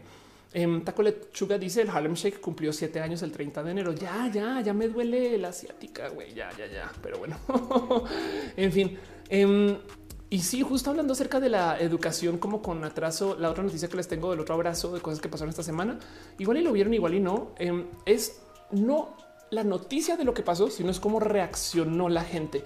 Porque resulta que la Secretaría de Cultura de la Ciudad de México, que de paso apoya mucho eh, este, a la diversidad, dice, nosotros publicó esto acerca de un eh, evento que eh, es una obra donde en la foto tenemos a eh, sus dos protagonistas que se aman y se quieren mucho, ¿no? Y de hecho justo en la obra se dan besos y nada, es una obra gay, fin, contigo en la distancia, obra príncipe y príncipe, la, obra príncipe y príncipe en contigo en la distancia y lo publicaron además el día de la niña y el niño. Y pues nada, ver los comentarios de esto, este, pues fue como una dosis de realidad de wow, qué locura cómo, se pone la gente con esto, porque además esa obra en particular la están montando acá, pero al parecer es una obra que se escribió hace 20 años y entonces hasta ahora la traen a México, no? Pero mm, es, fue, fue rudo de, leer, no? Porque, porque miren, eh, las respuestas fueron raras. Voy a levantar respuestas de la gente LGBT que digo, pues sí, güey, también esto, la neta, neta, qué pedo. Dice Aurora Wonders, me encantaría que se usara con los niños no para protestar en contra de las iglesias y los padres que violan a sus hijos, sino por una obra de teatro. Reorganice sus prioridades, padres de familia. Em, Mau eh, dice los conservadores dejen de inculcar a los niños su ideología de género. Ellos solo quieren jugar. También los conservadores vas a jugar lo que yo te diga. Si eres niña, la comidita, las muñecas. Si eres niño, los carros y las luchas. Y es decir, claro, totalmente de acuerdo. Y mi favorito es este que dice Kike, pero cuando pasa en televisión esto, nadie dice con los niños no. Y tiene toda la razón. Y esto es algo que ni puedo mostrar bien este, eh, andando, pero esto fue eh, es un video viejo de cómo una vez literal esto fue Edge que hizo esto. Yo creo que porque estaba celebrando eh, eh, llevarse el campeonato y literal, güey se llevó una chica a la cama y en el escenario, güey. Em, y nada, pues estuvo, saben, o sea, estuvo totalmente público. Fue como de wow, qué locura. Y miren, nada en contra de la sexualización y estas cosas, pero es como de sí, es verdad que hay una como saben, como persiguen a la gente LGBT por, por ser todo lo que nos dicen que somos y, de su lado no se preocupan. O sea, no hay como grandes movimientos en contra de la pederastía y estas cosas. Entonces, pues bueno, y se me echan esa obra está preciosa. Ese es uno de los cuentos que más comentamos en mi clase de literatura infantil. Qué chido. Ultercat dice hombres o la que hace. dice eh, Flor, no conocía la obra y me pareció genial. Qué chido. Em, dice Metal Blood, eh, hola, ¿qué tal? ¿Qué va a decir? ¿Qué va a contar? ¿Qué va a narrar? ¿Qué va a informar? Eh, ¿Cómo es la que la colombiana la que dice que le sirve, eh, que, le sirvo, que le atiendo? Este, eh, en fin, em, dice Héctor Arreola que es Reuters, es una agencia de noticias. Em, dice Aileen Fabiola de los Santos en mi escuela agregaron ocho semanas más, pero no le hallo sentido porque estamos teniendo clases virtuales y yo solo veo con los abruman de trabajos. Barbin G dice no quiero que se acabe roja sin saber lo de las uñas, porque tengo todo un video hablando de eso, pero es porque toco guitarra. Entonces, eh, para tocar guitarra necesito uñas cortas y las otras, pues uñas largas y así. Metal Blue dice la incoherencia de los medios. Sí, totalmente de acuerdo. Y pues bueno, este, ¿qué más tengo para ustedes eh, acá para compartir? Absolutamente nada más. Entonces voy a cerrar esta sección, irnos rápido con lo próximo. Llevamos al aire tres horas 19 minutos. Em, y nada, qué chido estar con ustedes acá. Eh, dice Alejandro Uzcategui, ¿cuál obra la voy a volver a mostrar? Aquí está, es esto que está moviendo la Secretaría de Cultura un fragmento de la obra Príncipe y Príncipe. Ok, ok, aquí está. Entonces, de hecho, recomiendo en general, es como es bonito, como que sepan que estas cosas se hacen, que esto sucede. Eh, príncipe y Príncipe, un fragmento, ahí está todo y así las cosas. Pero bueno, dice Sniper, eh, 10 Sniper, ¿ontas? Hombres del eh, crepúsculo, dice así son de doble moral. Total. Jorge Rosales dice algo que me pareció curioso. Es el tuit de la obra fue que la mayoría de los perfiles eran religiosos y en contra de López Obrador. Ay, ay, Gracia Medrano dice en WWE era súper común ver cómo un luchador golpeaba a su esposa en el ring. Ándale. Bueno, Reseñora dice mexicana que a qué va a querer, qué va a llevar. Para eso estoy, para servirle. Pero no es como tan inherentemente, en fin, es que algo en el acento colombiano. Pero bueno, este mm, vámonos con nuestra próxima sección. Voy a nomás a este que les digo a, platicar un poquito acerca de dos cositas que tuiteé que yo creo que vale la pena explicarme. Y con eso les dejo ahí nomás un repaso de las noticias de la semana. Me gusta luego también darme un repaso por noticias LATAM. Entonces voy a ahorita pasarme justo por unos tweets que puse que mucha gente me dijo qué pedo con eso, Ophelia, estás loca o no. y luego eh, levantar que mi perro también, bueno, el perro mi vecino no es mío, perro mi vecino se está quejando de eso. Y luego también em, eh, levantar eh, un poquito noticias de cosas que pasan en Latinoamérica, que hay una locura ahorita en Venezuela, pero quédense acá un ratito y llevamos tres horas 20 minutos. Vamos a la próxima.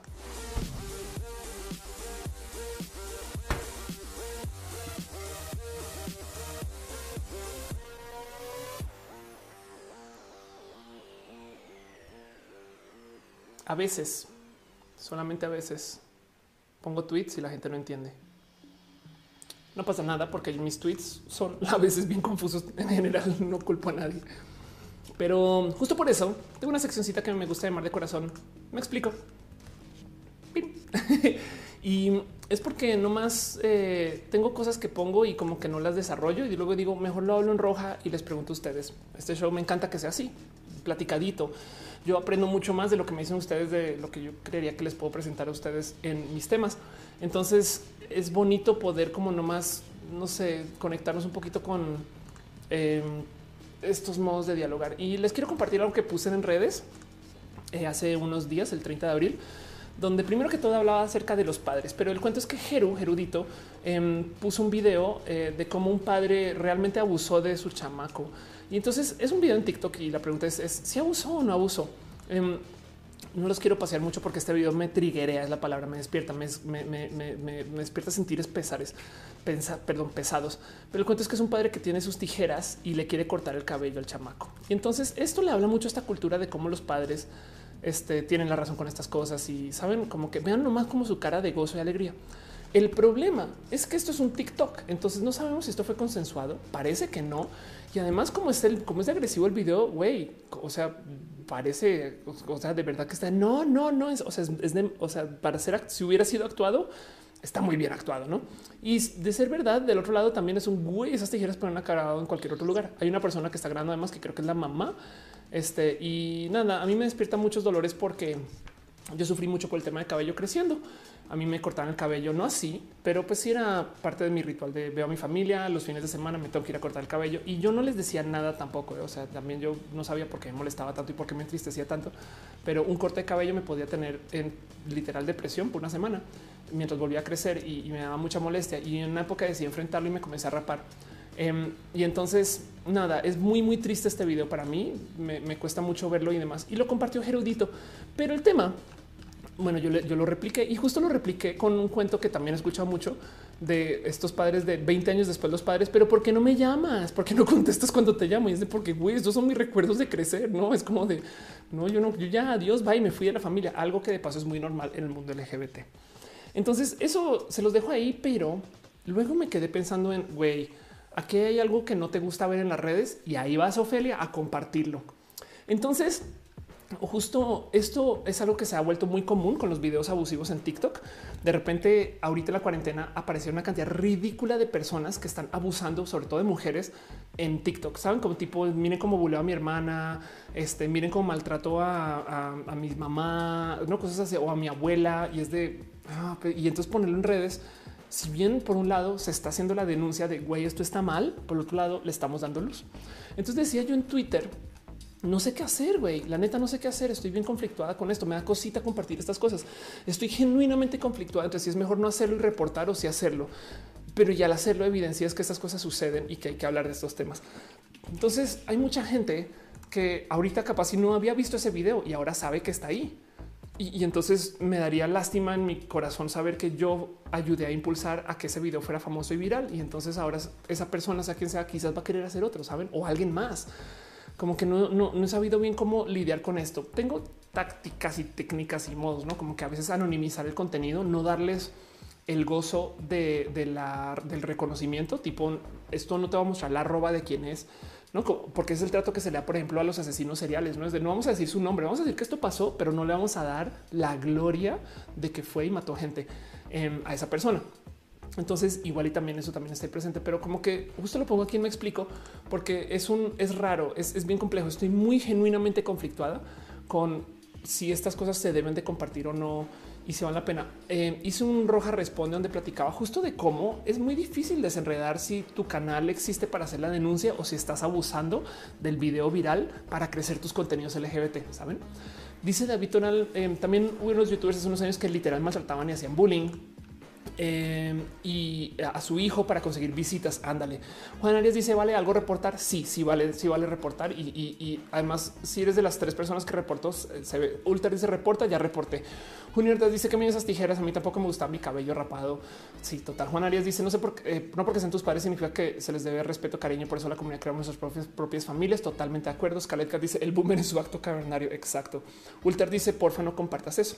Sí, creativamente dice: El video tiene mucho tiempo, pero es una clara violencia el chico. Cuando lo vi pensé que había un accidente total. Em, dice Alec Valencia, ese video es viejo, yo lo vi hace años. Además, imagínate. Andy dice el video es antiguo. Ok, ya están diciendo. Iván Shocking dice un video antiguo, no es nada consensuado. Eh, Flor no dice a mí quemaron toda la colección de anime y mis dibujitos de hadas y duendas. Qué triste, güey. Sí, saben. Em, em, así, exacto. Dice este Alfonso Quiroz chiste trabajando con manicurista pobre con las uñas solamente con descuento. Dice esta Britney Pelona cumplió 13 años. Wow, qué locura. Luisa Demont dice quizás en lugar de compartir el video se pueda hacer una descripción escrita del video, tampoco con lujo de detalle, pero sí destacando. Eso es verdad. Igual y a lo mejor es una buena idea como tipo de oigan, estoy viendo que esto sucedió, sépanlo, no? O sea, no leemos mucha luz. Sí, como que lo quería platicar con ustedes para un qué se hace, qué harían ustedes. Por ahí me decía alguien que, por ejemplo, lo mejor es literal nada, comunicarlo internamente vía WhatsApp. Pero entonces el problema es que pues, no acabamos de hablar de que todo el 5G y las antenas y el coronavirus, todo eso sucede por WhatsApp. No sé bien qué hacer. Dice David Tonal, como dice Subcero, compartir lados de sangre no nos hace familia. Nayeli Guajardo dice: Mi cuerpo de expresión de tal no debe depender de mi familia. Y lo triste es que sí me pasa. Rafita Barrera dice: Una vez en la secundaria lloré porque me cortaban el pelo. Totalmente de acuerdo. Este así es, así se siente. Entonces, pues nada, quería nomás compartirles eso, porque realmente no se trata de compartirles el video en sí, sino del el que se hace aquí. Estoy muy, estoy muy peleada con porque soy influencer. Entonces, a veces saben como que siento que sí, me parece muy sano hablar de esto. Y, no más que podemos compartir ahorita acerca de eh, eh, nuestros sentires del cabello, la colección de anime quemada, el cambio de familia, todo eso. Le veo valor, saben? Pero otro lado, ah, si base de compartir esos videos, hay algo ahí y no sé bien cómo solucionar. Me gusta mucho esa solución de compartirla por escrito y voy a intentarla a la próxima. Erisus Scratch dice le gustan los mini rojas. Muchas gracias. Eh, hombres del crepúsculo dice lo único que van a lograr maltratando a sus hijos es que pase lo que tienen planeado para los de la élite, que los hijos sean retirados de las familias educados por el Estado. Alejandro pues, pues eh, o, se eduquen solos y ya. Víctor Olivares dice mi tía católica me tiró mis Pepsi Cards y las tenía todas, ahora están carísimas. Me acuerdo una vez alguien hizo un hilo en Twitter de cosas que las familias consideraban satánicas eh, eh, cartas Pokémon estas cosas. Enrique acá dice a mí me quemaron mi huilla a los 16 años. ¿Qué tal que se haya quemado sola porque llamaste a un diablo? Perdón, es una broma. Alejandro Jiménez dice lo que está mal de ser señalado. Esa excusa de eh, es que son otras generaciones, darle luz verde a los conservadores para que se siente con derecho. Sí, de hecho, levantar la voz es muy importante. Em, pero bueno, dice Pastel de Coco a mi papá me quería tirar mi oso de peluche porque seguía durmiendo con él a los 15. No mames. Dice David Toral, aquí en León hay una prepa donde al ingresar los estudiantes mayores te rapaban. Siempre me asombró tan normalizado tener el tomar un chico y entre seis raparlo a la fuerza. Wow. Rainbow David dice: ¿Poco le marcarías un martes al ex que te pegaba y te negaba a ser tú en su casa? dice: Dale caro, azota el bastón contra el piso. Edgar se cae, fue hace 13 años. Metalbus dice: los, los, los Pokémon y los pitufos. Sí, total, total. Pero bueno, en fin, este luego la otra cosa que tengo aquí en me explico Em, eso es un tweet que puse a base de una interacción que tuve en un grupo de WhatsApp, pero se los quiero compartir. Perdón, Starlet Pizza deja un poquito de cariño de Mixer. Muchas, muchas, muchas gracias, cariño y amor para ti. Gracias por apoyar con esto. Eso es otro tweet. Cerremos ese tema de lo del cabello y lo de TikTok. Me voy con el consejo de Luisa. Em, y, si se les ocurre algo más, váyanlo poniendo. Yo les leo de todos modos, pero les comparto otra cosa de la cual me quiero explicar. Y es porque justo esto sucedió en un grupo de WhatsApp y lo traje aquí. Pero hablaba de cómo el valor de una comunidad siempre se mide en cómo se acepta a la gente nueva en la comunidad. Entiéndase, hay muchos géneros musicales que están ahorita a riesgo de morir o que murieron del total, que eran muy grandes en los noventas, porque las generaciones que movían estos géneros, que eran los skaters de la época, por ejemplo, se encargaron de decirle a la gente nueva que no podían escuchar esta música o que no la podían gozar. Y eso es un ejemplo al azar. Seguramente en su profesión, en su bis, en su, en su en sus gustos, en sus, en su empleo, seguramente en su área de trabajo, en algún lugar les ha tocado ver cómo antes había algo muy grande que era el grupo de lo que sea y ahora no es tan grande. Y es porque en todas las comunidades siempre hay que tener esfuerzos para acercar a la gente nueva o entender por qué los nuevos se comportan diferente. Entiéndase, si ustedes son parte de la comunidad de, ¿qué les voy a decir yo, güey? de desarrolladores de full stack developers de México y, y, se dedican a cerrarle la puerta a la gente nueva, ¿qué creen que va a pasar en 10 años, güey? Que van a ser 10 viejos que se van a reunir y hablar de cómo las cosas eran chidas antes y ahora no, güey.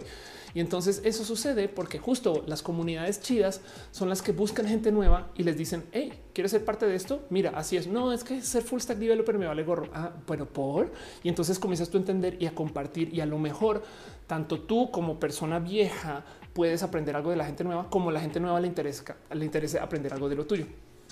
Pero bueno, dice Luisa, ¿lo que opinas de lo que ocurrió con el video y Renata? No vi lo suficiente, pero creo que fue que sacaron tweets viejos, ¿no? Eh, vi que, perdón, Rafita Barrera dice, deja un abrazo financiero. Muchas gracias, Rafita. Muchas, muchas gracias, Rafita, de verdad. Eh, Delphi Rivas dice, Sailor Moon decía que mi mamá era satánica. Hombres del crepúsculo dice que eh, le gusta comer. Muchas gracias. Em, dice Suriel, cuando era niño mi madre me quedó mis cartas de Sakura Card Captor. Wow.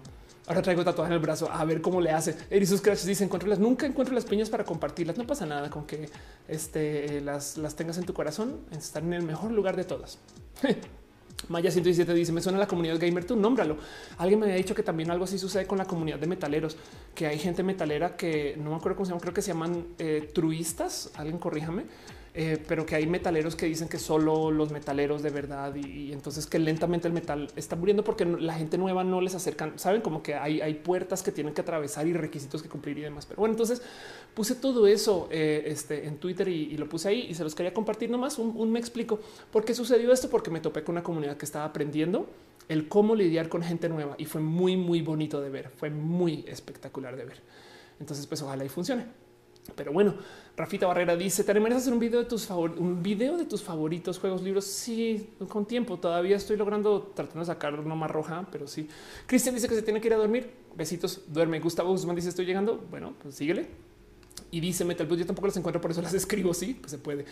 Dice tacos lechuga, los truly. Ándale, exacto. Vendría a ser gatekeeping. Sí, son cuida rancheros, justo. Pero Marisol dice: eh, Ayúdame con mi tarea, un artículo que me recomiende sobre la educación en tiempos del COVID. Acabo de hablar largo. Este video igual y te sirve, solamente aguanta a que, a que ya se acabe el stream. Pero bueno, dice Ger Miranda: Los true del metal de hoy son puros viejos, justo. Exacto. Cristian Andrés Tenorio Uribe dice: Siempre que termino de ver un en vivo, tengo que salir a buscar una cantidad enorme de cosas. Qué chido. Para eso es, para eso es metal. Dice: Eso pasa, son como una especie de puristas con el ámbito metalero. Exacto. Los true. Ándale, exacto. La tiene al clavo con una. Bueno, voy a cerrar esta sección, irnos eh, nomás eh, a una pequeñita recomendación. Este eh, en esto de lo que estamos hablando y hacer nomás para cerrar todo el stream. Bueno, digo cerrar es un decir, hacer un repaso latinoamericano de las noticias de las cosas que pasan en Latinoamérica, igual que los abrazos, nomás una mención rápida de esto pasó, cómo se sienten ustedes con esto, cómo se sienten ustedes con aquello. Y luego nos vamos a preguntas por si quieren platicar conmigo acerca de cosas. Pero bueno, en fin, vámonos con nuestra próxima sección.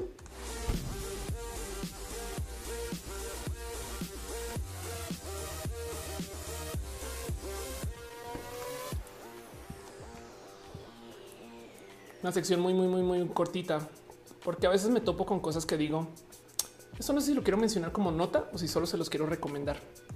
Esto yo sé que lo he mencionado varias veces, varias, varias veces, pero hoy aplica de nuevo. Es más, ¿quién era el que me está diciendo que quería un eh, tema para COVID educación? Puede que esto les sirva o no, este, pero sepan de este documental que ya tiene dos años, es de noviembre del 2018 Em, es un documental que hizo el New York Times acerca de esto que se llama, lo llamaron Operación Infection y hablan acerca de cómo desde los 60s y 70s en la Guerra Fría, Rusia decidió hacer guerra informática.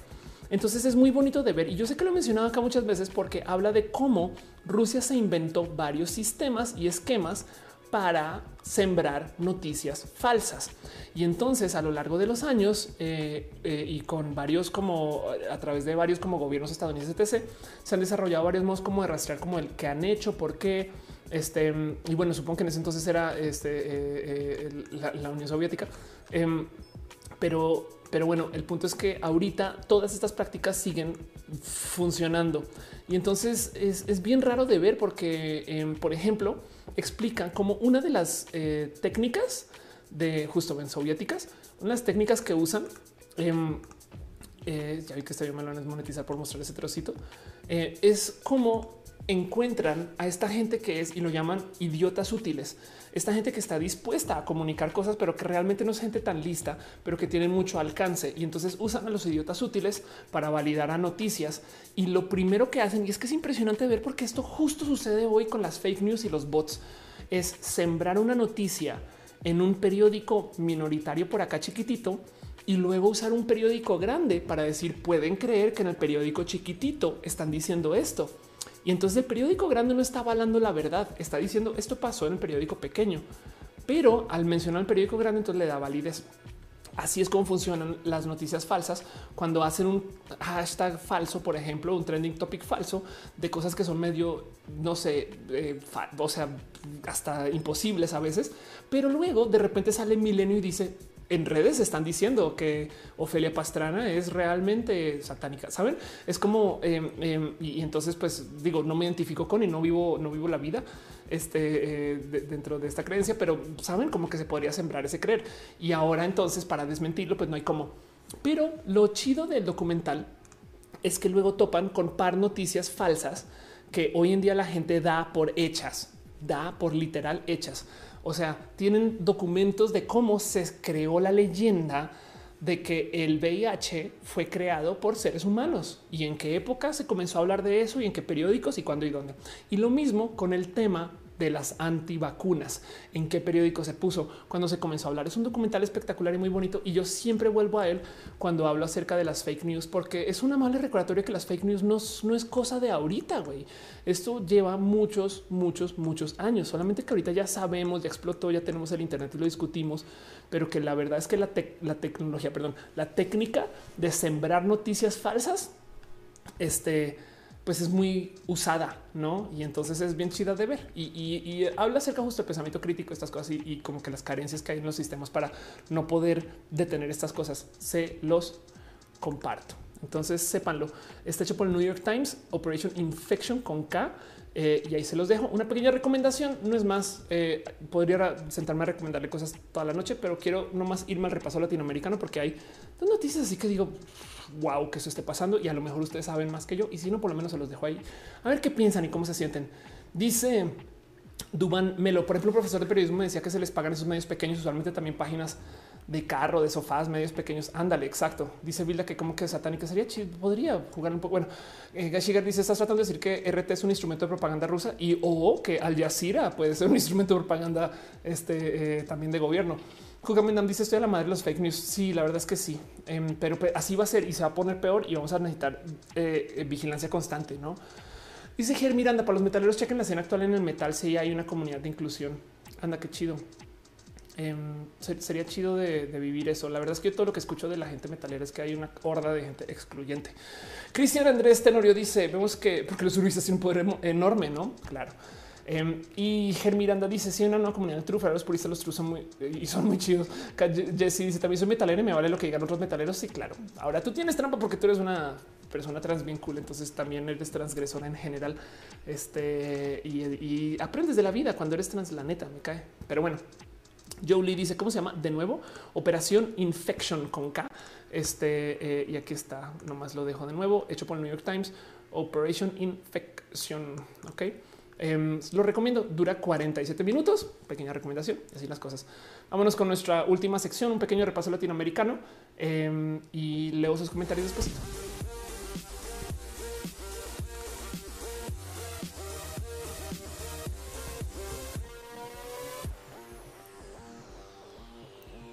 ¿Alguien en el chat es venezolano o sabe algo de Venezuela? Tengo una noticia que honestamente no, sé, no sé qué tan, qué tan ni cómo presentarla. Em, resulta que eso creo que es Caracas, no en el Petare, están enloquecidos en literal, literal guerra, güey, casi em, más que balacera. Eh, esto fue una, pues un, un shootout, o sea, sí fue una balacera, pero de días.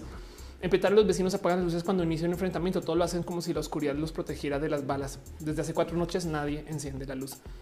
Una de las primeras cosas que comienza a suceder en los gobiernos que, pues, que pierden su capacidad de gobernar es que, pues, justo, o sea, cuando hay corrupción, cuando hay malos manejos, cuando no hay dinero, etcétera, pues es que pues pierde el, manejo de la ley. Me explico. Entonces comienzan a suceder grupos paramilitares, como grupos parapolicíacos.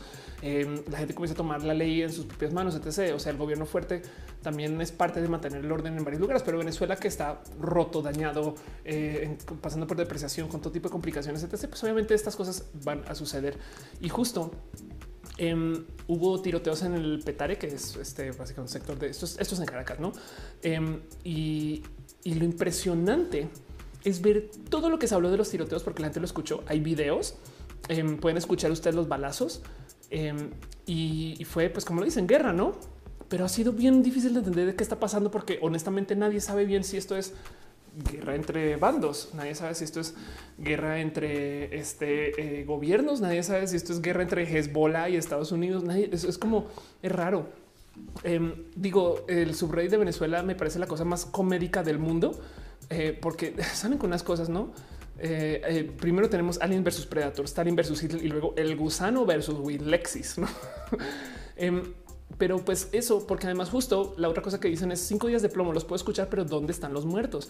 Y entonces lo que dicen es claro, es que lo que comienza a suceder es que para hacer notar su poderío gastan balas para demostrar quién tiene más. ¿Qué está pasando, güey? Em, es una noticia rarísima. Digo, en Venezuela en particular ya mucha gente sabe que muchas cosas horribles están sucediendo, pero esto me rebasó.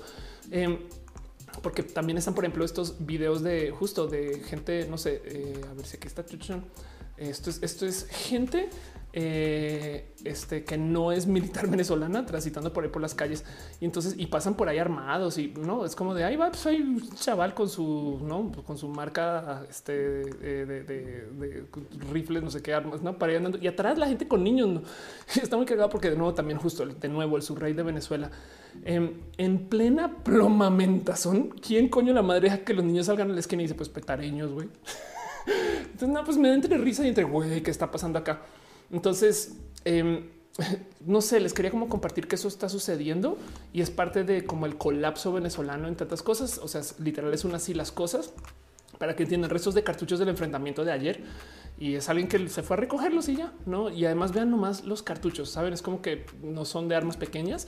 Este eh, y pues deja mucho como que pensar y platicar del tema. Em, dice justo aquí, analizan, no Kalashnikov, no sé qué habla. Em, entonces, pues nada, como que eso está pasando en Venezuela, se los dejo a ustedes ahí como justo a nivel de repaso. Em, Venezuela ahorita está pasando por aún más complicaciones de, estas que ya sabemos. O sea, es que para que entiendan de lo que ya parecería ser que es una muy empobrecida Venezuela. Ahorita resulta que Venezuela está eh, eh, enviando lo que queda de sus reservas de oro a, y tengo entendido que esto es a Irán. Entonces están pues nada, literal sacando lo poquito que queda a nivel reservas. Em, esto aquí está. Funcionarios del gobierno acumulan nueve toneladas de oro, una cantidad equivalente a unos 500 millones en aviones con destino a Teherán y lo llevan como pago por la ayuda de Irán para arreglar las refinadas de gasolina de Venezuela.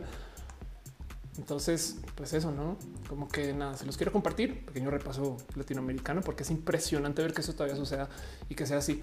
Em, dice Taco de Lechuga. Yo la única metal que conozco es Ghost. Yo conozco a Ghost y estoy enamorada de Ghost. Villa López dice en la comunidad del metal estoy más incluida que con los que escuchan power metal y symphonic metal. Ándale. Andrea dice yo nunca le entendí a Reddit. No te preocupes, tiene su maña. Cristian Andrés dice lástima que Venezuela está como está porque podría convertirse en una interesante fuente de fábricas. No, Venezuela es un lugar espectacular. La gente venezolana es muy, muy chida. Le tengo mucho cariño a la gente venezolana, pero pues Iker dice le satánico soy yo. Claro, ves, ya ves, sigues acá. Gracias. Iker es una persona bien. Sigan a Iker de paso en general en Instagram, sobre todo. Fernando Leal dice por más que suba la calidad, YouTube no me deja ponerlo a más de 480. Estoy en móvil. Chale. Em, dice Luis, vamos con Venezuela para ir a dormir. dice Yolanda, ¿qué piensas del gobierno mexicano? Ahorita estamos pasando por tanta ineptitud. Eh, nada, pues es, una lástima que, que muchas de las cosas que sean errores de lo que está sucediendo con el gobierno mexicano ahorita eh, sean literal mismas cosas que dijo Chávez en su momento y Maduro también en su momento. Y es como de ojalá el futuro nos depare un poquito más de precaución. Pero bueno, em, Dice este Ganshigar, solo aprovechar antes que se caiga su valor, antes que se filtre un secreto. Ándale, total. Pues bueno, em, eso con Venezuela. Y luego la otra cosa que tengo para ustedes en este repaso latinoamericano antes de irnos a preguntas eh, es que y ya había puesto un guard y, ya dije uh, esto se solucionó, no puedo creerlo. Pero luego llegó el coronavirus. Pero llevaba por lo menos un buen mes y medio hablando de cómo Venezuela, pero no Venezuela, ven Lleva un mes y medio hablando de cómo Argentina en 3, 2, 1 y se desaparece. No digo, es un decir que se desaparece, pero Argentina iba a tener serios problemas por esto de su renegociación de deuda, por eso es su crisis económica que ya venía desde hace mucho tiempo y porque estaba literal pausada. Es como, no podemos hacer nada, debemos dinero donde sale, estamos cambiando de gobierno y demás. Y pues entonces, eh, al parecer, ya se había negociado un plan pero llegó el coronavirus y entonces le puso un alto y entonces colapsaron todas las economías. Entonces, como que al parecer decía yo que el coronavirus quizás si le dio un poquito más de vida a la negociación argentina con su deuda, la neta, porque es como de güey, necesitamos a ver ya es de coronavirus. Ah, sí, damos, estamos enfermos. un segundo y ya volvemos. Sigue haciendo la tarea, güey.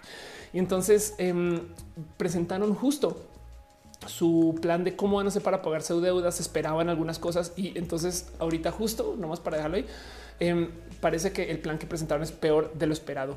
Eh, los inversores a veces siguen preparando para gran pérdida. Básicamente lo que dijeron es ok, vamos a pagar, pero luego entonces vamos a hacer este un recorte y vamos a hacer una reducción en los pagos de intereses del 62 Básicamente no vamos a pagar, no?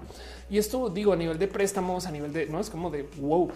Dice mucho, pero del otro lado, Argentina es lo que puede negociar, es lo que puede trabajar. Y esto se vuelve mucho más complejo porque además Argentina ahorita está tratando de atarse a las negociaciones de Mercosur. Mercosur, por si no saben, básicamente es el NAFTA, pero en este caso sería el SAFTA, el South American no Free Trade Agreement. Es la unión económica entre varios países suramericanos eh, que son, eh, a ver si me lo recuerdo, son Brasil, Paraguay, Uruguay, Argentina y creo que Bolivia. Em, y justo Mercosur, pues eh, está ahorita negociando el qué vamos a hacer con la economía actual, por dónde vamos a hacer estas cosas.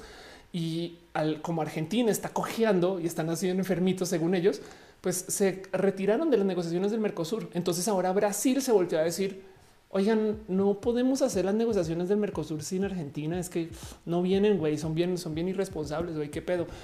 Y, ahora lleva esto a que, pues, como que le pone más duda a Argentina. De hecho, de hecho, es una lástima porque no sé, como que si, si, algo va a mover la economía argentina, por lo menos que igual sea el bloque. Me explico, si no es Argentina sola, si está en el bloque, pero lo que dicen es que necesitamos negociar en velocidades diferentes, como tipo, güey, Argentina está teniendo pedos, no me pongas ahorita a correr una maratón que a duras penas podemos caminar. Entonces, ambos puntos son válidos, pero pues se los quiero compartir. Em, y si Argentina resulta que si queda eh, retirado del Mercosur, así sea para una negociación, pues también es negativo, saben? O sea, es, como no sé, como que no me parece chido. Yo, yo le tengo mucho cariño a Argentina, pero solamente ver que este tema de su negociación de deuda lleva tanto tiempo y representa tanto dinero y va a ser tan complicada que pues, puede tener implicaciones muy profundas para el país. Pero bueno, dice Nicolás Cars Mercado Común del Sur. Exacto. Este Dice eh, Suriel, entonces Argentina aplicó no puedo, profe, estoy enfermo. Exacto. Perdón, veo que están dejando piñas. Rafita Barrera dejó un abrazo financiero. Muchas gracias. Aaron Andrés dice, me va a dormir luego el recalentado. Gracias. Dice Calitos Animal Crossing. No he jugado Animal Crossing en el Switch. Debería. Baez Bandai dice, el problema con muchas cosas son los cuidarranchos como el fandom de Star Wars, que pues, los malos son los viejitos que no aceptan los cambios. Exacto. Pero es que nomás recapitulando todo lo que dije en el show al comienzo es cómo hacemos para no ser esos viejitos que hay que aprender. Eh? Dice Cat Jessy, ¿qué va a pasar con Interjet? Eh? Eh, creo que ahorita algo así como el 80% de las aerolíneas están en riesgo de quiebra. ¿eh? Pues a ver qué pasa. Alfonso Quiroz dice que se fue el volumen. Me gustaría preguntar justo eso, si se fue el volumen o si todavía está bien.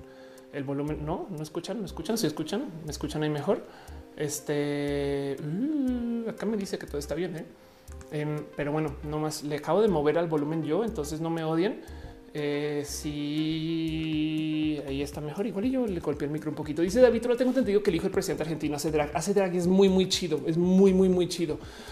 Están preguntando System of a Down. Este eh, si me gusta, sí, no, no soy re fan, pero pues nada en contra. Jesse dice eso mató la última trilogía. Anda total. Bueno, en fin, Siendo eso lo que dice que se escucha bien, a lo mejor se fue el volumen por otro motivo eh, o porque auto niveló algo. Eh, voy a cerrar esta última sección. Vámonos a preguntas y con eso literal cierro todo el show. Vamos para recapitular qué fue todo lo que pasó en este roja.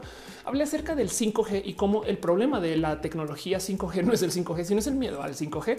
Y ese miedo viene de mil fuentes, entre ellas que no tenemos la neta neta un sistema de educación que nos enseñe a pensar de modos críticos. Pero bueno, Luego eh, repasamos un poquito de noticias y eh, levanté noticias de, eh, de, todo, pero sobre todo el tema LGBT. No hay marcha LGBT. Adiós. Em, nos sentimos viejos y viejas porque el hola que hacía tiene ocho años y Edgar se cayó hace 13. ¿Era hace 13? No, hace 12. México va a ir al RIMPAC em, y luego el tema de la obra de niños que es este justo nada gay. A la gente no le gustó, pero bueno, Roxana deja un abrazo financiero. Muchas gracias. Y pues ya hablamos un poquito de Latinoamérica, el tiroteo en Venezuela, Argentina en la quiebra.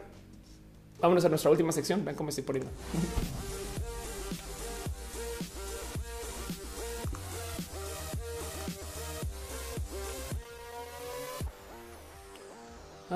dice Iker, DC es una super fantasía. DC es justo eh, este a quien tiene que buscar en el Internet.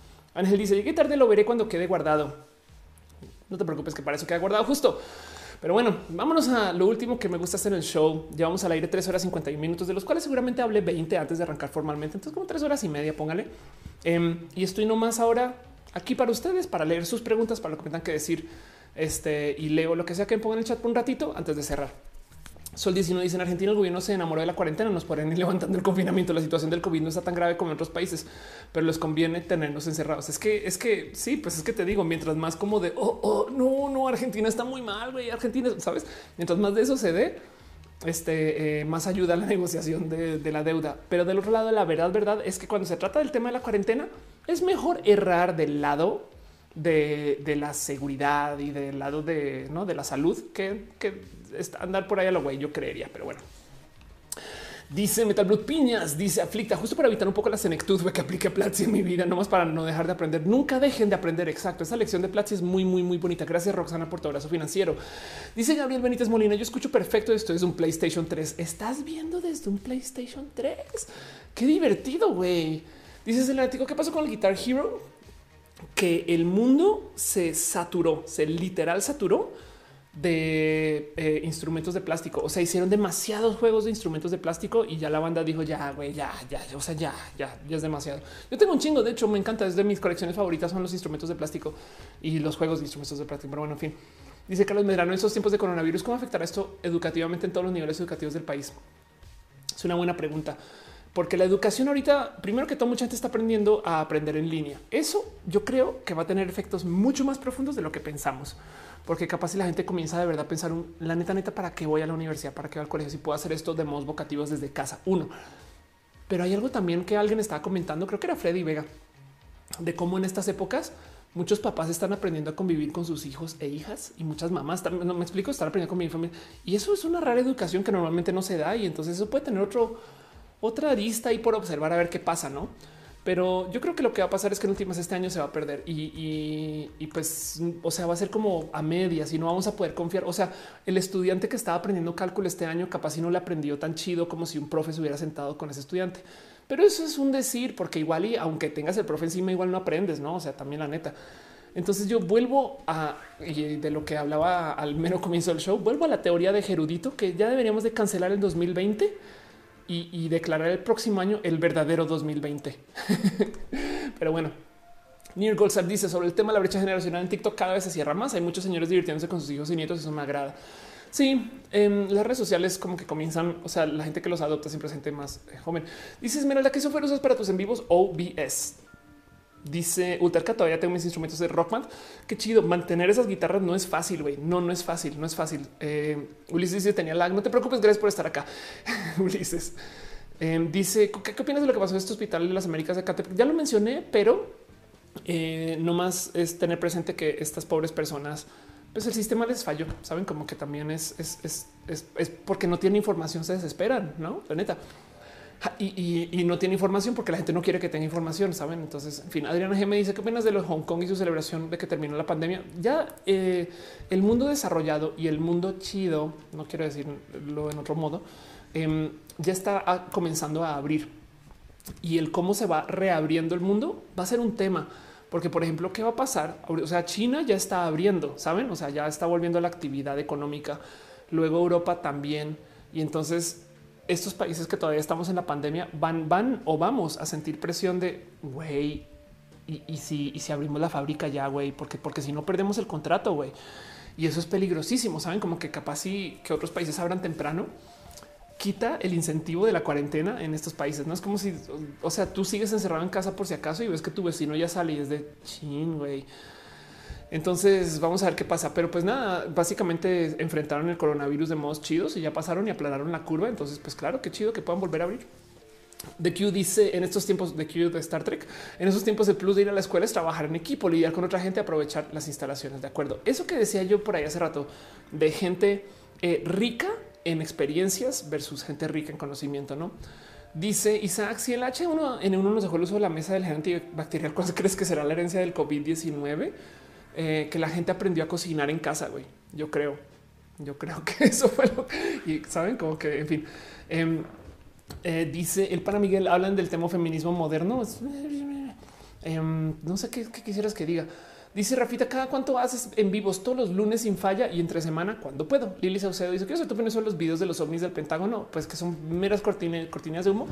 Los ovnis son eso, objetos voladores no identificados, cosas que no se sabe qué son y que nada se publicó y que justo siempre los publican cuando necesitan mover que los medios hablen de esas cosas. Es bien raro de decir que es una lástima que sean como tan misteriosamente virales, porque es un salto inmenso de creatividad decir que ovnis igual aliens.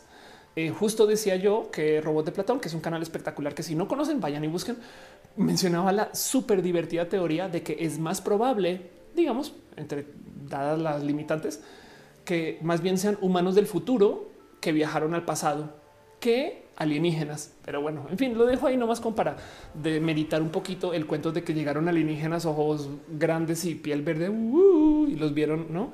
Em, no, un objeto volador no identificado puede ser mil cosas, puede ser un trozo de un cohete que está cayendo, saben?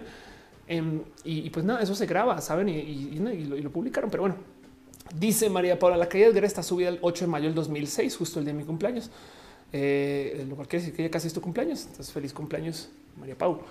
Dice pastel de coco. Había gente que decía que Rock Band era del diablo. Ya no más. Güey. Además, es que lo divertido de todas las historias del diablo es que el diablo lo satanizaron. Ven, porque, porque técnicamente, eh, básicamente, el diablo es una persona que fue en contra de las enseñanzas de Dios. Pero bueno, dice eh, Suriel, eh, quiero que un día la conmemoración del COVID para recordar lo que fue y obvio celebrarlo con carotas de limón, pan de plátano y el café esponjosito.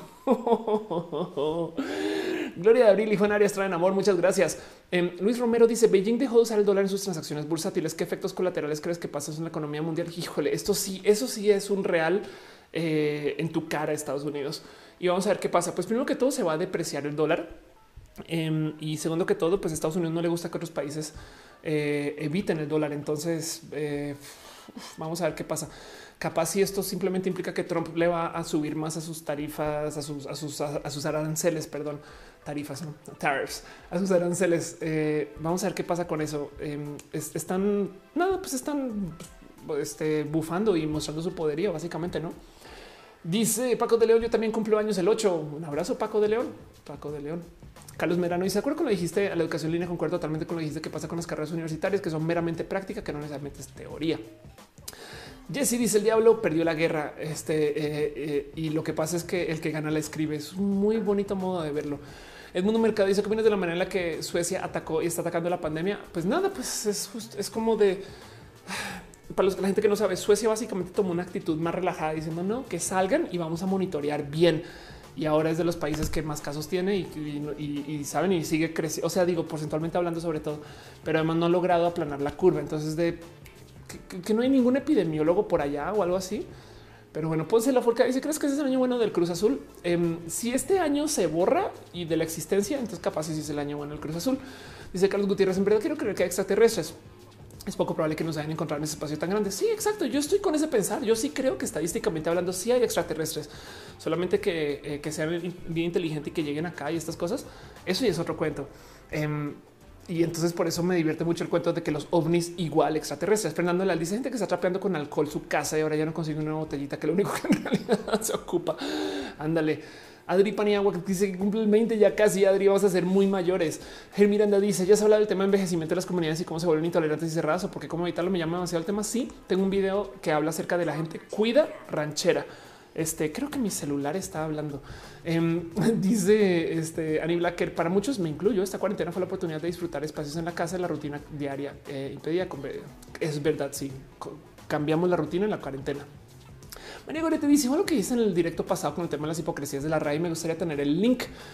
¿Qué sucede cuando la son mayoría prostitutas y mujeres? A ver quién fue que dijo eso. Estoy casi segura este eh, que fue Simonchis, pero vamos a ver esto. Of course, RAE prostitutas.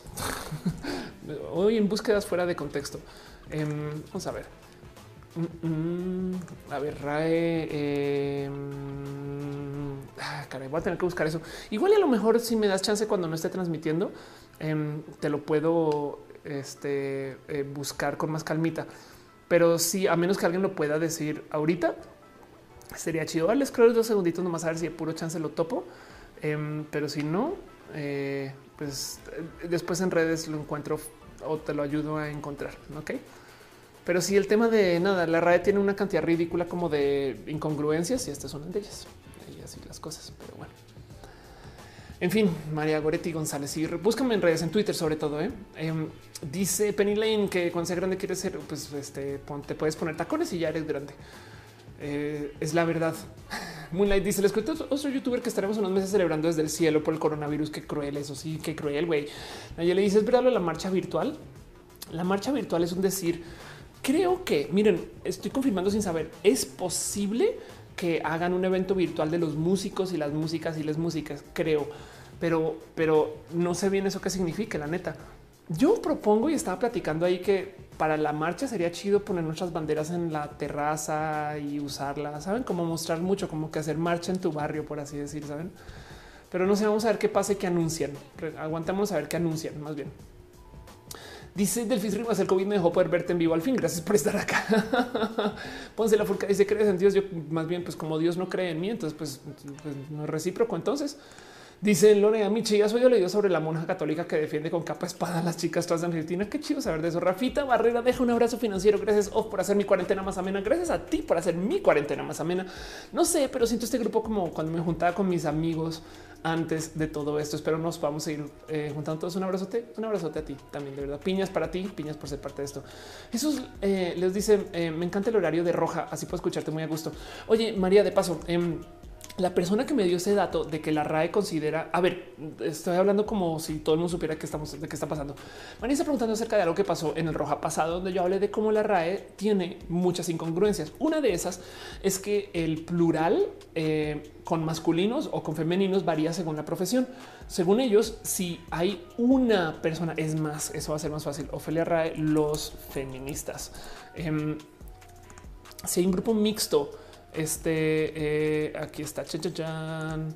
Eh, aquí está esto. Esto es si hay un grupo mixto eh, y hay un hombre, entonces se puede usar el masculino, los feministas, no? Y entonces eh, esto de por sí es, o sea, es desde que no entiendes nada de los feminismos, Rae. O sea, como que, como que lo, como que la presidencia no. Y entonces alguien había comentado em, y dicho y hecho, este aquí está Simón. Y sí, claro, por supuesto. Gracias. Que era si era Simón Chis. Dice, preguntó si dices las prostitutas, o sea, le preguntó, oigan, querido Rae o querida Rae, eh, si eh, las prostitutas es quien se prostituye, entonces es masculino y dicen en caso como el cita, donde tradicionalmente el colectivo estado formado por mujeres o considerado solo en referencia a ellas, el uso al masculino con valor genérico causa extrañeza. Entonces no invalida que pueda usarse como tal, pero dicen causa extrañeza. Entonces, eh, justo lo que dices, no los mueves, güey, ¿no? Así que la RAE lo que está diciendo es cuando se trata de prostitutas, como la, la profesión está dominada por mujeres, entonces así si existen hombres, causa extrañeza. Pero cuando se trata de feministas, si hay un hombre, es los feministas, ¿no? Y es de wow, wow, wow. Entonces justo lo que te quería decir es que esta es, no es que la documentación, sino es que les preguntaron en Twitter y dijeron eso en dos situaciones diferentes. Y es de, no mames. Carlos Gutiérrez dice, ¿qué tal que los aliens no quieren tener contacto con nosotros? Porque puede pasar lo mismo que pasó con los colonos. Sería súper chido, pero entonces, pues nada, eh, alguien, alguien va a llegar. Alfonso dice, no es rentable poner antenas 5G en zonas como los pueblos en, veredas alejados o porque son las grandes ciudades, justo porque no es rentable. Eh, eh, porque se requiere de no solo es poner la antena, o sea, no, es ponerla ahí en un, sin la antena, tiene que bajar y conectarse un cable que tiene que estar puesto, no? Y si todo eso es una inversión para un grupo muy pequeño de gente, entonces no es literal rentable. Pero también por eso Elon Musk está haciendo internet satelital para llegar a la gente que no se va a cubrir con, por ejemplo, el 5G. Pero bueno, de Q dices no es un roja de estando, pues estoy subiendo videos de comedia, a la gente les gusta. Eh, entonces, igual y más comedia sería chido. Joshua Amari dice: Puedes mandar un saludo a mi tío Don Ángel. Sí, por supuesto. Un abrazo, eh, señor Don Ángel. Gracias por estar acá o escuchar. Dice: Taz, dice la radio tiene señores. sí, total. La radio es un problema. Eh, dice Julián: ¿Qué países crees que han manejado bien la pandemia? Em, tengo entendido que Vietnam ha manejado la pandemia de modos espectaculares. Eh, Corea del Sur ha manejado la pandemia de modos espectaculares. Em, y creo que Creo que Paraguay también al parecer es un país que le ha ido re bien. Y si mal no recuerdo, Paraguay comenzó a tomar actividades súper psycho, como literal hacer cuarentenas obligatorias a la gente que está viajando en instalaciones militares. Alguien, alguien sí puede corroborar ese dato, pero que era como que tipo si llegabas como de no sé, de Estados Unidos o de Australia, te guardaban por 14 días en un espacio, en una, en una instalación militar y luego te dejaban salir y entonces les ha ido re bien. Dice Chibi Starlink va a estar muy chido. Solo espero que esté listo en esta década. Es verdad, pues ya hay varios volando. ¿eh? Dice Luis, tiene su función la RAE. Si no sería un desmadre, ya es un, ya es un desmadre de por sí. Selena Tico le gusta mis videos de video de comedia. Gracias. Dice Sergio Rodríguez, ¿sabes de cómo se establecieron los protocolos de 5G? Algunos medios dicen que Huawei inundaba las cumbres con preguntas tontas para que no avanzara mientras China terminaba en solitario. Eh, pues eso dicen y todo el mundo se va a quejar. Cuando hay dinero de por medio, todo el mundo se va a quejar. Pero pues ahí justo nada. estos son desarrollos que se hacen en, consorcios y en grupos. No, en fin, es como el consorcio USB también, ¿eh? que es la pinche cosa más al azar. güey. ¿Cuántas versiones hay de protocolos USB, o sea, entre USB 2 y 3, hay tantas versiones de 3 que también da un poco de güey, como que parece que el consorcio más organizado de todos y es un mierdero, es el de los emojis. Dice Penarrubra, el 5G requiere más antenas, por lo que tiene menos alcance. Exacto. Dice igual el mundo Nueva Zelanda. Exacto. Vietnam, cero muertos. Islandia, Noruega. Em, Exacto, anda Costa Rica, Nueva Zelanda eh, y dicen el Gold. Hace unos años Google implementó globos con Wi-Fi para comunidades remotas en África. No sé con qué fin, pero sí es posible. Exacto, anda Islandia. Ay, qué chido. Sí, exacto. Ahora, del otro lado también, si se fijan, todos estos son países más pequeños que requieren de mm, quizás menos, menos personas para poder coordinar cosas masivas. Puede ser, ¿no? Juana se dice que si te gusta Medellín, daría la vida por tener acento paisa, ome, gonorrea, ome. Dice Fausto Ceturino, por probabilidad, así como la comunidad LGBT empezó a estar más abiertamente en posiciones políticas importantes, también estaremos presentes en la RAE. Ojalá. De paso, es más, te digo algo, es que arranquemos por esto. La RAE es la Real Academia Española.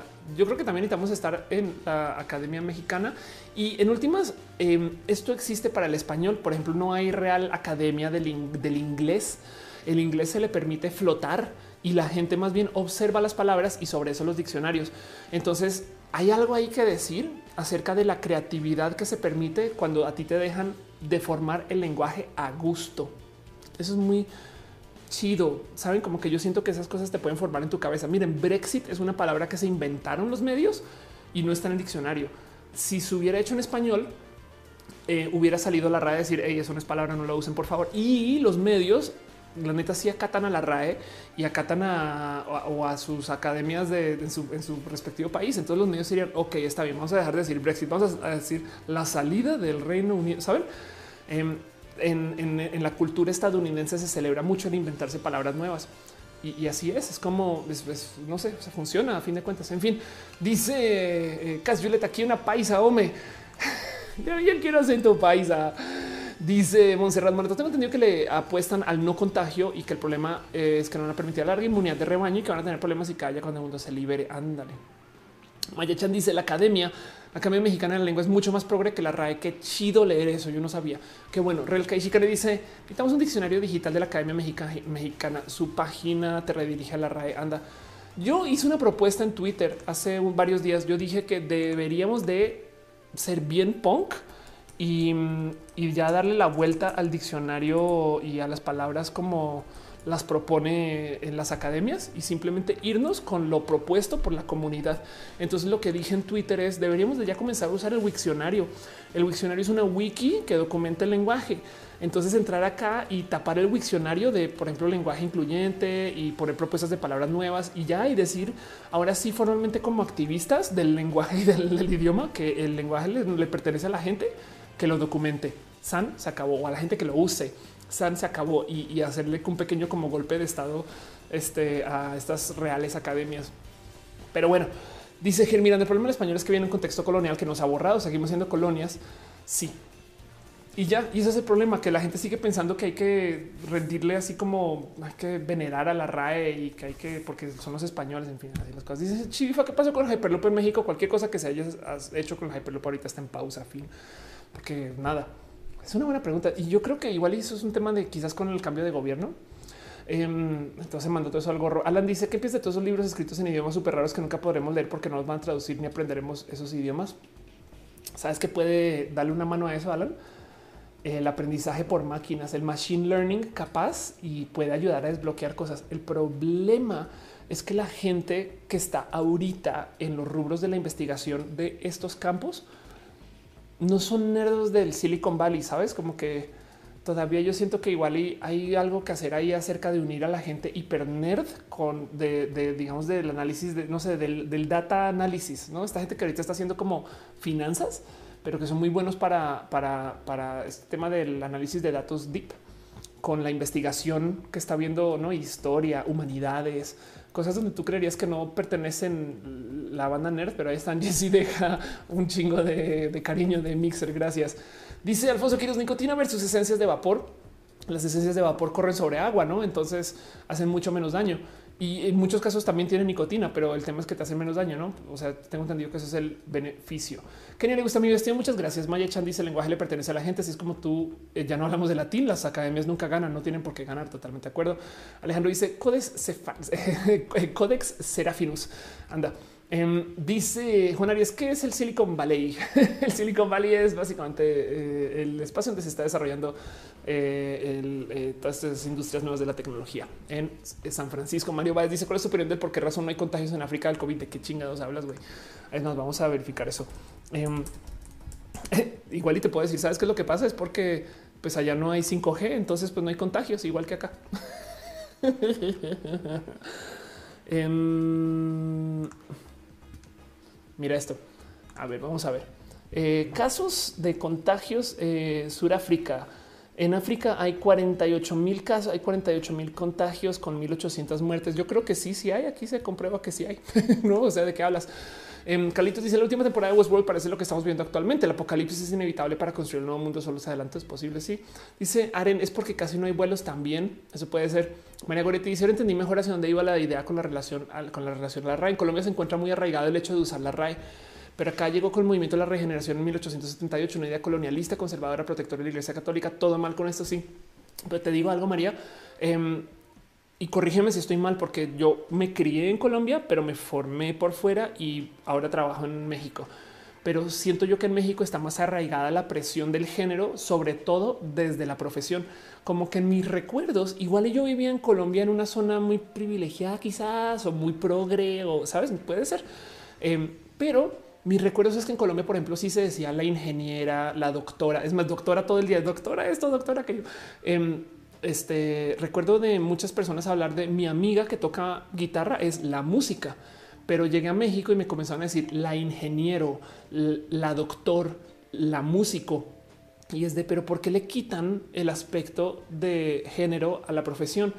Y es que en México pues hay una cultura con cómo antes a la esposa del doctor se le decía a la doctora. O sea, a la gente no le gusta y eso lentamente se ha ido quitando. Pero siento yo que Colombia tiene tantito uso del lenguaje con más género incluido y puedo estar mal, ¿no? Entonces yo recuerdo, o sea, yo recuerdo, yo recuerdo, o sea, como el machismo en el lenguaje lo veo más presente acá que en Colombia, pero puede ser que estoy teniendo memoria selectiva, ¿no?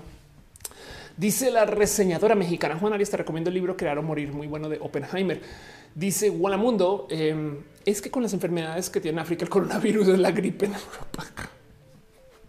Perdón. Bueno, se dice, tengo que salir del closet tras mi familia me va a dejar totalmente solo. Em, tengo miedo que hago. Eh, Sabes qué? Aguanta el final de la cuarentena y, prueba las aguas. Si ya sabes que son personas homo y transfóbicas, entonces definitivamente aguanta. No te pongas en riesgo este, eh, aunque entiendo que la disforia es real y demás, encontramos para lidiarlo por fuera de la familia. Y esa es otra. La familia no tiene por qué saber hasta cuando tengan que saber. Pero, pero aguanta que se acabe la cuarentena para por lo menos tener opciones de a dónde ir y estas cosas. Y no te preocupes porque es mejor estar en soledad viviendo con verdad que estar con una compañía que no te quiere y tú aceptas que no te quieran. No, pero toma tiempo crear esa fortaleza para aceptar eso y lo entiendo. Da mucho miedo la soledad, pero en últimas es más chido que sea tuyo. Es como cuando tienes un coche pequeño, pero es lo que pudiste comprar, o un depa pequeño, pues lo que pudiste rentar, pero es tuyo. Lo mismo, no estás en soledad si estás con tu verdad, ¿no? Y luego esa verdad va a atraer gente mucho más chida, te lo súper prometo. Andy dice que si tengo un piercing en la lengua así desde los 14 años. Dice Juan Aries, no solo donde tú vives en Colombia, hasta los pueblitos usa femenino las profesiones. Qué chido.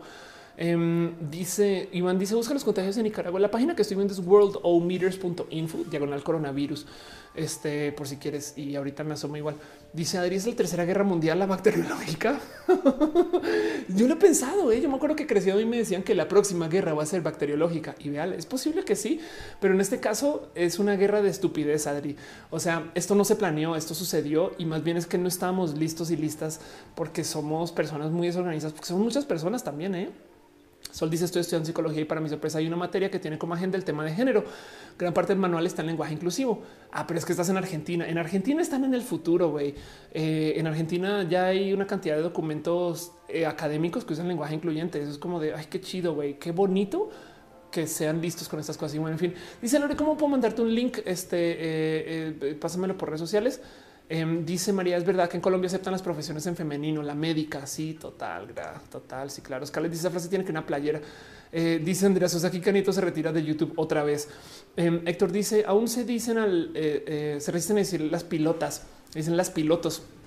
Una serie de televisa llamada La Piloto y yo, ándale, exacto. Em, de hecho, he visto gente que a veces se burla de hasta de jueza y de alcaldesa, no como que dicen, o sea, cuando la gente usa el lenguaje incluyente, sabe que lo puede usar, pero les da risa. Entonces hacen comentarios como hola amigos, amigas y amigues. Dije amigues, dije amigues, amigues. Lo mismo con el tema de juez. A veces como que digo, como que veo que alguien dice, viene con nosotras la jueza. dije jueza, dije jueza. No, pero bueno, en fin, em, como que siento que es un tema de, adopción a fin de cuentas. Dice Eduardo, ¿crees prudente realizar una tesis sobre México en la, era, digital? Hay mucho que hablar, me parece muy, muy, muy amplio eso. La verdad es que México en la era digital, México es el lugar donde vive todo el contenido importante en español de la era digital. A ver, en todos los youtubers son mexicanos. Es que es donde más gente navega el Internet que habla español. Entonces es tremendo tema. O sea, puedes dedicarle tu tesis solo a los youtubers y eso ya de por sí ya es, o sea, youtubers españoles. Eso es bien divertido de ver. ¿eh? Hay youtubers españoles que se mexicanizan para llegarle a más audiencia. Pensemos en eso. Hay gente en España que se quiere hacer pasar por mexicanos, puede ser indirectamente, porque en México es donde está la jugada. ¿No? Y esto nada, díganle a Hernán Cortés, pero bueno. Dice eh, Buena Mundo, eh, Colombia, el primer mundo, tiene una verida fea y lenguaje incluyente. Verida fea. Lu dice mi eh, diploma de pregrado de Colombia dice ingeniera. Qué chido. Gracias. Gracias por confirmarlo. Carla Díaz dice yo que el tema del lenguaje incluyente porque trabajo en gobierno y ahí está súper prohibido usarlo. Chale. Hija de Pato dice, creo que ese tema tocar no en el dolop mexicano. Estuvo muy interesante sobre cómo la mujer siempre fue discriminada en todo tipo de transporte. Creía que todavía Andy te dice en Ecuador siempre se usa el femenino en las profesiones. Para mí es raro enterarme de lo contrario en otros países. Sí, es que es algo como que de México creer. No sé si en España sería chido saber si en España sucede, pero bueno. Em, dice Alfonso Quiroz, la alcaldesa de Bogotá, que es gay, sería la alcalde. Sí, es que acá en México sí le dirían la alcalde. Es raro, es raro, pero así lo, así lo hacen, güey. A, mí me, causa un chingo, me, me, para el cerebro. Es como de, es neta que dijo eso la ingeniero. Eso lo he escuchado tantas veces, pero bueno, dice Rainbow de los chingos de reacciones a los doblajes mexicanos. Este David dice son los mexidioses. Bueno, de paso he escuchado también a muchos youtubers colombianos decir güey, no? Entonces, bueno, yo soy colombiana, vivo acá y digo güey, o también soy mexicana. Ya les dice que llegué tarde. Eh, Banda dice el dolop. Yo ya, soy medio mexicana, medio colombiana, ya no sé qué soy. Soy de René, es lo que soy. Pero bueno, en fin, llevamos cuatro horas, 19 minutos y creo que es hora de ir cerrando. Entonces voy a levantar las últimas preguntas para ya poder irnos despidiendo. Dice Rafita Barrera, queremos más de ti tus favoritos. ¿Qué es lo que ves? ¿Has pensado en hacer entre semana más programas parecidos? He pensado mucho. en hay, la verdad es que acerca de lo personal, estas cosas, mira, soy requete fan del de, eh, mundo de los videojuegos. De hecho, colecciono consolas de videojuegos. Ahí, están, ahí están. Perdón, es que como está en modo espejo, pero ve, esto es un eh, eh, a ver si reconoces cuál es cada cual, no? Este ahí hay varios PlayStation. Esto es un Super Nintendo de los que son verticales. Esto es un Nintendo de, los que son verticales. Y este señorito más te vale que lo reconozca solo con verlo. Y esto que ves acá, esto es eh, un Virtual Boy. Entonces colecciono, perdón, colecciono consolas de videojuegos desde hace mucho tiempo. Soy muy fan, muy, muy, muy fan de Mega Man. Em, y nada, este por consecuencia también escucho mucha música de videojuegos. Entonces hay mucho que compartir de eso, pero pues más bien luego y contaré esas historias. Dice Catgirl, dice casi tenemos y decimos alcaldesa. Qué chido. Em, dice soy de René y Aldo dice eh, cómo podré contactarte para una conferencia en Orizaba, Veracruz. Mi correo electrónico está en mi bio en Twitter oph.oph.lea. Escríbeme y está ahí te doy respuesta. Dice Chifa, ¿tienes un Dreamcast? Tengo un Dreamcast y funciona. Es, todas mis consolas las tengo ahí porque las uso de vez en cuando. Mónica Solís dice mi título es ingeniero, ya te había leído, perdón. Y dice, y soy mexicana. Qué chido, Mónica, qué bonito. Nicolás dice que era una roja. Yo creo que eh, a, lo, mejor a lo largo de la semana lo hacemos. Alan dice, ¿por qué México se resiste tanto a la ciencia? Yo creo que es un fenómeno global. Em, la gente ahorita siente que no debe de invertir en estas cosas y, están pensando más en el mediano y corto plazo que en el largo plazo, que es una lástima. Suriel dice que nos hace pensar que el estilo de vida que tenemos es el bueno y que debería ser algo predominante. Me haría algo en el corazón y desaparecen ciertas comunidades indígenas por ser asimiladas. Bueno, primero que todo ya pasó. Eh, muchas comunidades indígenas desaparecieron. Y segundo es una, ¿qué te digo? porque mucha gente piensa que lo que tenemos es bueno y no sé qué. Bueno, eh, en parte porque sí hemos probado otros métodos de vida y, ya como que llegamos a donde estamos, ¿no? Eso puede ser, eso puede validar, como puede también ser muy tóxico, porque dicen, güey, perdón, pero que ya lo hicimos y yo no quiero vivir con taparrabos, ¿sabes? Hay gente que pensará así.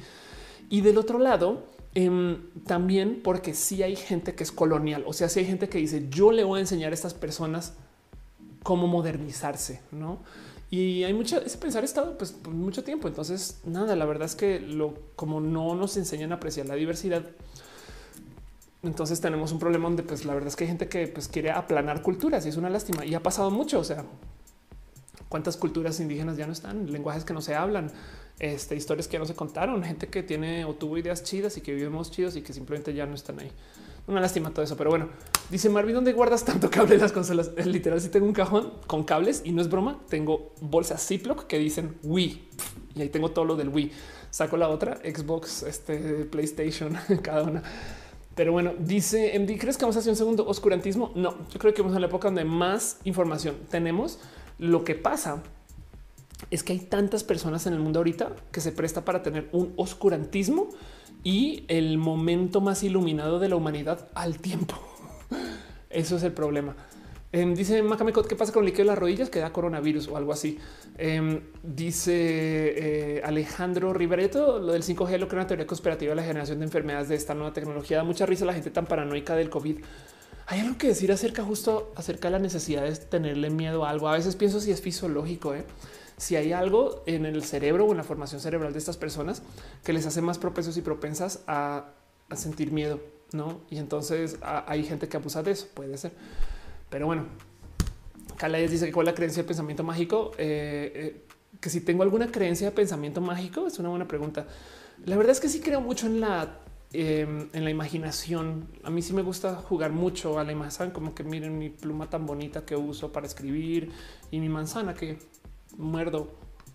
Mm, y, saben como que juego mucho con estas cosas y me divierto mucho porque es parte de como mi este, el cómo organizo mis cosas aquí en la casa y, como que me gusta mucho mantener ese músculo funcional porque siento yo que es parte de la creatividad y de la diversidad. Pero del otro lado, em, pues nada, el pensamiento mágico tiene el problema que es decidido, no es como no puedo cambiarlo yo, no? Entonces, en fin, dice Iker, tú guardas cables en bolsas Ziploc y yo pelucas. Exacto, pues es que cada cual con sus pinches vicios. Kenia dice: Si mi novio tiene disforia, lo pacho, le doy su espacio. Wow, eh, eh, eh, me gustaría nomás preguntar si es tu novio o tu novia, depende de cómo vive, pero si tiene disforia, wow, em, es una buena pregunta. lo más difícil cuando eres trans es sentirte una persona que vive sola, sentir distancia, que nadie te entiende de estas cosas. Entonces, mero con dar escucha, haces mucho, mucho, mucho, mucho. Em, yo creo que el apapachar está bien boni, pero decirle un te acompaño y te escucho, haces oro, ¿no? Y dejar que procese y que pase.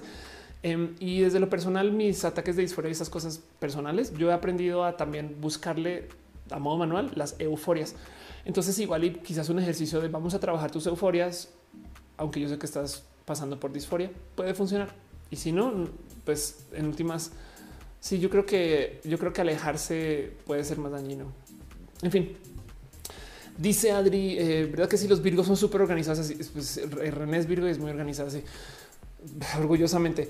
Em, dice Alfonso, no es líquido las rodillas, acaso no era plasma. No, ya ahora ya dicen que es líquido de las rodillas. Dajena Castro dice que no líquido la rodilla, era como una bula al comentario de un señor. Pues ya, ya me parece el día dijeron que sí es así. Em, dice Adri, eh, mis trajes todos en bolsitas Ziploc. Cada quien, qué bola de nerdos y nerdas somos, güey. Eh, dice Scarlett, ¿qué personaje o identidad de gamer eres? Es una buena pregunta, no sabría qué responderte a eso. Em, siempre cuando hago personajes para juegos de RPG, me encanta hacer justo este, eh, pues, yo representaciones este, muy como aguerridas de muestras de, la mujer que no la gente no está muy acostumbrada a ver, no como que siempre hacen estos personajes súper mujer, súper delgada, hiper sexosa. Y no, güey, prefiero ser una mujer orco, güey. Em, Alejandro Escatigo dice el pensamiento mágico es de lo simbólico, verdad. Dice Ultracat, mi signo zodiacal es araña, es un signo zodiacal muy importante. Aflicta dice lo del líquido de la es un mame del video de una señora que se queja que el IMSS le quitó el líquido, pero eso ya tiene un par de años. Ándale. Bueno, 12 y 39 de la mañana aquí en la Ciudad de México, 4 horas 26 minutos. Ana Jura dice: Te gustan las tofas, es un juego.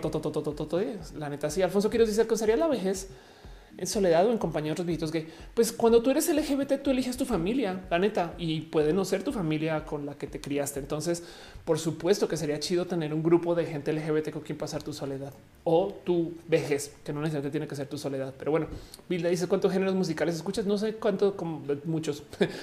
Fernando Leal dice: es una teoría conspirativa. Te matan diciendo que fue COVID para quitarte el líquido de la rodilla. ok. Lili dice: ¿Crees que somos los únicos del universo? No, pero eh, eh, que, están por allá unos y otros por acá. Eso sí, yo creo que sí.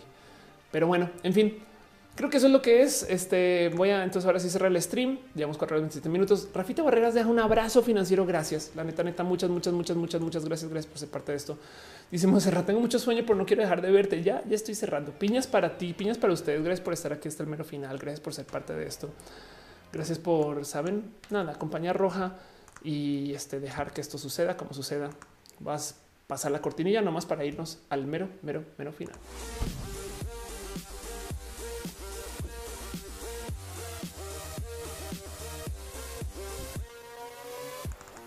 Dicen en el chat que eh, el líquido de la rodilla sirve para las antenas 5G. Qué divertidos que son ustedes. Muchas gracias. Pues miren, ¿qué les puedo decir? Este show es bien pinche bonito de hacer. Gracias, la neta, neta, neta, por acompañar. Gracias por ser parte de esto. Gracias por llegar. Gracias por estar acá. Gracias por tantas cosas. Em, yo creo que, eh, pues nada, es tan bonito poder decir que esto sucede en general. Pero pues bueno, em, ¿qué les digo? Este show no sucedería si ustedes no se acercan a su cariño, amor y su aprecio. Y en eso justo nomás me gustaría darle un abrazo súper, súper especial a la gente que me apoyó desde sus cariñotes financieros. Un abrazo a Rafita Barrera, Sol Suri, Roxana G, em, a Turcar, Aldo Herrero, Miguel H, eh, Soria, Avilda López y Pastel de Cocoa, Rick Uri, Oscar, eh, Lerma Fernández, a Mayra Alejandra Zavala Sánchez, a René Bebé, que me dejó cariño y amor también, Tatoso, Ruth Rubio, Luis Maclachi, Reyes Castillo, María José y Wendy Giselle y barra 8 a quien dejó un abrazo financiero desde antes de comenzar el show. Muchas gracias por ser parte de esto y acompañar. Gracias por dejar sus comentarios, gracias por opinar, gracias por decir, gracias por dar su cariño, amor, gracias por suscribirse a la gente bonita que me apoya desde el Patreon. Un abrazo a Ana Navarro, analógicamente, Trine Patacoins, Francisco Godínez, Ignis 13 Aflicta, la gente que se suscribe desde el Twitch, Jesus Jones, James Bond, Junia, Artist, Aristides Villanueva, siempre lo te leo mal, Aristides Villanueva, Ominos Cowboy, Shango León, Malib 9, Rayo 16, David Hernández, Arturo Ale, BKA Chan, Rafa Casares, V, Musicarina, Rob 1979 y por supuesto Caro, quien es el martillo más cool del Internet, junto con la gente bonita que está en el team de moderación. Caro, Bauriel, Fabián, Monse, Jessy Tutix, Siga de Pati, por supuesto René, quien también se asoma por ahí. Este un abrazo también a la gente que está suscrita al canal de YouTube. La neta, eh, no saben lo bonito que es verles a Shelly Medina, Shenuma, María Mile, Tigresa Letal, que ama tu nombre. Ah, Héctor Arriola, Vedani Maldonado, Dunia Flores, Lalo Pavana, Aranza Teitzel, Gera IC, Oscar Fernando Cañón, Mariana Rom Galvez, Moglicán, Luis Maclachi, Isaac Ibarra, Fabián Ramos, Aflicta, Jairon Freddy, Marchan Haza, Jenny Ramírez, Palino Niño, Arturo Ale, Edgar Riego, Tatobo Solunar, Tejea Pastel de Cocoa. Gracias por apoyar. Y así las cosas. Y la gente ya había leído quién la gente que suscribió este, eh, a Twitch. Sí, lo que sí no había leído es muchas gracias a la gente que se conectó al Twitch. Un abrazo especial a Aaron de 34T, Aaron de TV Viewer, Aaron 93, a Ay Señor, Carlos GR96, Chibifa, Commander Root, Dino, el maligno caballero Sith estamos en May the Fourth. Bueno, en fin, un abrazo Garnachita Gamer 01, Gerald Nightlights, Grifordia, Iriarte, Homa Take, a Juauregui, a Yorks Falso, a Loki 5659, a Maya 717, a Mayogar 1980, MC Awesome 098, un abrazo a Mim 0, eh, perdón, 14069, a Miguel Fitness, Musicarina Pena Rubia, Rimastino, Rumen Lace, Beltrueno, eh, Sergio Drake, gracias por ser parte de estos signos Specter, Sisop, Diego, Bot Universe. Wow, el universo vino a ver el show. Un abrazo a Vulture MX, a Yumi Harris. Gracias, neta, neta, neta. Gracias por ser parte de esto. Un abrazo, un abrazo también a la gente que se conectó desde el YouTube. YouTube tiene la muy mala maña de no decirme todos sus nombres. Entonces, tengo un poquito de paciencia. Si no les menciono, solamente avísenme. Pero un abrazo especial a Adri Paniagua, quien sí aparece en la lista. Adri, estás aquí, qué chido verte.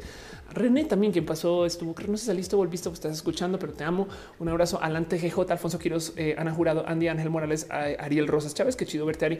Un abrazo a Baez Van Dyne, Carlitos, Carlos, quien esperamos sean dos personas diferentes, a Coseta Altamirano, creativamente Dajena Castro, Delfis Rivas, a Diana C. Galeano, a Enrique Acá, Fabián Ramos, gracias por estar aquí, Fabián, a Fernando Leal, Fernando NC, Francisco, eh, perdón, Franco Insfran.